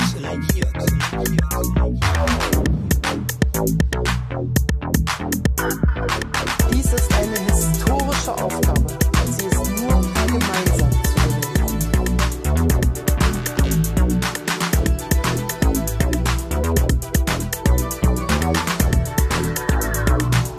Vermeidbare Menschenansammlungen, also Konzerte, äh, gefüllte Fußballstadien, dicht gepackte Rheinstrecken, Konferenzen. Dieses Jahr vergesst es. Großartiger Song. Ah.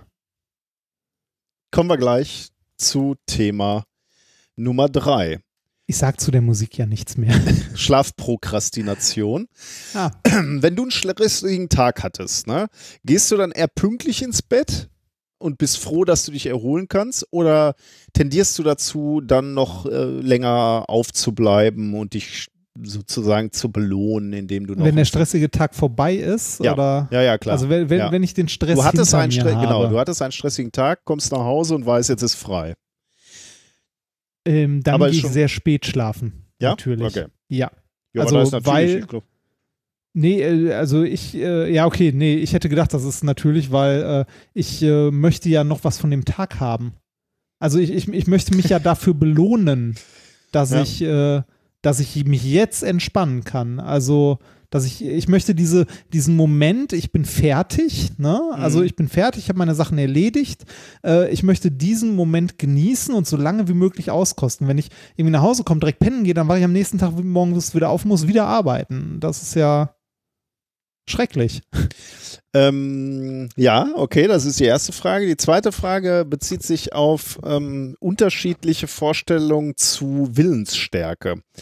Ähm, da da gibt es wohl zwei fundamentale Sichtweisen.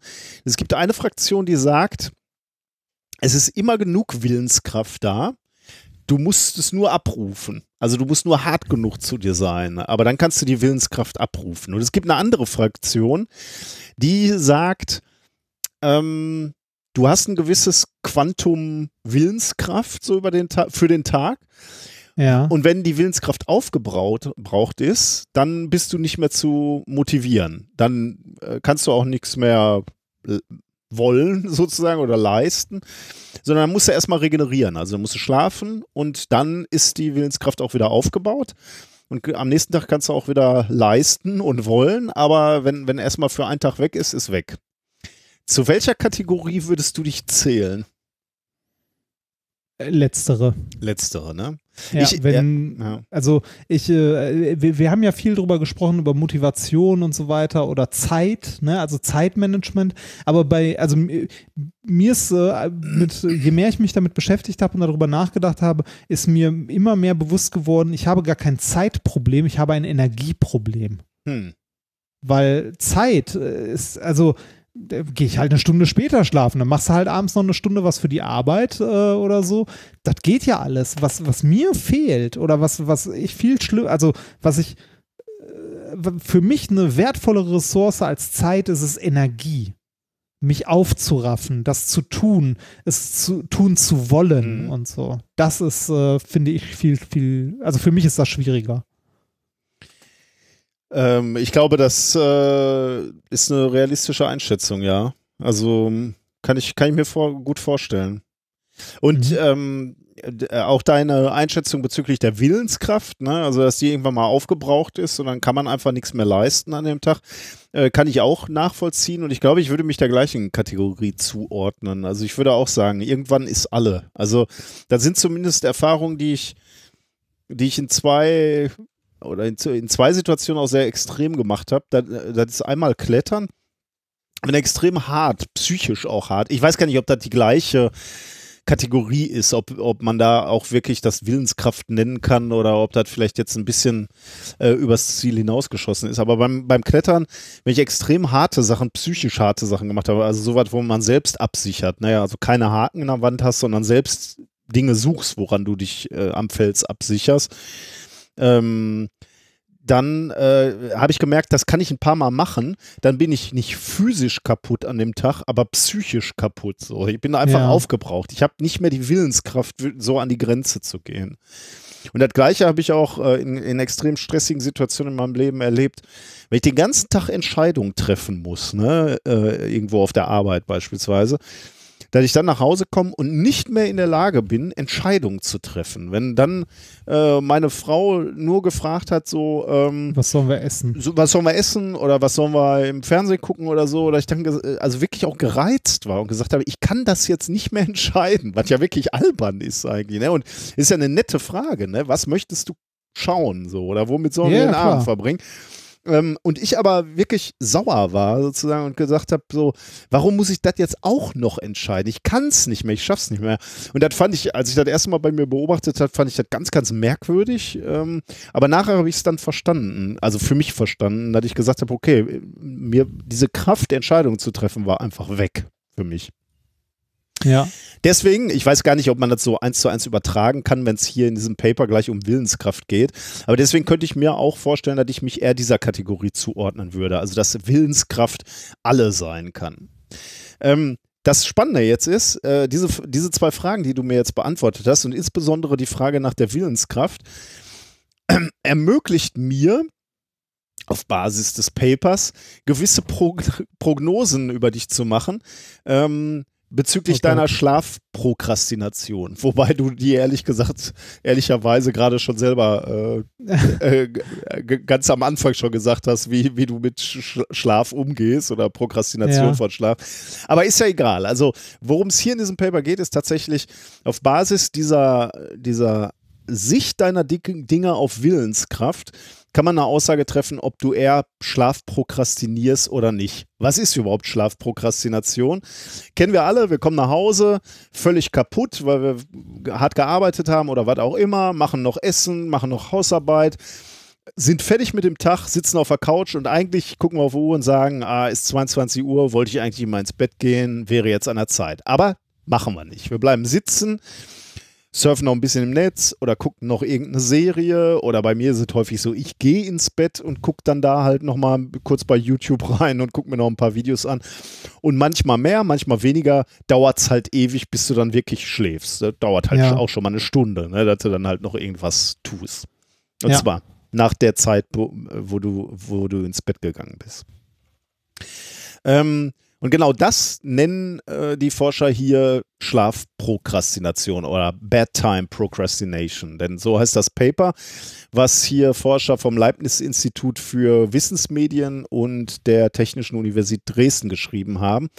Veröffentlicht im British Journal of Psychology. Psychology, da wurde ich schon mehrfach darauf hingewiesen. Psychology. Ähm, Titel ist Too Exhausted to Go to Bed.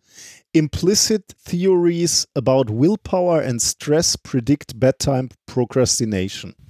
Das ist das Paper, von dem ich gerade sprach, was schon aus dem letzten Jahr ist, 10. März 2019. Aber ich fand es so spannend, dass ich es hier reingenommen Ich habe nichts Besseres gefunden, also habe ich es diesmal reingenommen. Ähm, Klingt aber klingt spannend. Also habe ich mir, ich habe mir ehrlich gesagt nie Gedanken darüber gemacht. Ich dachte, das wäre komplett normal oder das, das wird halt jeder so machen, dass man halt nicht, äh, also man, äh, man will ja noch leben neben dem, äh, neben dem anderen Mhm. Kram. Also irgendwie sich selber aussuchen, also selbstbestimmt aussuchen, was man denn da noch tun möchte und irgendwie Sachen, die man gerne tun möchte. Das ist äh, spannend, dass du das sagst und da kommen wir gleich ganz am Ende nochmal zu, weil das ist also Ja. ein bisschen nochmal die Frage, warum eigentlich äh, und da, da kommen wir gleich nochmal darauf zurück. Was haben die hier gemacht? Also sie wollten ähm, halt Menschen untersuchen, wann sie ins Bett gehen, wie lange sie dann noch prokrastinieren und ob das mit irgendwas zusammenhängt quasi. Also haben sie Fragebögen rausgehauen an 173 ähm, College-Studierende und die wurden erstmal gebeten, einer Reihe von Aussagen zuzustimmen oder diese Aussagen abzulehnen. Und diese Aussagen spiegelten dann immer wieder ähm, diese zwei Theorien wieder, über die wir gerade gespra- gesprochen haben. Also die Theorien zur Willenskraft. Also die, die an die begrenzte Theorie glauben, ich habe nur begrenzte Willenskraft und die Theorie, dass Willenskraft immer äh, eine unendliche Ressource ist, du musst sie nur richtig anzapfen können. Also sie wollten, sie wollten nicht so plump, wie ich es jetzt bei dir gemacht habe, fragen, äh, glaubst du an die eine Theorie oder an die andere, sondern die haben es abgeklopft sozusagen über Fragen, die darauf Hinweise gaben, welcher Theorie die Menschen anhingen. Mhm. Ähm, genau. Ähm, dann sollten die Teilnehmerinnen und Teilnehmer auch noch ihr eigenes Maß an Selbstbeherrschung einschätzen, sollten selber noch sagen, ob sie eine, eher eine Morgen- oder eine Abendperson ist und ähm, sie wurden noch gefragt, was ihre ideale Schlafenszeit wäre. Das war so das, der erste Fragebogen und dann haben sie, die Teilnehmerinnen und Teilnehmer, zehn Tage lang täglich einen Fragebogen bekommen oder sie haben Tagebücher, glaube ich, ausgefüllt, wo sie jeden Morgen äh, beantworten müssen, wann sie in der vergangenen Nacht eingeschlafen sind und wann sie eigentlich ins Bett gegangen sind. Also mit anderen Worten, wie lange haben sie dann noch prokrastiniert? Oder wann wollten sie ins Bett gehen, war, glaube ich, die Frage. Ähm, Und dann noch die, äh, tausend andere Fragen, wann sind sie aufgewacht, wie gut haben sie geschlafen und so. Und es wurde auch nach dem Stressniveau gefragt. Also wie, wie gestresst bist du an dem Tag äh, gewesen, also an dem Tag, bevor du ins Bett gegangen bist. Ähm, genau. Das war es, glaube ich. Und äh, dann haben sie sich äh, genau angeguckt, wie, äh, also gibt es eine Korrelation zwischen den Ergebnissen und dieser Theorie der Willenskraft, den die Leute angehangen haben.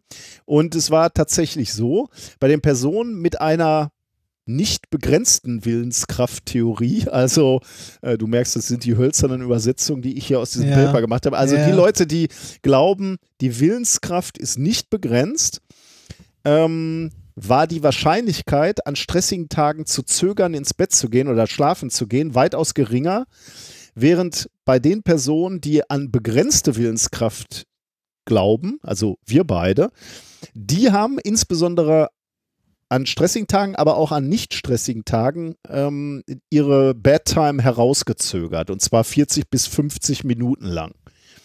Ähm, ist jetzt auch kein untypischer Wert, sagen wir mal, für mich, dass, ich, äh, dass ich eine gute Stunde später ins Bett komme oder schlafen gehe, als ich es mir eigentlich vorgenommen hatte, weil ich äh, ja Noch was- noch, noch irgendwas mache. Genau. Äh, Ja. ne, am Rechner rumhängen, Genau. äh, spielen. Äh, Auf jeden Fall ich. was Schönes jedenfalls. Ja, ne? Das, genau, was man so, genau. so machen will. Genau, ja. Also Ja. nicht, eigentlich nicht nochmal was arbeiten, aber eben äh, irgendwas, irgendwas, woran man nochmal Freude hat, was man für sich macht, ja. Ja. Also, die, die, die, wie wir beide an die begrenzte Willenskraft glauben, die prokrastinieren mit ihrer Schlafenszeit eher als die Leute, die glauben, sie haben ähm, viel Willenskraft. Ähm, Okay. oder, oder unbegrenzt Willenskraft sogar. Ja. Ähm, Das ist interessant. dann haben sie noch eine zweite Studie gemacht und zwar mit Heranwachsenden, also mit Schülern, Schülerinnen und Schüler der siebten, achten und neunten Klasse. Ähm, die wurden, die Umfrage war ein bisschen anders, irgendwie vier Tage und die wurden irgendwie mit Stift und Papier gefragt und so und, und nicht mit, mit irgendwelchen Online-Assessments und so. Aber ist auch egal. Trotzdem gleiche Prinzip, ne? Sollten auch erstmal, ähm, also da wollten sie auch erst rausfinden, welcher Willenskrafttheorie hängen die Schülerinnen und Schüler an. Und ähm, dann haben sie eben auch so ein Selbstkontrollexperiment gemacht. Also wann seid ihr wirklich ins Bett gegangen? Und ist wohl äh, da auch äh, insbesondere äh, spannend, weil eigentlich sagen die Eltern bei solchen Kindern ja, wann sie ins Bett gehen sollen. Ne? Aber trotzdem Ja. ähm, ähm, da haben, haben die Wissenschaftlerinnen hier gemessen, dass die äh, Schüler dadurch, äh, obwohl sie irgendwie zu einer bestimmten Zeit ins Bett gehen sollten, sie trotzdem im Durchschnitt diese, diese Bedtime verfehlt haben um anderthalb Stunden, weil sie dann halt noch irgendwas gemacht haben, ne? am Handy gespielt haben oder gelesen haben oder eben auch, ähm, ähm, auch äh, keine Ahnung, was junge Leute machen.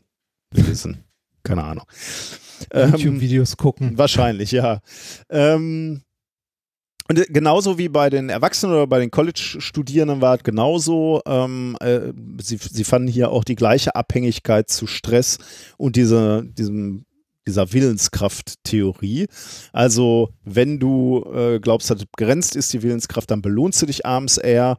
Und wenn du, ähm, wenn du äh, also da keine, kein Limit siehst in der Willenskraft, dann hast du dich eher an deine Schlafenszeiten gehalten. Mhm. Ähm, ja, das ist im Prin- Prinzip die Quintessenz dieses Papers. Also, äh, dass man jetzt in gewisser Weise eine Vorhersage machen kann, wenn du weißt, welcher Theorie zur Willenskraft du anhängst, dass du dann sagen kannst, ob du eher prokrastinierst beim äh, zu Bett gehen oder nicht.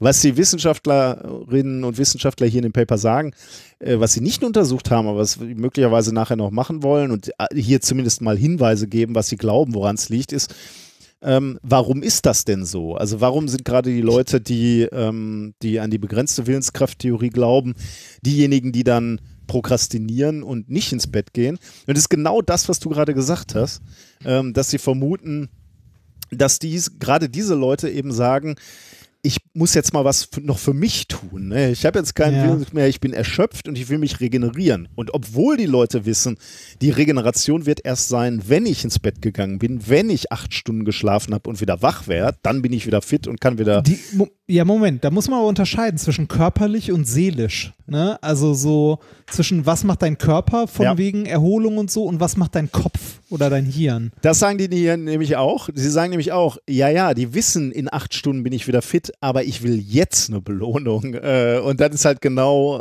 äh, das, was du sagst. Ne? Dein Kopf will jetzt irgendwas Schönes haben. Er will nicht acht Stunden warten und schlafen, Ja. sondern er will jetzt noch den kleinen Teaser für, äh, für die Seele. So, ich möchte jetzt noch meine Serie gucken oder ich möchte jetzt noch, keine Ahnung, machen. Ja. Äh, mich würde interessieren, ob der, äh, ob der Rückschluss auch andersrum funktioniert. Also nicht nur, ähm, ähm, ob die Leute mit dem, ähm, boah, das sind so sperrige, Begr Ja, sperrige ich Begriffe. habe es einfach nur Mit- aus dem Englischen übersetzt. Also es ist, äh, ja, ich weiß. äh, die Leute mit beschränkter Willenskraft, ähm, Theorie. Ja. Äh, Kann man dafür nicht eine Einheit finden für Willens, eine Einheit für Willenskraft? Die Willis. Die, die Willis, genau. genau. Die, die Leute mit beschränkten Willis, ähm, das. äh, Was das- denn jetzt? nee, also was, was, was meinst du jetzt mit äh, mit Mit äh, beschränkten Willis? Nein, ja, nein, das weiß ich. Aber was, was du meinst, Also, mit, ob die äh, Vor Vorhersage auch- Andersrum, also äh, wir, wir haben ja jetzt, ne, dass wir ähm, an, äh, an, anhand der, äh, anhand des Theoriemodells, das Mhm. die Leute verfolgen, sagen können, ob die Schlaf prokrastinieren oder nicht. Ja. Ne? Kann man an dem äh, beobachten, ob sie Schlaf prokrastinieren oder nicht, Rückschlüsse darauf ziehen, ob sie, äh, sie ihre, äh, ihre Willenskraft, ähm, also ob sie eher ein Modell der Mhm. beschränkten Willenskraft verfolgen oder der unbeschränkten. Gute Frage, ja. Müsste Also, ja, ne, wenn, wenn äh, eine Kausalität besteht, müsste, müsste das ja so sein, ne, eigentlich. Ähm, Ich glaube auch nicht zwingend, oder? Nur wenn man von A auf B schließen kann, heißt das nicht, dass man von B auf A schließen kann. Also, Ja. das hier in Mathematik nennt man das doch Das stimmt, äh, ja. sui Ja. subjektiv, bijektiv und wie ist das andere nochmal? Injektiv. aber vielleicht noch interessanter wäre natürlich eigentlich die Frage, kannst du dich auch umpolen? Ne? Also kann man jetzt, also die Frage ist, ob wir das wollen, noch leiden Ja. wir beide jetzt, aber es könnte mal sein, dass es Menschen gibt, die leiden unter ihrer Bedtime Procrastination, sagen so, ich bin jeden Morgen kaputt, weil ich einfach nicht ins Bett komme. Äh, Und es liegt möglicherweise daran, dass ich ähm, an diese begrenzte Willenskraft glaube. Kann man mir jetzt einprogrammieren oder glaubhaft versichern, dass Willenskraft unbegrenzt ist und äh, ab sofort laufe ich als äh, Jünger dieser äh, Willenskraft Unlimited äh, Theorie durch die Welt und da, dadurch äh, gehe ich dann auch früher ins Bett, weil ich einfach ähm, mir glaubhaft versichern kann, dass ich einfach äh, die Willenskraft habe, rechtzeitig ins Bett zu gehen. Zu diesen beiden Theorien, ne? Es gibt da kein richtig oder falsch, oder? Äh, Also richtig oder falsch, also wir leben falsch, weil wir an die Nein, begrenzte nein, glauben. nein, nein, nein, ich meine ich mein mit dieser, mit dieser Willenskrafttheorie. Ist es so, dass wir nur eine beschränkte Willenskraft haben, Ach so, das meinst die wir du. ausgeben können? Oder, Ich oder, glaub- oder ist das einfach nur eine, oder also, oder sind das zwei Denkansätze, aber es gibt kein richtig, also keine Antwort darauf? Ja, ich glaube, äh, ich glaube zweiteres. Also es gibt Es gibt keine, keine Antwort. Antwort darauf. Also ich glaube, du wirst nichts. Äh, obwohl, ist eine gute Frage. Äh, das müsste mal, uns mal einer erklären, der sich damit auskennt, weil wir kennen uns jetzt nicht und jetzt wird es ähm, völlig Freestyle. Ähm, was ich sagen wollte war, ich glaube, du findest nichts in deinem Körper chemisch, was Willenskraft äh, wo ein Willenskraftreservoir ist, ne? wo du sagst so, okay, hier ist jetzt äh, diese Chemikalie drin und wenn die alle ist, kannst du nicht mehr wollen, dann bist du schlapp und äh, auf der anderen Seite glaube ich aber gerade das, was ich gerade erzählt habe, ne? Ähm, mit dem Klettern, wo ich dann äh, noch äh, also hart klettern konnte und dann irgendwann nicht mehr am Tag, da glaube ich, waren echt Speicher einfach alle. Also ich weiß nicht, sowas Ja. wie Adrenalin oder Testosteron oder irgendwie sowas. Also ich kann mir schon vorstellen, dass da chemisch was auch abläuft, weil, also, ne, wenn es irgendetwas gibt, an dem Geheimdienste gut geforscht haben, dann Mhm. wäre es Chemie, um Willenskraft zu brechen. Das stimmt, ja. Ähm, Aber dann, aber dann vielleicht, okay, aber vielleicht ist es dann auch wirklich so, es gibt einen Speicher und der ist voll und leer und Ja. deswegen ist man abends halt müde. Aber die einen reden sich halt an, ich kann immer, wenn ich nur will. Und die anderen sagen halt, ja, ist leer, ich kann jetzt nicht anders. Vielleicht ist Ähm, das auch komplexer, also ein, ein mehrdimensionales Problem, dass das also, vielleicht gibt es da eine chemische Komponente im Stoffwechsel deines Gehirns und so weiter, äh, aber vielleicht hat die mehr als nur einen Parameter. Ja, das wird wahrscheinlich so sein, äh, wie alles, was mit unserem Körper zu tun hat. Ähm, ich habe das tatsächlich nicht weiter nachgeforscht.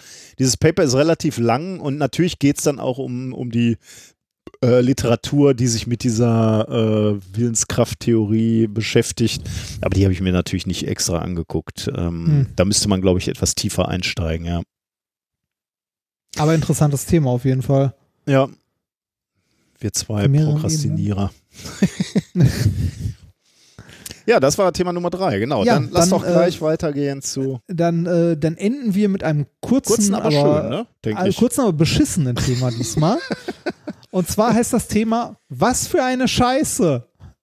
Ich bin sehr gespannt. Ähm, und zwar, es geht um, wie könnte man, also man würde es nicht erwarten, aber es geht um Archäologie. Und genau dort stellt sich nämlich diese Frage häufiger. Was für eine Scheiße? also wörtlich genommen. Was ist das da für eine Scheiße? Denn Archäologie ist manchmal ein dreckiges Geschäft. Und teilweise auch sehr skurril, möchte ich an dieser Stelle mal anmerken. Ähm, du erinnerst dich noch in der Zeit, als wir beide noch mehr Science Slams gemacht haben, äh, sind wir, ich weiß nicht, ob du dem mal begegnet bist noch oder ob das, äh, ich habe das ja noch einen Ticken länger gemacht, den Quatsch. Ähm, es gab mal einen Science Slam Vortrag von einem äh, Menschen, der Dinosaurierknochen ausgebuddelt hat. Hast du den mal mir jetzt, gehört ich, gerade nichts, ne? Äh, ich kriege den Namen gerade nicht mehr auf die Reihe. Das ist alles schon so lange her. Auf jeden Fall hat er in seinem, äh, in seinem Science Slam auch von Ausgrabungen erzählt äh, und äh, erzählt, wie man ähm, also so pragmatisch bei so einer Ausgrabung ein äh, Dinosaurierknochen, also so ein Fossil, äh, von einem normalen Stein unterscheidet. Hm. Man leckt dran. Oh. Echt? Und warum, was, äh, was schmeckt man dann? Also. Man schmeckt, man schmeckt nichts äh, und dieses, äh, dieses, oh, ist auch das, was das Publikum dann immer sagt, ne? So, oh. Äh, Aber da er klar, hat er dann auch mal erklärt, ähm, dass ähm, äh, das gar nicht so schlimm ist, weil das ist ja fossil, ne? Also da ist ja nichts mehr, das ist Stein im Wesentlichen, da ist ja nichts mehr dran und drin und so. Ja, ja. Ähm, äh, eklig wird's erst, wenn äh, mehrere Kollegen da sind und man das rumreicht. Hier, guck mal, ist das, ist das Knochen oder ist das. da wird's eklig. Nee, ähm, man, äh, man spürt auf der Zunge, dass man ähm, an dem Knochen ein bisschen hängen bleibt, weil äh, da sind Ah, sie, ja, ja. äh, das ist eine poröse, poröse Cool. Struktur und äh, da klebt die Zunge so ein bisschen dran, wegen Vakuum. Also, ne, weil du ja so wie, wie, so ein, wie so ein Saugpad da drauf legst. Ach so. Also ich dachte jetzt, das wäre irgendwie so ein bisschen faseriger oder so, aber Nee, äh, man bleibt wie so eine wie so eine Ja, Katzenzunge an irgendwas verhakt sich das dann. Aber Ja, wo, äh, okay. wobei Katzenzungen tatsächlich sehr rau und auch so Haken haben, aber du, du bleibst so ein bisschen dran kleben. Ja, ja. So, also man, man spürt Okay. es auf jeden Fall. Ähm, jetzt muss ich mal kurz gucken. Äh, Fossil, Science, Slam. Ich fühle mich schlecht, wenn ich den Namen nicht sage. Ähm, Kai Jäger war es, der Gute. Der hat auch ein Buch geschrieben. Netter Typ. Ähm, kann man mal lesen. Ähm, auf jeden Fall, äh, also es ist manchmal skurril und Probleme, also es, äh, es treten äh, Probleme auf, die man so, auf die man so nicht kommen würde. Ne? Hier zum Beispiel das mit dem Dinosaurierknochen so äh, im Feld mal eben schnell von einem Stein zu unterscheiden oder Mhm. so. Äh, eine andere Sache, die äh, manchmal skurril sein kann bei Archäologen, sind äh, zum Beispiel äh, das, worüber sich Archäologen freuen, wenn sie was ausgraben. Zum Beispiel Scheißhäuser. Ne? Also ein, äh, ein äh, der Donnerbalken sozusagen ist eine Goldgrube für Archäologen oder je nachdem, nach was die Archäologen suchen, kann es für die eine Goldgrube sein. Denn in den äh, hinterlassenen Überresten, die zum Beispiel Menschen hinterlassen haben, kann man sehr viel über die Menschen aus dieser Zeit lernen. oh ja, wahrscheinlich, was sie gegessen haben, ne? Genau, was sie gegessen haben, eventuell auch welche Krankheiten, mit welchen Krankheiten sie sich Mhm. rumgeschlagen haben, was für Parasiten sie bevölkert haben und so weiter und so weiter. Also man kann sehr viel aus Scheiße lernen. Und ähm, äh, richtig interessant ähm, wird's dann äh, jetzt äh, nicht mal irgendwie so bei den Römern oder so oder den Griechen, weil von denen haben wir genug andere Sachen, um etwas über die Essgewohnheiten und so äh, oder Krankheiten zu lernen. Die haben ja eine Menge Schriftliches hinterlassen. Interessanter wird es, wenn man noch weiter zurückgeht in der Zeit. So äh, auch in dem Bereich von Fossilien. Ne? Also jetzt natürlich nicht Dinosaurier, weil Menschen und Dinosaurier haben nicht zur gleichen Zeit gelebt und so, ne? auch wenn manche Kreationisten da anderer Meinung sind. Aber ähm, wenn man halt so in die, in die noch, also in die, in die jungen, also in die Jugend der Menschheit zurückgeht, ne? Mhm. wo man auch nur noch Fossilien von findet, äh, gerade da wird es interessant, weil wir da kaum oder keine schriftlichen Aufzeichnungen haben. Also wir haben Höhlenmalereien oder sowas, aber halt keine, keine Schrift im weitesten Sinne. Also nichts, äh, na, das erste, was man dann irgendwann hat, ist so Keilschrift oder so. Aber aus diesen Zeiten, äh, da ist äh, quasi fossile Scheiße, ist das neue Gold der Archäologie sozusagen, ne? Ähm, also wenn, wenn die Scheiße richtig alt ist, dann wird's interessant und dann spricht man übrigens auch, wenn man, äh, wenn man fossile Scheiße hat, also in Form von versteinerte Scheiße, von Koprolith. Ah, herrlich. Oder Das klingt gleich Ja? besser, ne? das klingt gleich besser, ne? oder auch Kotstein, aber Koprolith Koprolith klingt direkt viel besser und viel angenehmer. Das ist sehr gut. Aber nur, wenn es sehr alt ist, ne? Ja, ja, ja, genau. Also wenn es halt versteinert ist. ne? Also ich kann jetzt nicht durch den wenn's- Park rennen und äh, auf das Kompromi Komprolith Komprolith der Hun Nein. Hunde hinweisen. Nein, nein, schlecht, leider ne? nein, Okay. nein. Leider nicht. Aber äh, nochmal zurück, äh, warum ist das so wertvoll, äh, gerade aus, aus solchen Epochen, wo es schon versteinert ist? Weil man wenig aus diesen Zeiten sonst findet. Ne? Also keine schriftlichen Über, ähm, äh, Überlieferungen, häufig auch nicht so viel an äh, Beifund, also an irgendwelchen Sachen, die, ähm, äh, also eine Sache, die häufig unterschätzt wird von Leuten, die sich nicht mit Archäologie beschäftigen und ich bin jetzt auch niemand, der sich groß damit beschäftigt, aber so viel weiß ich zumindest. Ein sehr, sehr wichtiger Punkt bei archäologischen Grabungen ist der Ort, wo es gefunden wird und was drumherum gefunden wird und so weiter und so weiter. Also das Gesamtbild. Deshalb sind, deshalb ist äh, Grabräuberei ja auch so ein riesiges Problem ähm, für Archäologen, weil selbst wenn die Sachen später mal in irgendwelchen Sammlungen gefunden werden und so, ne, oder irgendwo wieder auftauchen, ist unglaublich viel Information verloren gegangen, weil es nicht mehr so vorliegt, wie es gefunden wurde. Ne? Also nicht mehr im gleichen Zusammenhang. Allein schon, wie Sachen zueinander stehen, was noch dabei liegt und so weiter und so weiter, ähm, würde halt viel Information geben, die halt weg ist. Trotzdem, ähm, also gerade aus solchen alten, alten Zeiten ist so äh, Koprolith sehr, sehr interessant, ne? weil man halt da drin auch Überreste von Speisen findet, Parasiten und so weiter Mhm. und so weiter und so weiter.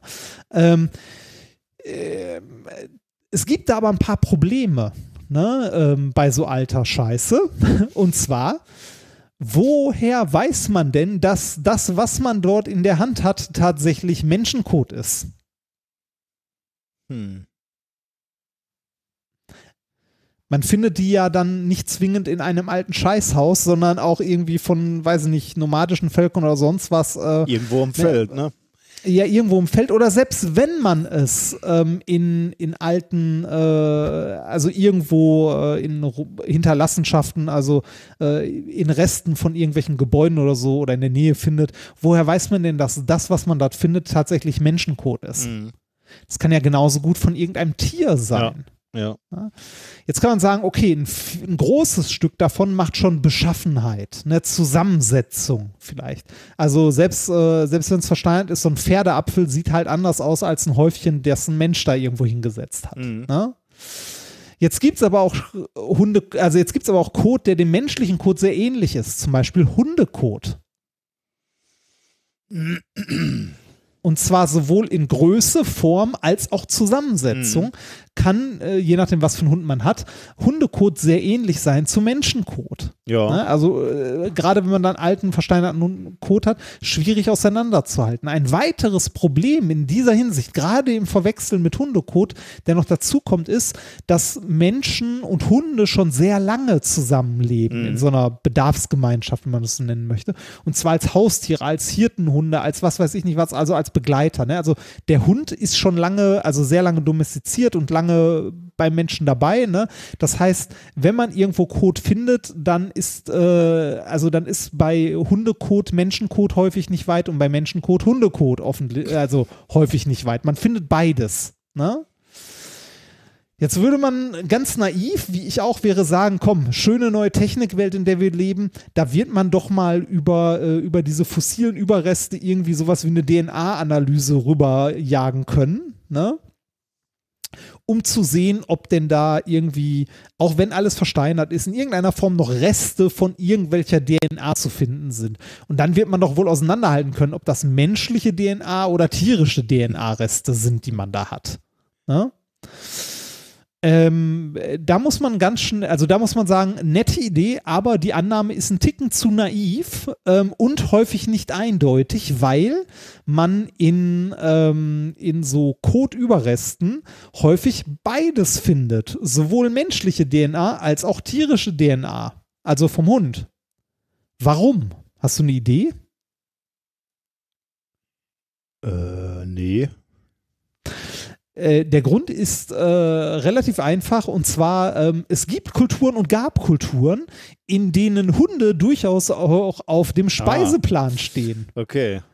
Und dann hat man Hunde-DNA in dem Menschencode. Gut, Ne? okay. Ja. Andersrum aber auch genauso. Es gibt, ähm, also es gibt äh, Hunde, die auch irgendwie mal einen Menschen anfallen oder so, ne? Und sei es ein verfeindeter Mensch oder sonst was. Oder auch, noch banaler, Hunde, die einfach äh, Kotüberreste vom Menschen zum Beispiel essen. Auch wenn es unappetitlich ist, aber das passiert. Deshalb ist äh, das nicht so einfach auseinanderzuhalten, weil beides drin zu finden ist. Ja, okay. Mhm.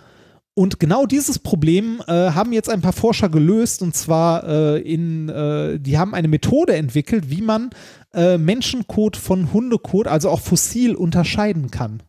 Okay. Also man, die können sagen, was für eine Scheiße sie dort haben. Und das Verfahren, also das Paper heißt äh, Copro ID. Bitte lass es the- nicht lecken sein. the source of coprolites and paleofeces using microbiome uh, compositing and host DNA content. Ähm, erschienen ist das Ganze in äh, Biochemistry, Biophysics and Molecular Biology am 17.04. diesen Jahres. Äh, auch eine internationale Kooperation, Deutschland, USA, Spanien und noch viele andere äh, mit dabei. Und ähm, da muss ich ja sagen, ne, ich habe ja schon immer gedacht, wir leiden bei Partys und Partygesprächen, ne? Wenn jemand fragt, und was machst du so? Wir konnten zumindest sagen, ja, ich mache Diamanten, ne? Wenn nicht dann jemand fragt so, und was machst du so? Ja, ich habe ein Verfahren entwickelt, das heißt sich, äh, das nennt sich Copro ID. Und wenn dann jemand fragt, ne, was genau macht das denn? Was ist denn Copro ID? Dann bist du im Arsch. ähm, also äh, dann musst du halt erklären, was ist Copro-ID oder was macht es. Ähm, Copro-ID ist ein Verfahren, also es be- beschreibt dieses ganze Verfahren und in diesem Paper geht es auch, also im Wesentlichen um die Vorstellung dieses Verfahrens, äh, bei so fossilen Funden halt Menschenscheiße von Hundescheiße äh, zu differenzieren. Und zwar, ähm, diese, die haben ein Verfahren entwickelt, also genau genommen haben die äh, einen Algorithmus trainiert, also mit einem Algorithmus ein Computerprogramm äh, trainiert, maschinelles Lernen, ähm, dass es ähm, halt DNA-Analysen fährt und zwar breitbandig und dann neben der menschlichen, also neben der Wirts-DNA an sich von jetzt Hund oder, äh, oder Mensch, die alleine ja nicht ausreicht, ähm, noch ähm, die DNA charakteristischer Bakteriengemeinschaften erkennt.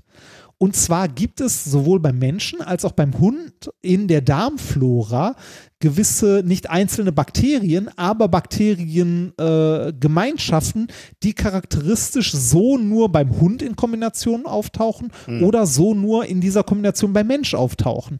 Und mit genug, äh, mit genug Tests und genug Daten kann dieses Programm dann äh, halt eine äh, ne- ne Empfehlung abgeben, ob es sich dort gerade um Menschencode oder um Hundecode handelt. Hm. Und äh, damit können die äh, diese Codeproben verlässlich zuordnen mit einer äh, sehr hohen Trefferquote. Und äh, ein witziger Nebeneffekt, die haben nämlich ähm, abgesehen von unbekannten Proben, haben sie noch einen, äh, einen ganzen Haufen archäologischer bekannter Funde untersucht und festgestellt, dass dort unerkannt äh, mehr Hundekot enthalten war, als bis jetzt angenommen. das ist ja gut. Das Ja. heißt, da müssen jetzt Paper umgeschrieben werden, wo gesagt wurde, äh, keine Ahnung. Ja, im Grunde schon. Hier Genau. sind Menschen irgendwo hergezogen und stellt sich, äh, stellt sich raus, das sind irgendwelche Hundebanden gewesen. Ja, genau, ja. Krass.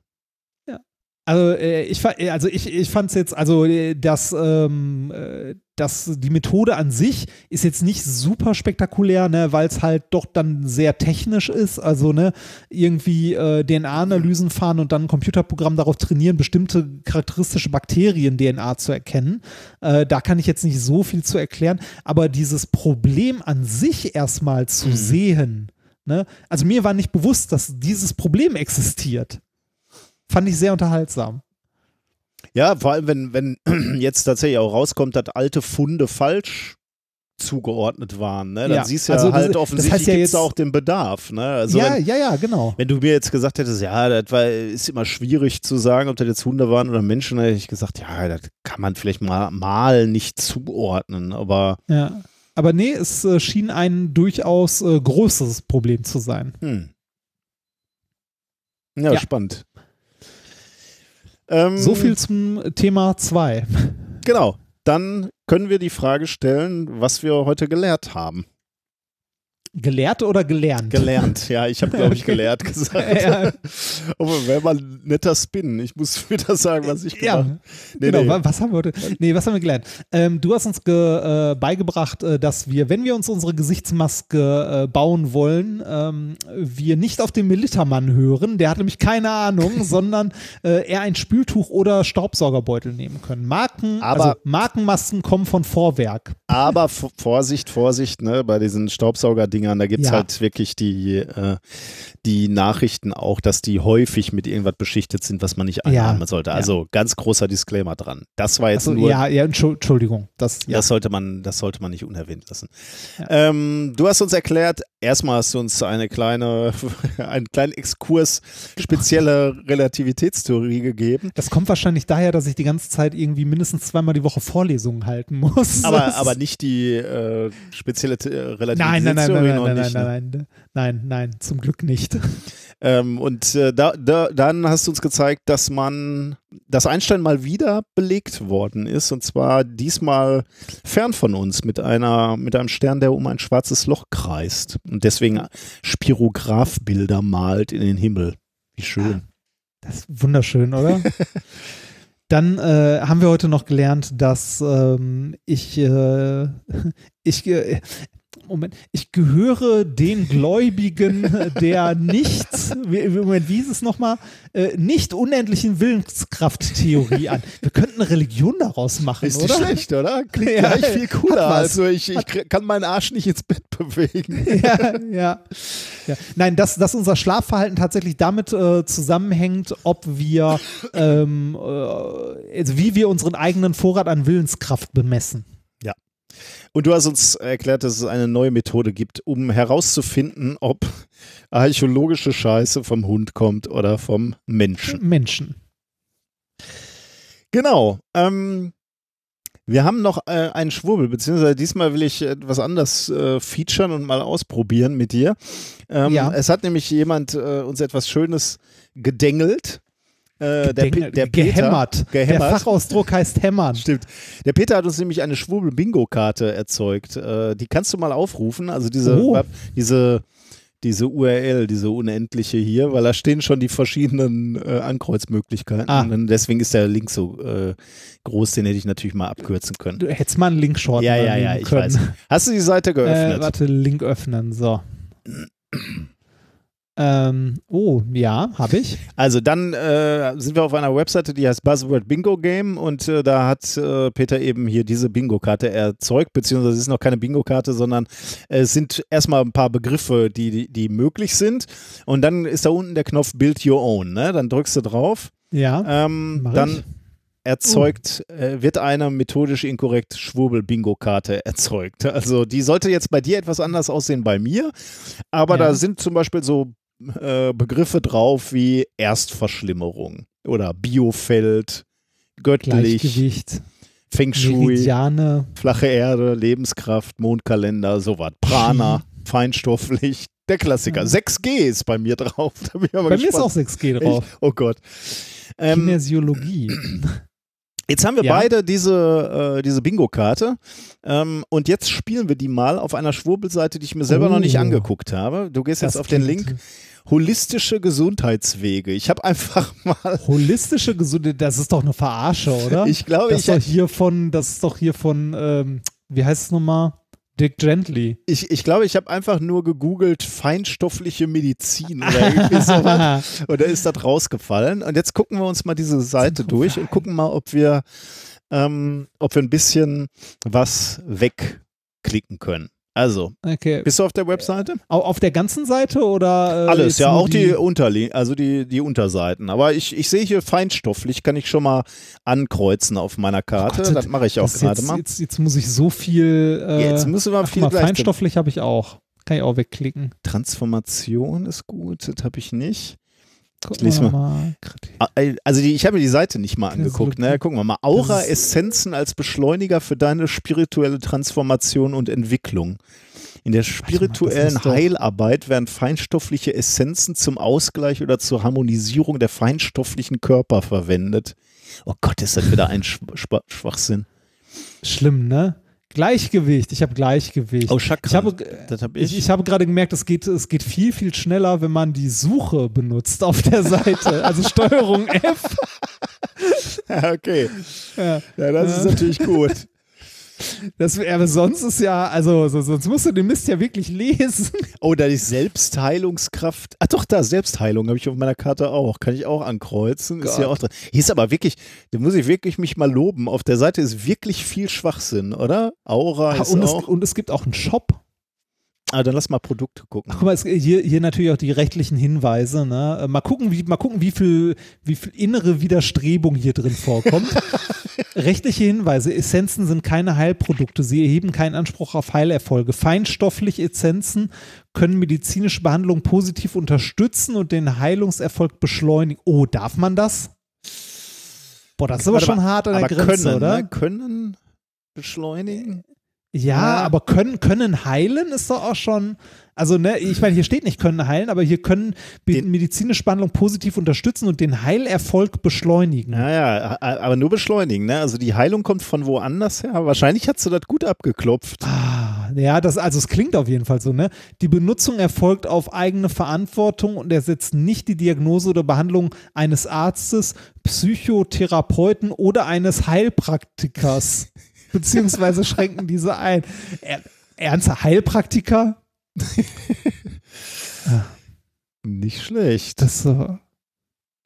Wo sind die Produkte? Lehrer und Shop. Heiler. Was, wolltest du denn auf Stopp oder wo wolltest du hin? Spir ich mache erstmal spirituelles Wissen. Ich habe gerade das Impressum gelesen. Was ist denn da? Anja S. und René W., spirituelle Hei äh, Lehrer und Heiler, Persönlichkeitscoach und jetzt kommt's, Raum- und Landschaftsheiler.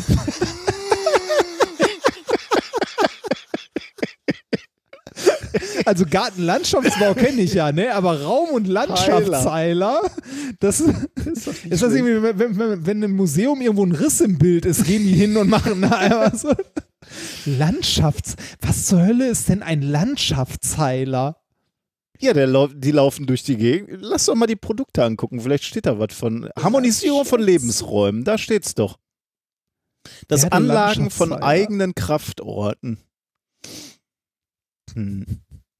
Preis. Alter. Je nach Aufwand und Ausführungswunsch 60 Euro. Geschätzte Dauer zum Anlegen eines Kraftortes aus Stein circa eine halbe bis Stunde. Material wie Steine oder Kristalle sind nicht im Preis enthalten. Du bist, also du bist, du bist gerade schon im, im Shop, ne? Nee, ich bin bei Harmonisierung von ich denn? Lebensräumen. Feinstoffliche. Achso, ich, ich wollte mal in den Shop. Ich habe ich hab gerade Landschaftsheilen gegoogelt und eine der ersten Suchergebnisse äh, ist ein Buch mit dem Titel, halte ich fest, Landschaftsquantenheilung Natürlich. und andere leicht erlernbare Methoden zur Heilung der Natur. Das praktische Handbuch für Landschaftsheiler. Ey, die haben doch echt nicht mehr alle auf dem Zaun, oder?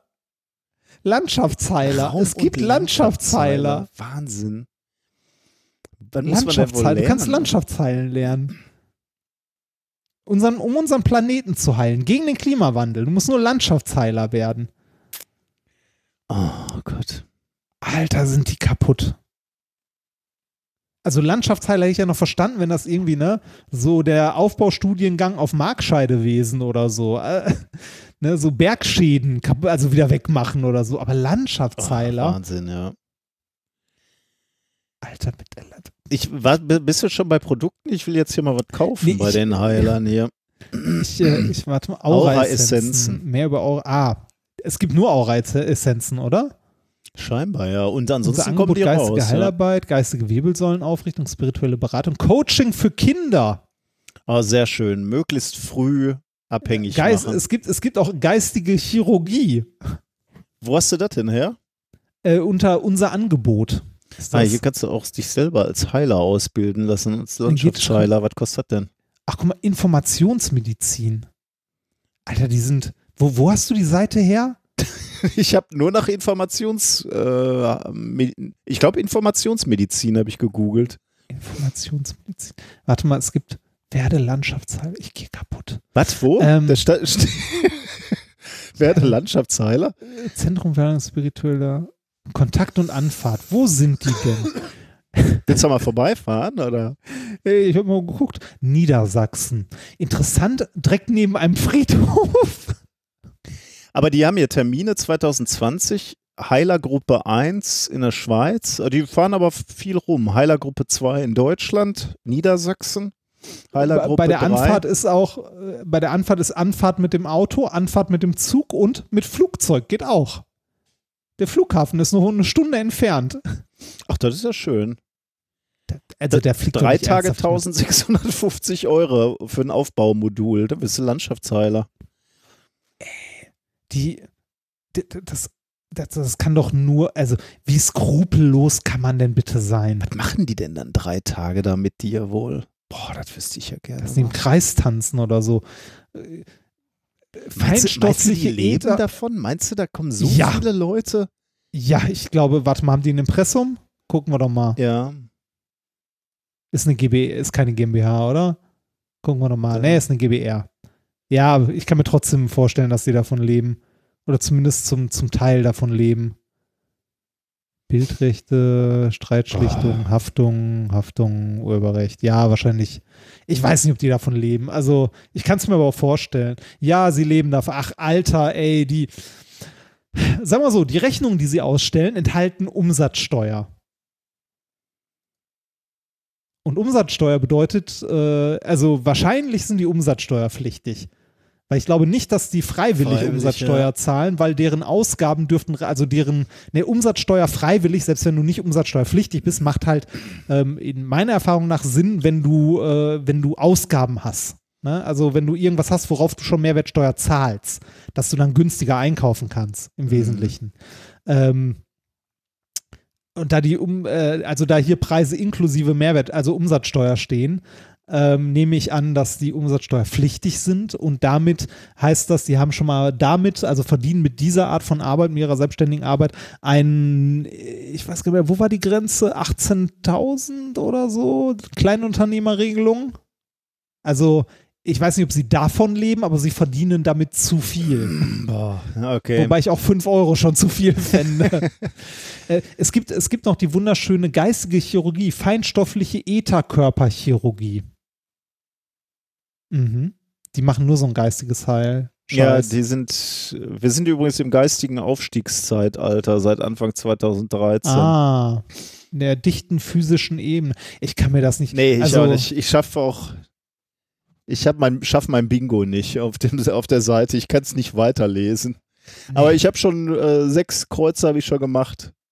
Aber ich, ich, ich glaube, das Bingo wäre ganz witzig, wenn das Leute, äh, also wenn wir sowas mal eine halbe Stunde, vielleicht sollte man diese Bingo-Karten bei Natur austeilen oder so. genau. Oder, oder wir gehen mal zu so einem, äh, zu so einer Messe, so- zu so einer ESO-Messe und da, da läufst du Ja. mit den Bingo-Karten rum mit mehreren Mann. Das wäre auch lustig. Alter. Na gut. Komm, ja, machen wir einen Sack zu. Sollte, ja, sollte. Ah, die machen auch Fernbehandlung. Übrigens. Fernbehandlung. Das ist super. Jetzt, ich meine, jetzt in Zeiten von Corona, ne, ist. Die sehen doch so sympathisch aus. Und dann haben wir, sind das wieder so Schwurbler. Na gut. Äh, wo sind wir denn eigentlich? Ah, hier, am Ende. Äh, Hausmeisterei. Haben wir noch Hausmeisterei? Ja, wir müssen noch darüber sprechen, äh, dass wir am Sonntag um 18 Uhr einen Videotest machen. Ja. Haben wir schon Genau. gesagt, ne? Ähm, Das also, haben wir schon gesagt, aber das können wir ruhig nochmal sagen, damit sich das auch eventuell zwei, drei Festigt. Leute angucken. genau, äh, Ähm, kommt zuhauf, damit wir einen Belastungstest haben.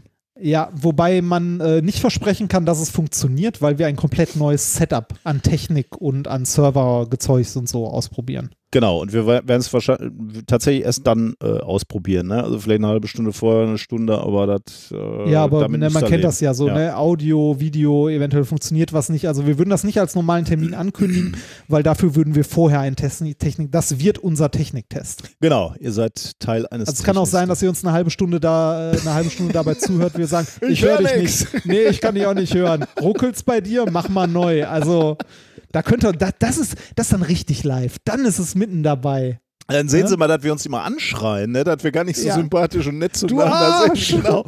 Ich habe gesagt, du sollst das üben. Hast du das Schreiben vom Anwalt endlich unterschrieben? genau. Ähm, auf, äh, also es ist unser normaler YouTube-Kanal, da werden wir einen Livestream, denke ich, einrichten. Ähm, wir, Und dann kann ich jetzt äh, endlich den Satz sagen, äh, abonniert uns und aktiviert die Glocke, damit Glocke. ihr immer in, in, informiert werdet, wenn wir was Neues rausbringen. Ja, genau. Ähm, auf Twitch werden wir streamen, da wird der Account Minkorrekt sein, dem könnt ihr auch gerne folgen. Ähm, und äh, ja, ich glaube, die beiden Plattformen reichen erstmal. Cool, ich freue mich schon. Ja, ich mich auch. Ich bin äh, sehr gespannt, ob das, äh, ob ich es ans Laufen kriege mit allem drum und dran. Ich bin da zuversichtlich. Ich auch noch. Aber noch habe ich es nicht angefangen. So. Gut, das war Minkorrekt Folge 165 vom 28.04.2020. Bleibt gesund. Wir enden mit einem Rausschmeißer. Con Coronavirus Rhapsody, also natürlich based on Bohemian Rhapsody. Ich glaube, Und das die ist, habe ich schon gehört. da, aber ist auch wieder gut, ne? Ja, ist gut, ist gut. Die ist wirklich gut. Äh, die habe ich mir vorher angehört, weil, äh, weil ich dachte so, hm, das könnte gut sein. Hab reingehört und es ist gut. Ich glaube, äh, Bohemian Rhapsody kann nebenbei auch der meistgespielte Song bei uns sein, in diversen Variationen. Ja, ich meine, das- den hätten wir schon ein paar Mal gehabt irgendwie. Ja, das kann sehr gut sein. Gut, dann äh, macht's gut. Auf bald, ihr Lieben. Bleibt gesund. Tschüss. Is this a sore throat? Is this just allergies? Caught in a lockdown, no escape from reality. Don't touch your eyes, just hand sanitize quickly.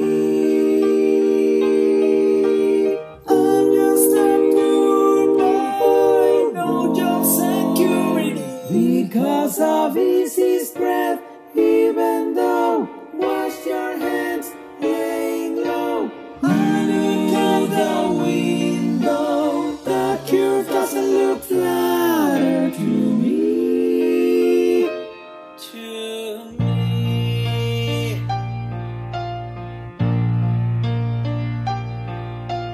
Mama, just killed a man. I didn't stay inside bed. I walk by him, now he's dead.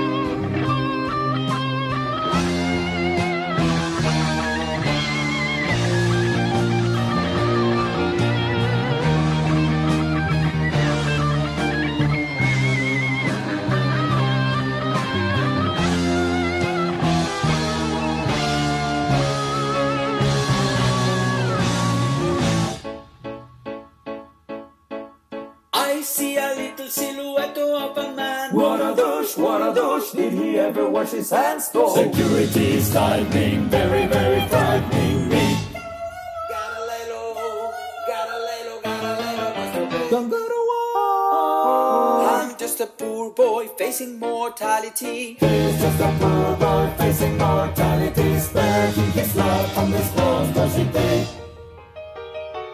Touch your face, wash your hands. Will you wash your hands? Bismillah. No, we will not wash our hands. Wash your hands. Bismillah. We will not wash our hands. Wash your hands. Bismillah. We will not wash our hands. Wash your hands. We must wash our hands. Never, never, never, never ends. No,